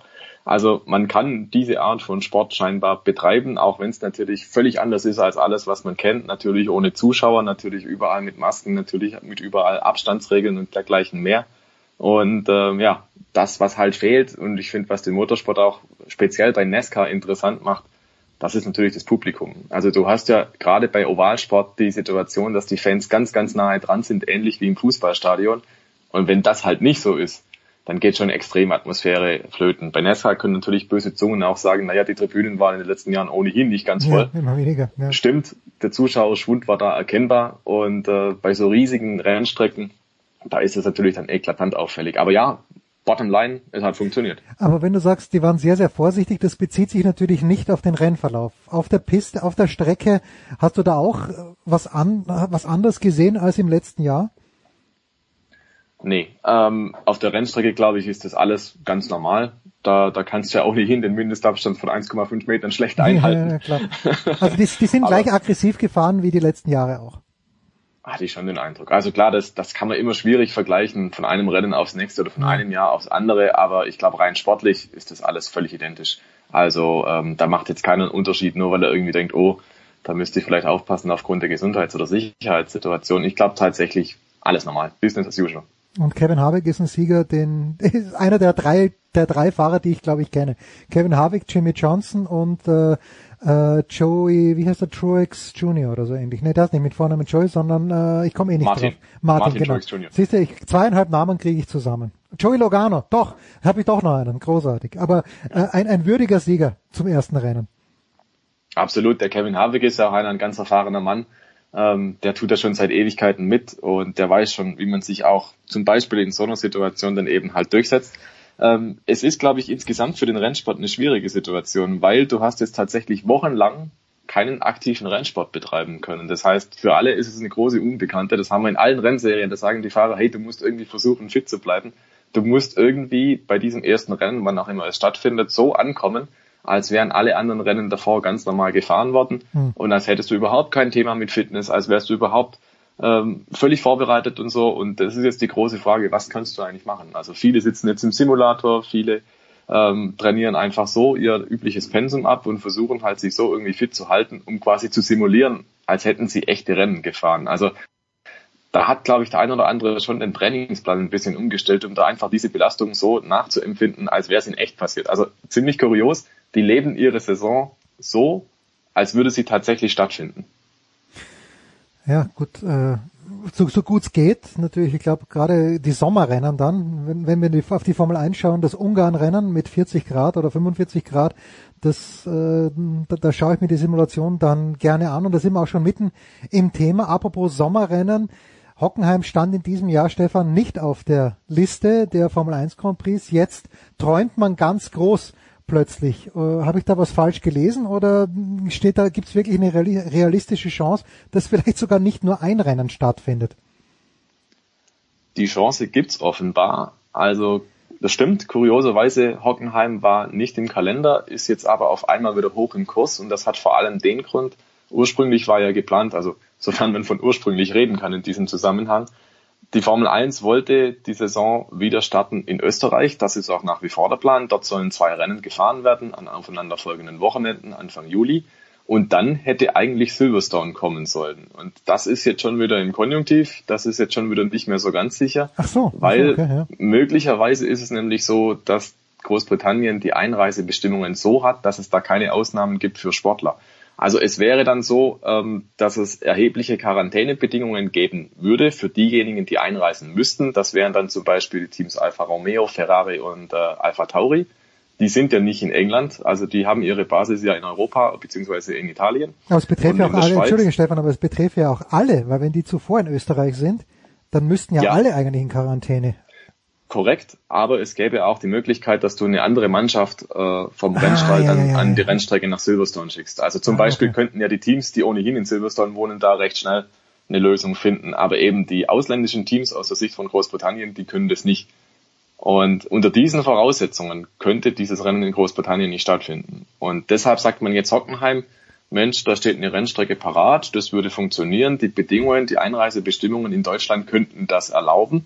Natürlich reden wir auch da wieder von Geisterrennen, also Rennen Ja, ohne Publikum und natürlich im kleinen Umfang. Aber Hockenheim könnte tatsächlich, das ist zumindest gerade das, was sondiert wird, vielleicht sogar zwei Rennen abhalten. und würde, dann würden natürlich, äh, Ockenheim ist ja daran gescheitert, korrigier mich bitte, wenn ich da einen Blödsinn erzähle, aber Hockenheim ist doch daran gescheitert, dass äh, die FIA oder dass die Veranstalter, das Liberty Media einfach und auch Bernie Ecclestone damals schon einfach zu viel Kohle verlangt haben als Garantien und die würden jetzt, äh, jetzt würde man mit Handkuss vielleicht sogar noch Geld mitbringen oder wie? Korrekt. Also der Nürburgring und der Hockenheimring, beide haben irgendwann mal gesagt, wir können uns das nicht mehr leisten. Deswegen gab es ja auch früher das Modell schon seit, seit ein paar Jahren, dass man sich geteilt hat, den Großen Preis von Deutschland, mhm. abwechselnd gefahren ist. Und diese Gebühren waren es auch, was Hockenheim am Ende gesagt hat, 2018 schon, so, jetzt haben wir das Rennen noch, aber dann ist Schluss. 2019 hat dann Mercedes das Sponsoring übernommen und hat gesagt, mhm. wir, wir kaufen dieses Rennen gewissermaßen nochmal ein. Und ähm, dieses Geld ist man nun nicht mehr bereit zu zahlen. Aber wenn es jetzt so wäre, dass tatsächlich die Formel 1 sagt, hey, wir brauchen unbedingt Rennen, sonst geht uns die Formel 1 wirtschaftlich vor die Hunde, dann bin ich mir sehr sicher, wird man eine Lösung finden, dass A, die Formel 1 sagt, wir wollen dieses Rennen und B, Hockenheim sagt, wir wollen aber nichts dafür zahlen. Also da wird es sehr wohl wahrscheinlich eine Lösung geben, finanzieller Natur, dass die äh, Formel 1 sagt, wir lassen uns das auch was kosten in Hockenheim. Weil man darf bei der ganzen Diskussion nicht vergessen, womit würde Hockenheim Geld verdienen bei dem Formel 1 Rennen? Das wäre der Ticketverkauf und das wären dann in kleineren Maßstab natürlich auch die Würstel und das Bier und das Cola und was es nicht alles gibt auf der Tribüne natürlich und ein paar Fanartikel vielleicht auch noch. Aber ansonsten alles andere, alle anderen Einnahmen äh, kommerzieller Natur, die gehen an den Formel 1 beziehungsweise an das Formula One Management und Liberty Media. Das heißt, gibt es keine Zuschauer, kann der Hockenheimring auch nichts einnehmen. Das heißt, es muss auf jeden Fall eine andere Lösung gefunden werden, damit Hockenheim das machen kann. Da bin ich felsenfest davon überzeugt. Aber das kann nur bedeuten, im Prinzip die Antrittsgebühr geht dieses Mal in die andere Richtung. Wenn nur, nur mal eine Zwischenfrage, weil du kennst diesen Ring ja auch sehr, sehr gut, aber wie weit ist der Nürburgring davon entfernt? Eine, nicht, dass es dann zwei Grand Prix auf unterschiedlichen Strecken in Deutschland geben wird, aber wie weit ist der Nürburgring, eigentlich der neue Nürburgring natürlich, davon entfernt, Formel 1 tauglich zu sein? Ist dieses Kapitel auf ewig abgeschlossen? Nee, das Kapitel ist im Prinzip nicht auf ewig abgeschlossen, aber die Veranstalter bzw. die Inhaber vom Nürburgring haben zuletzt recht deutlich gemacht, Formel 1 kommt für uns nicht in Frage. Hm, okay. Ob es inzwischen eine Anfrage gab, ähm, wie schaut es eigentlich aus, könntet ihr euch vorstellen, das, das weiß ich tatsächlich nicht, müssen wir mal losschicken noch. ähm, ganz grundsätzlich ist die Strecke dazu in der Lage, ja. Schon, also der also Nürburgring und der Hockenheimring, das sind die beiden, beiden deutschen Rennstrecken, die die, die sogenannte FIA Grad 1 Zertifizierung haben. Die können also Formel 1 Rennen austragen, genau. Was hat der Sachsenring für eine Zertifizierung? Der, der am Sachsenring kann man im Grunde genommen ein MotoGP austragen, aber sonst das äh, Autorennen bis zu welcher Kategorie? Das müsste ich tatsächlich nachschauen, aber ja, da gibt es einen Unterschied. Ah, okay. ähm, es gibt einen Unterschied zwischen Automobil und Motorrad. Mhm. Also der Motorrad-Weltverband macht das im Prinzip analog, auch da gibt es die Klassifizierung, aber die äh, Anforderungen sind tatsächlich auch unterschiedlich. Also da geht es zum Beispiel um Sturzräume, um Kiesbetten, um Banden. Hm. Ähm, es gibt ja immer wieder Diskussionen, Kiesbett ja, nein. Die Motorräder finden Kiesbetten grundsätzlich gut ähm, weil es bei den Sturz halt dafür sorgt, dass die Maschine und der Fahrer abgebremst werden. Im Automobilsport sagt man inzwischen, na, wir wollen lieber Asphalt haben, dann geht das Auto nicht kaputt. Also da gibt's unterschiedliche Anforderungen eben und der Sachsenring ist zwar für die Motorrad-Königsklasse geeignet, aber nicht für die Formel 1. Ein Mann, über den wir letzte Woche schon gesprochen haben in der Formel 1, ist Fernando Alonso, der, wenn es denn, denn wahr ist, mit immer mehr Werbe auf ein Comeback dringt. Wann wird sich das entscheiden, denkst du? Hört man da schon in den nächsten zwei Wochen was, dass er, dass er wieder zurückkommt zu Renault oder dauert, zieht sich das ein bisschen länger hin? Das ist eine sehr gute Frage und ich denke mir da die ganze Zeit schon dabei, was will er eigentlich? Also ja. natürlich, natürlich lang, langweilig wird ihm sein. natürlich will er noch was beweisen, natürlich hat er da wieder da Blut gelegt und natürlich sagt er, hey, ich, ich will wieder Formel 1 fahren, natürlich spekuliert er da auch auf 2021 wenn dann das neue Reglement kommt, beziehungsweise das ist ja schon verschoben auf 2022, die neuen Autos, die ja alles ein bisschen gleicher machen sollen.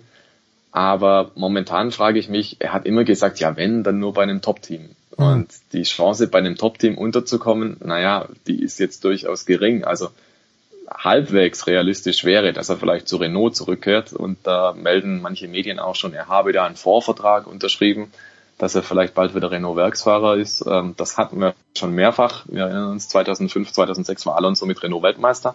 Hm. Dann kam er später nach seinem McLaren-Fiasko 2008 nochmal zurück, hat auch wieder Rennen gewonnen. Und äh, ob er sich das jetzt nochmal antut, also ich wage es doch sehr zu bezweifeln. Vor allem aufgrund der jüngeren Historie. Nico Hülkenberg ist bei Renault gescheitert, Daniel Ricciardo auch. Ähm, also kein Topfahrer wird sich das wahrscheinlich ernsthaft antun. Also der Alonso braucht auch kein Geld mehr verdienen, zumindest nicht äh, in, in der Region, in der ein Topfahrer Geld verdienen sollte in der Formel 1. Ähm, also rein finanziell kann es nicht sein, dass er das machen muss.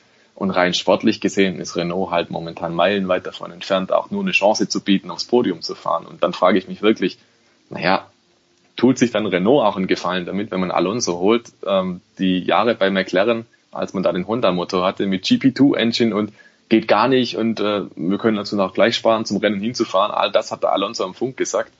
Und äh, das willst du als Renault nicht hören wahrscheinlich. Das willst du auch als Honda nicht hören, ganz klar. Mhm. Aber du weißt jetzt im Prinzip, wenn du dir den Alonso holst in dein Renault-Werksteam, der nimmt kein Blatt vor den Mund. Und also insofern ist die Konstellation so, ich, ich kann es mir nicht denken.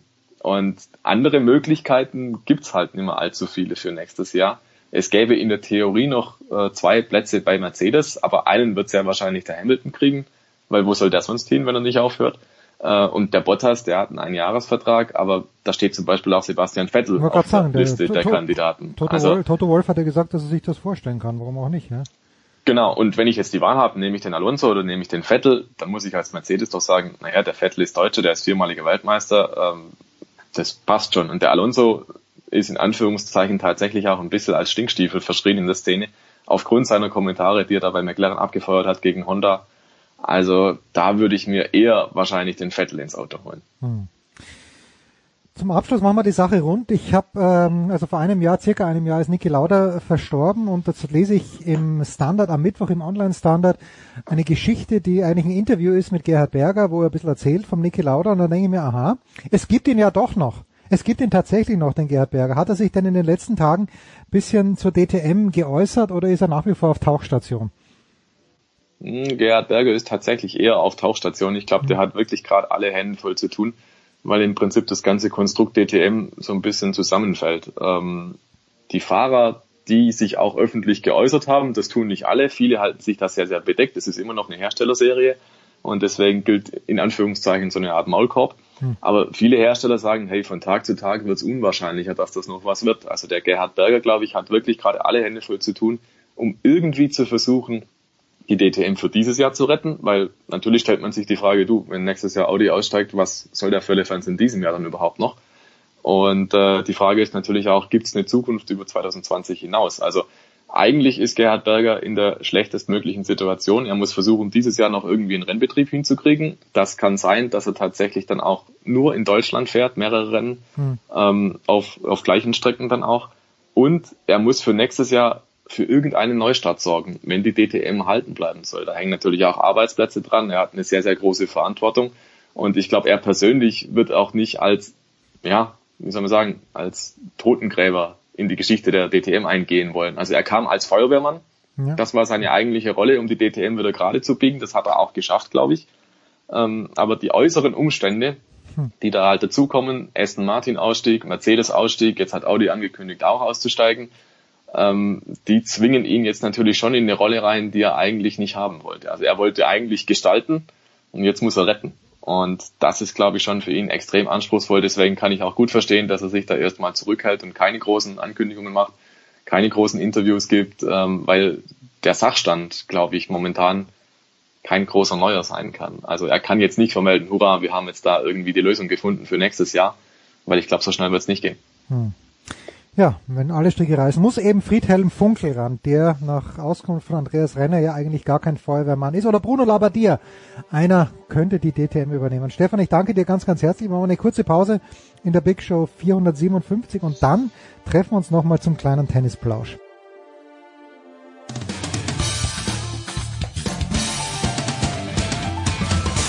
Ja, hallo, da ist Andi Herzog und ihr hört Sportradio 360.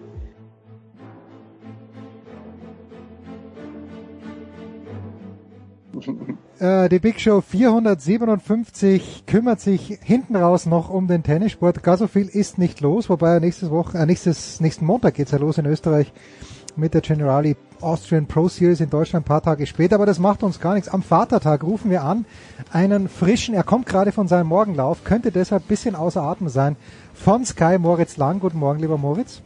Guten Morgen. Und äh, Marcel hat seinen Frühlauf schon hinter sich, steigt jetzt gleich aufs Fahrrad, wird am Nachmittag noch schwimmen gehen. Marcel Meinert, grüß dich Marcello.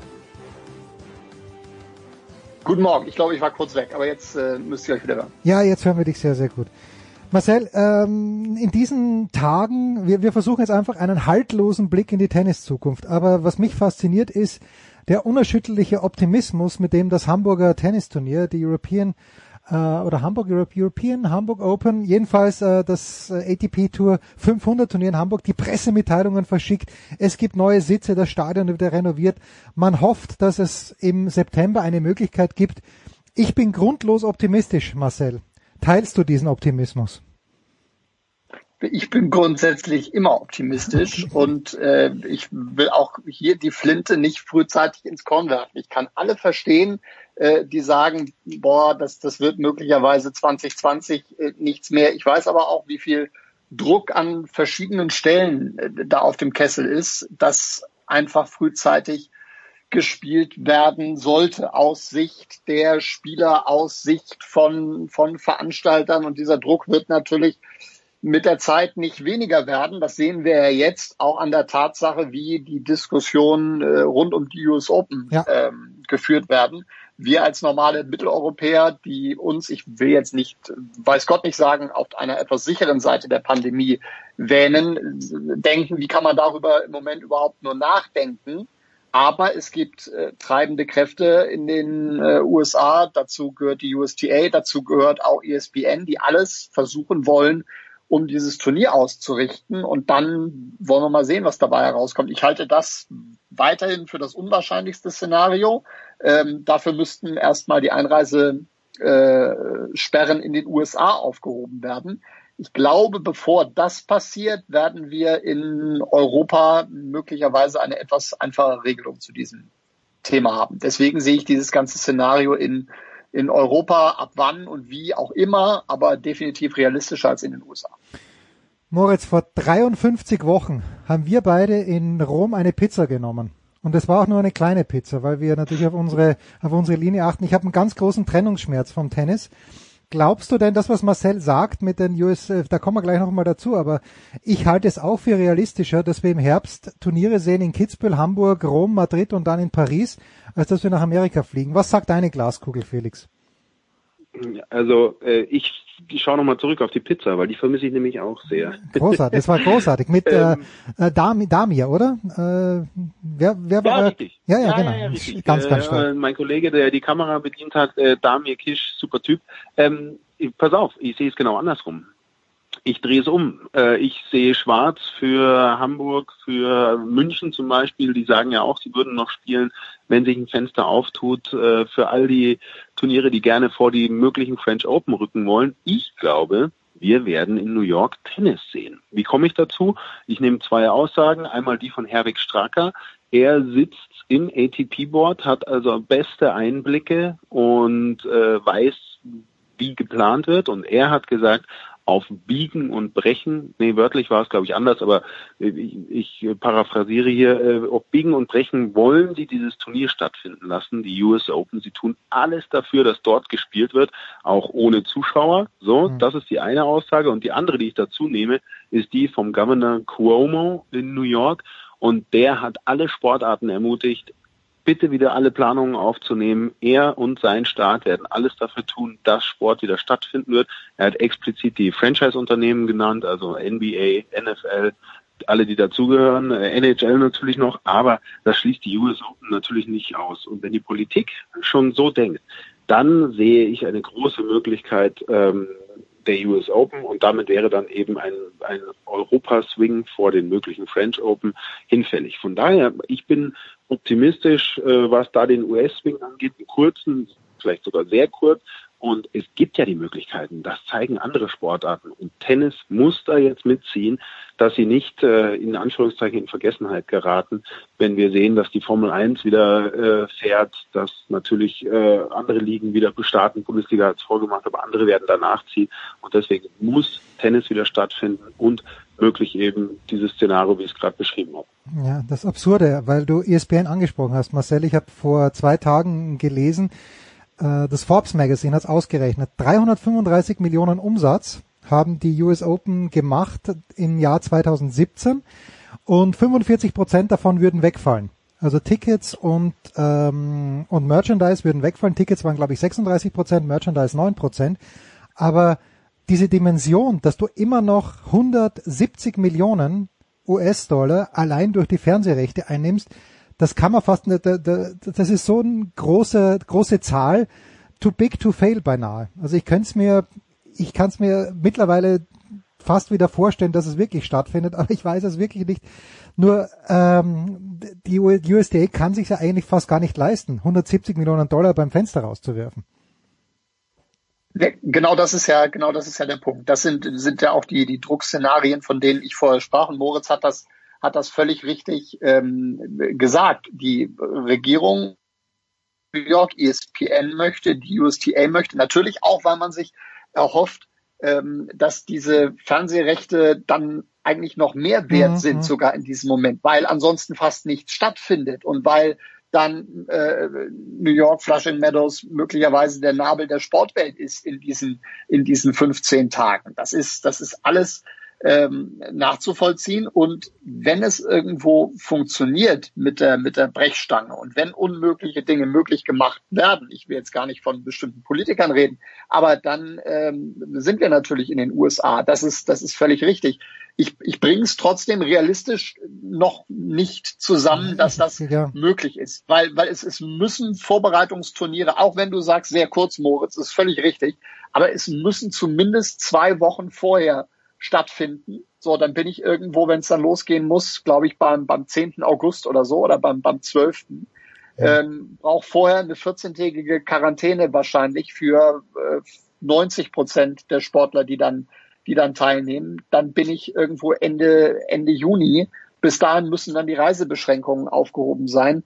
Oh, also da, es, da muss wirklich alles zusammenkommen und die dürfen jetzt keine, keine Zeit mehr verlieren. Also da muss Mitte, Mitte Juni, Mitte, Ende Juni muss die Entscheidung her. Das ist definitiv der letzte äh, mögliche Termin. Auf der anderen Seite, wenn man sieht, wie, wie dynamisch die Situation ist, kann man, kann man gar nichts ausschließen. Keine ja, Frage. Also Alex Antonitsch glaubt ja ähm, und hofft natürlich, dass das Kitzbühler Turnier stattfindet. Ich glaube, wenn, wenn ich Geld setzen müsste, bin ich bisschen mehr auf der Seite European Swing, weil ich glaube, dass es hier mit den Einreisebestimmungen einfacher ist, wenn es möglich ist, rumänische ja. Erntehelfer nach Deutschland oder Österreich zu bekommen und das und äh, das mittlerweile fast problemlos, dann glaube ich, ist auch einfacher, paar Amerikaner rüberzuholen, um in Rom oder sonst wo zu spielen.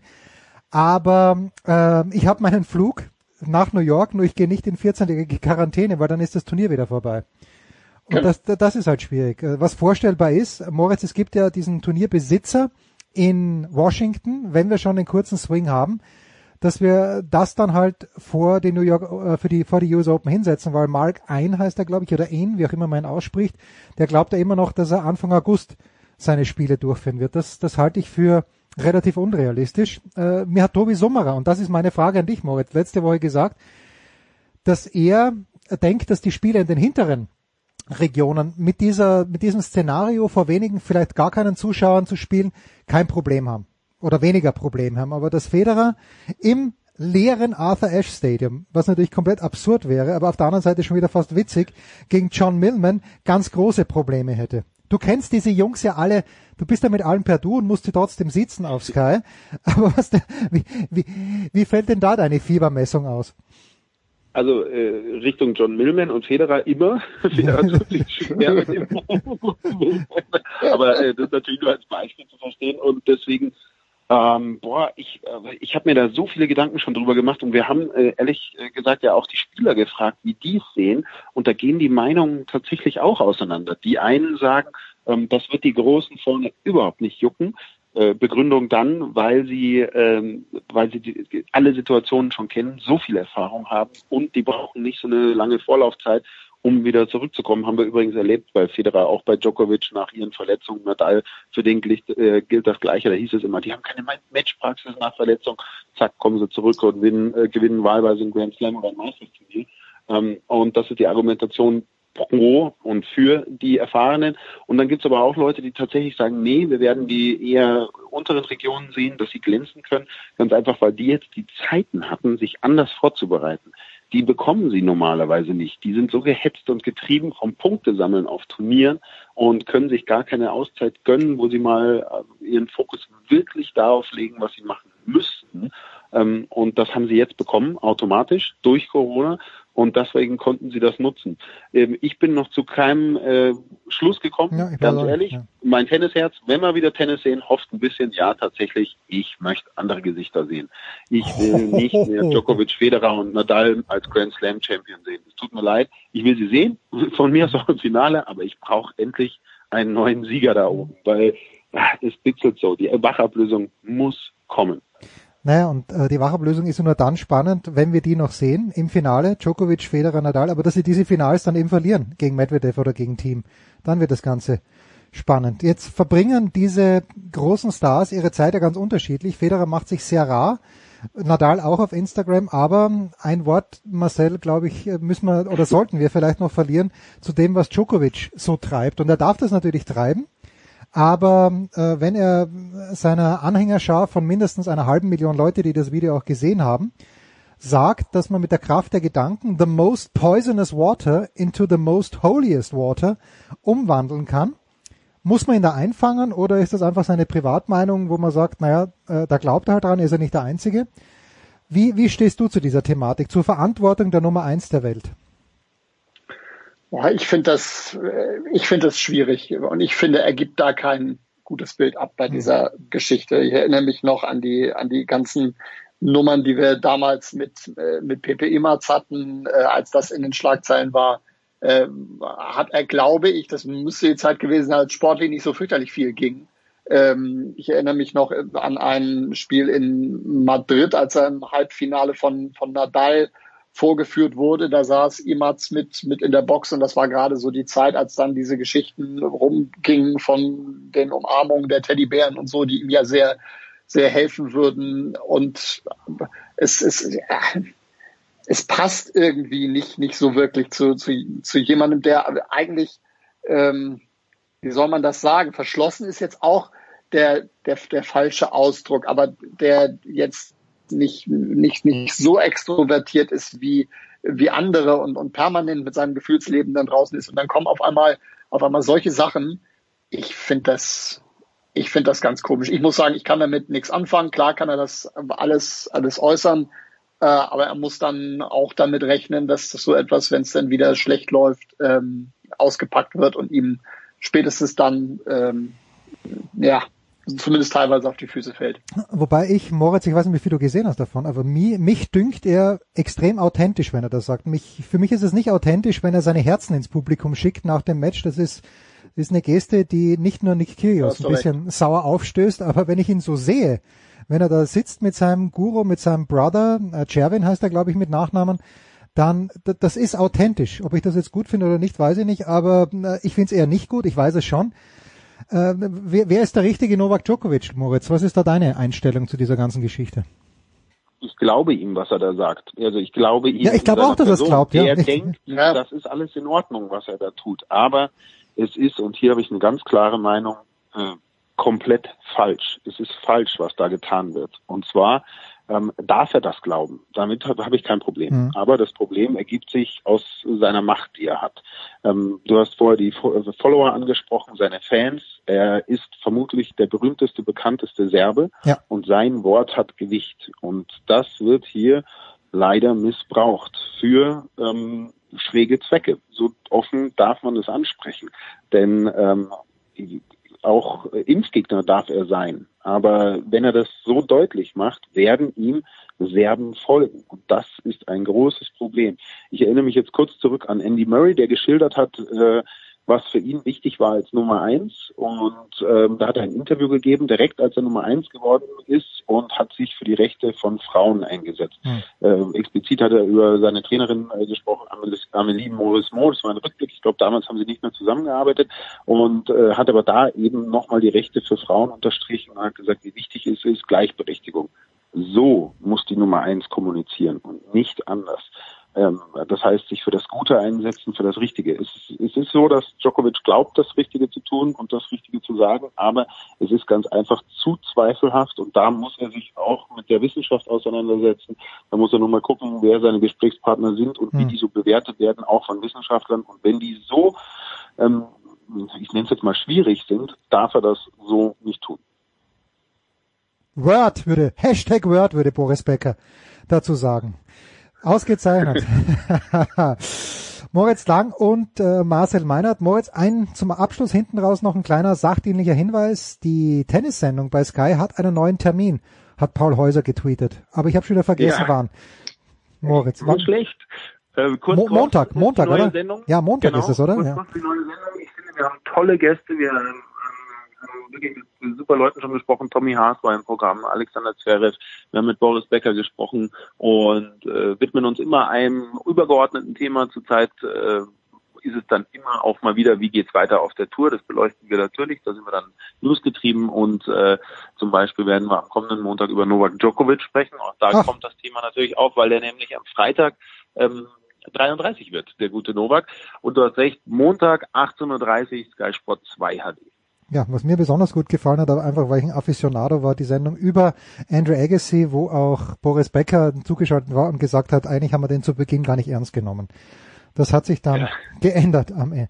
Und, ja, oder, äh, Marcel, dein abschließendes Urteil, Moritz Lang mit langen Haaren ist?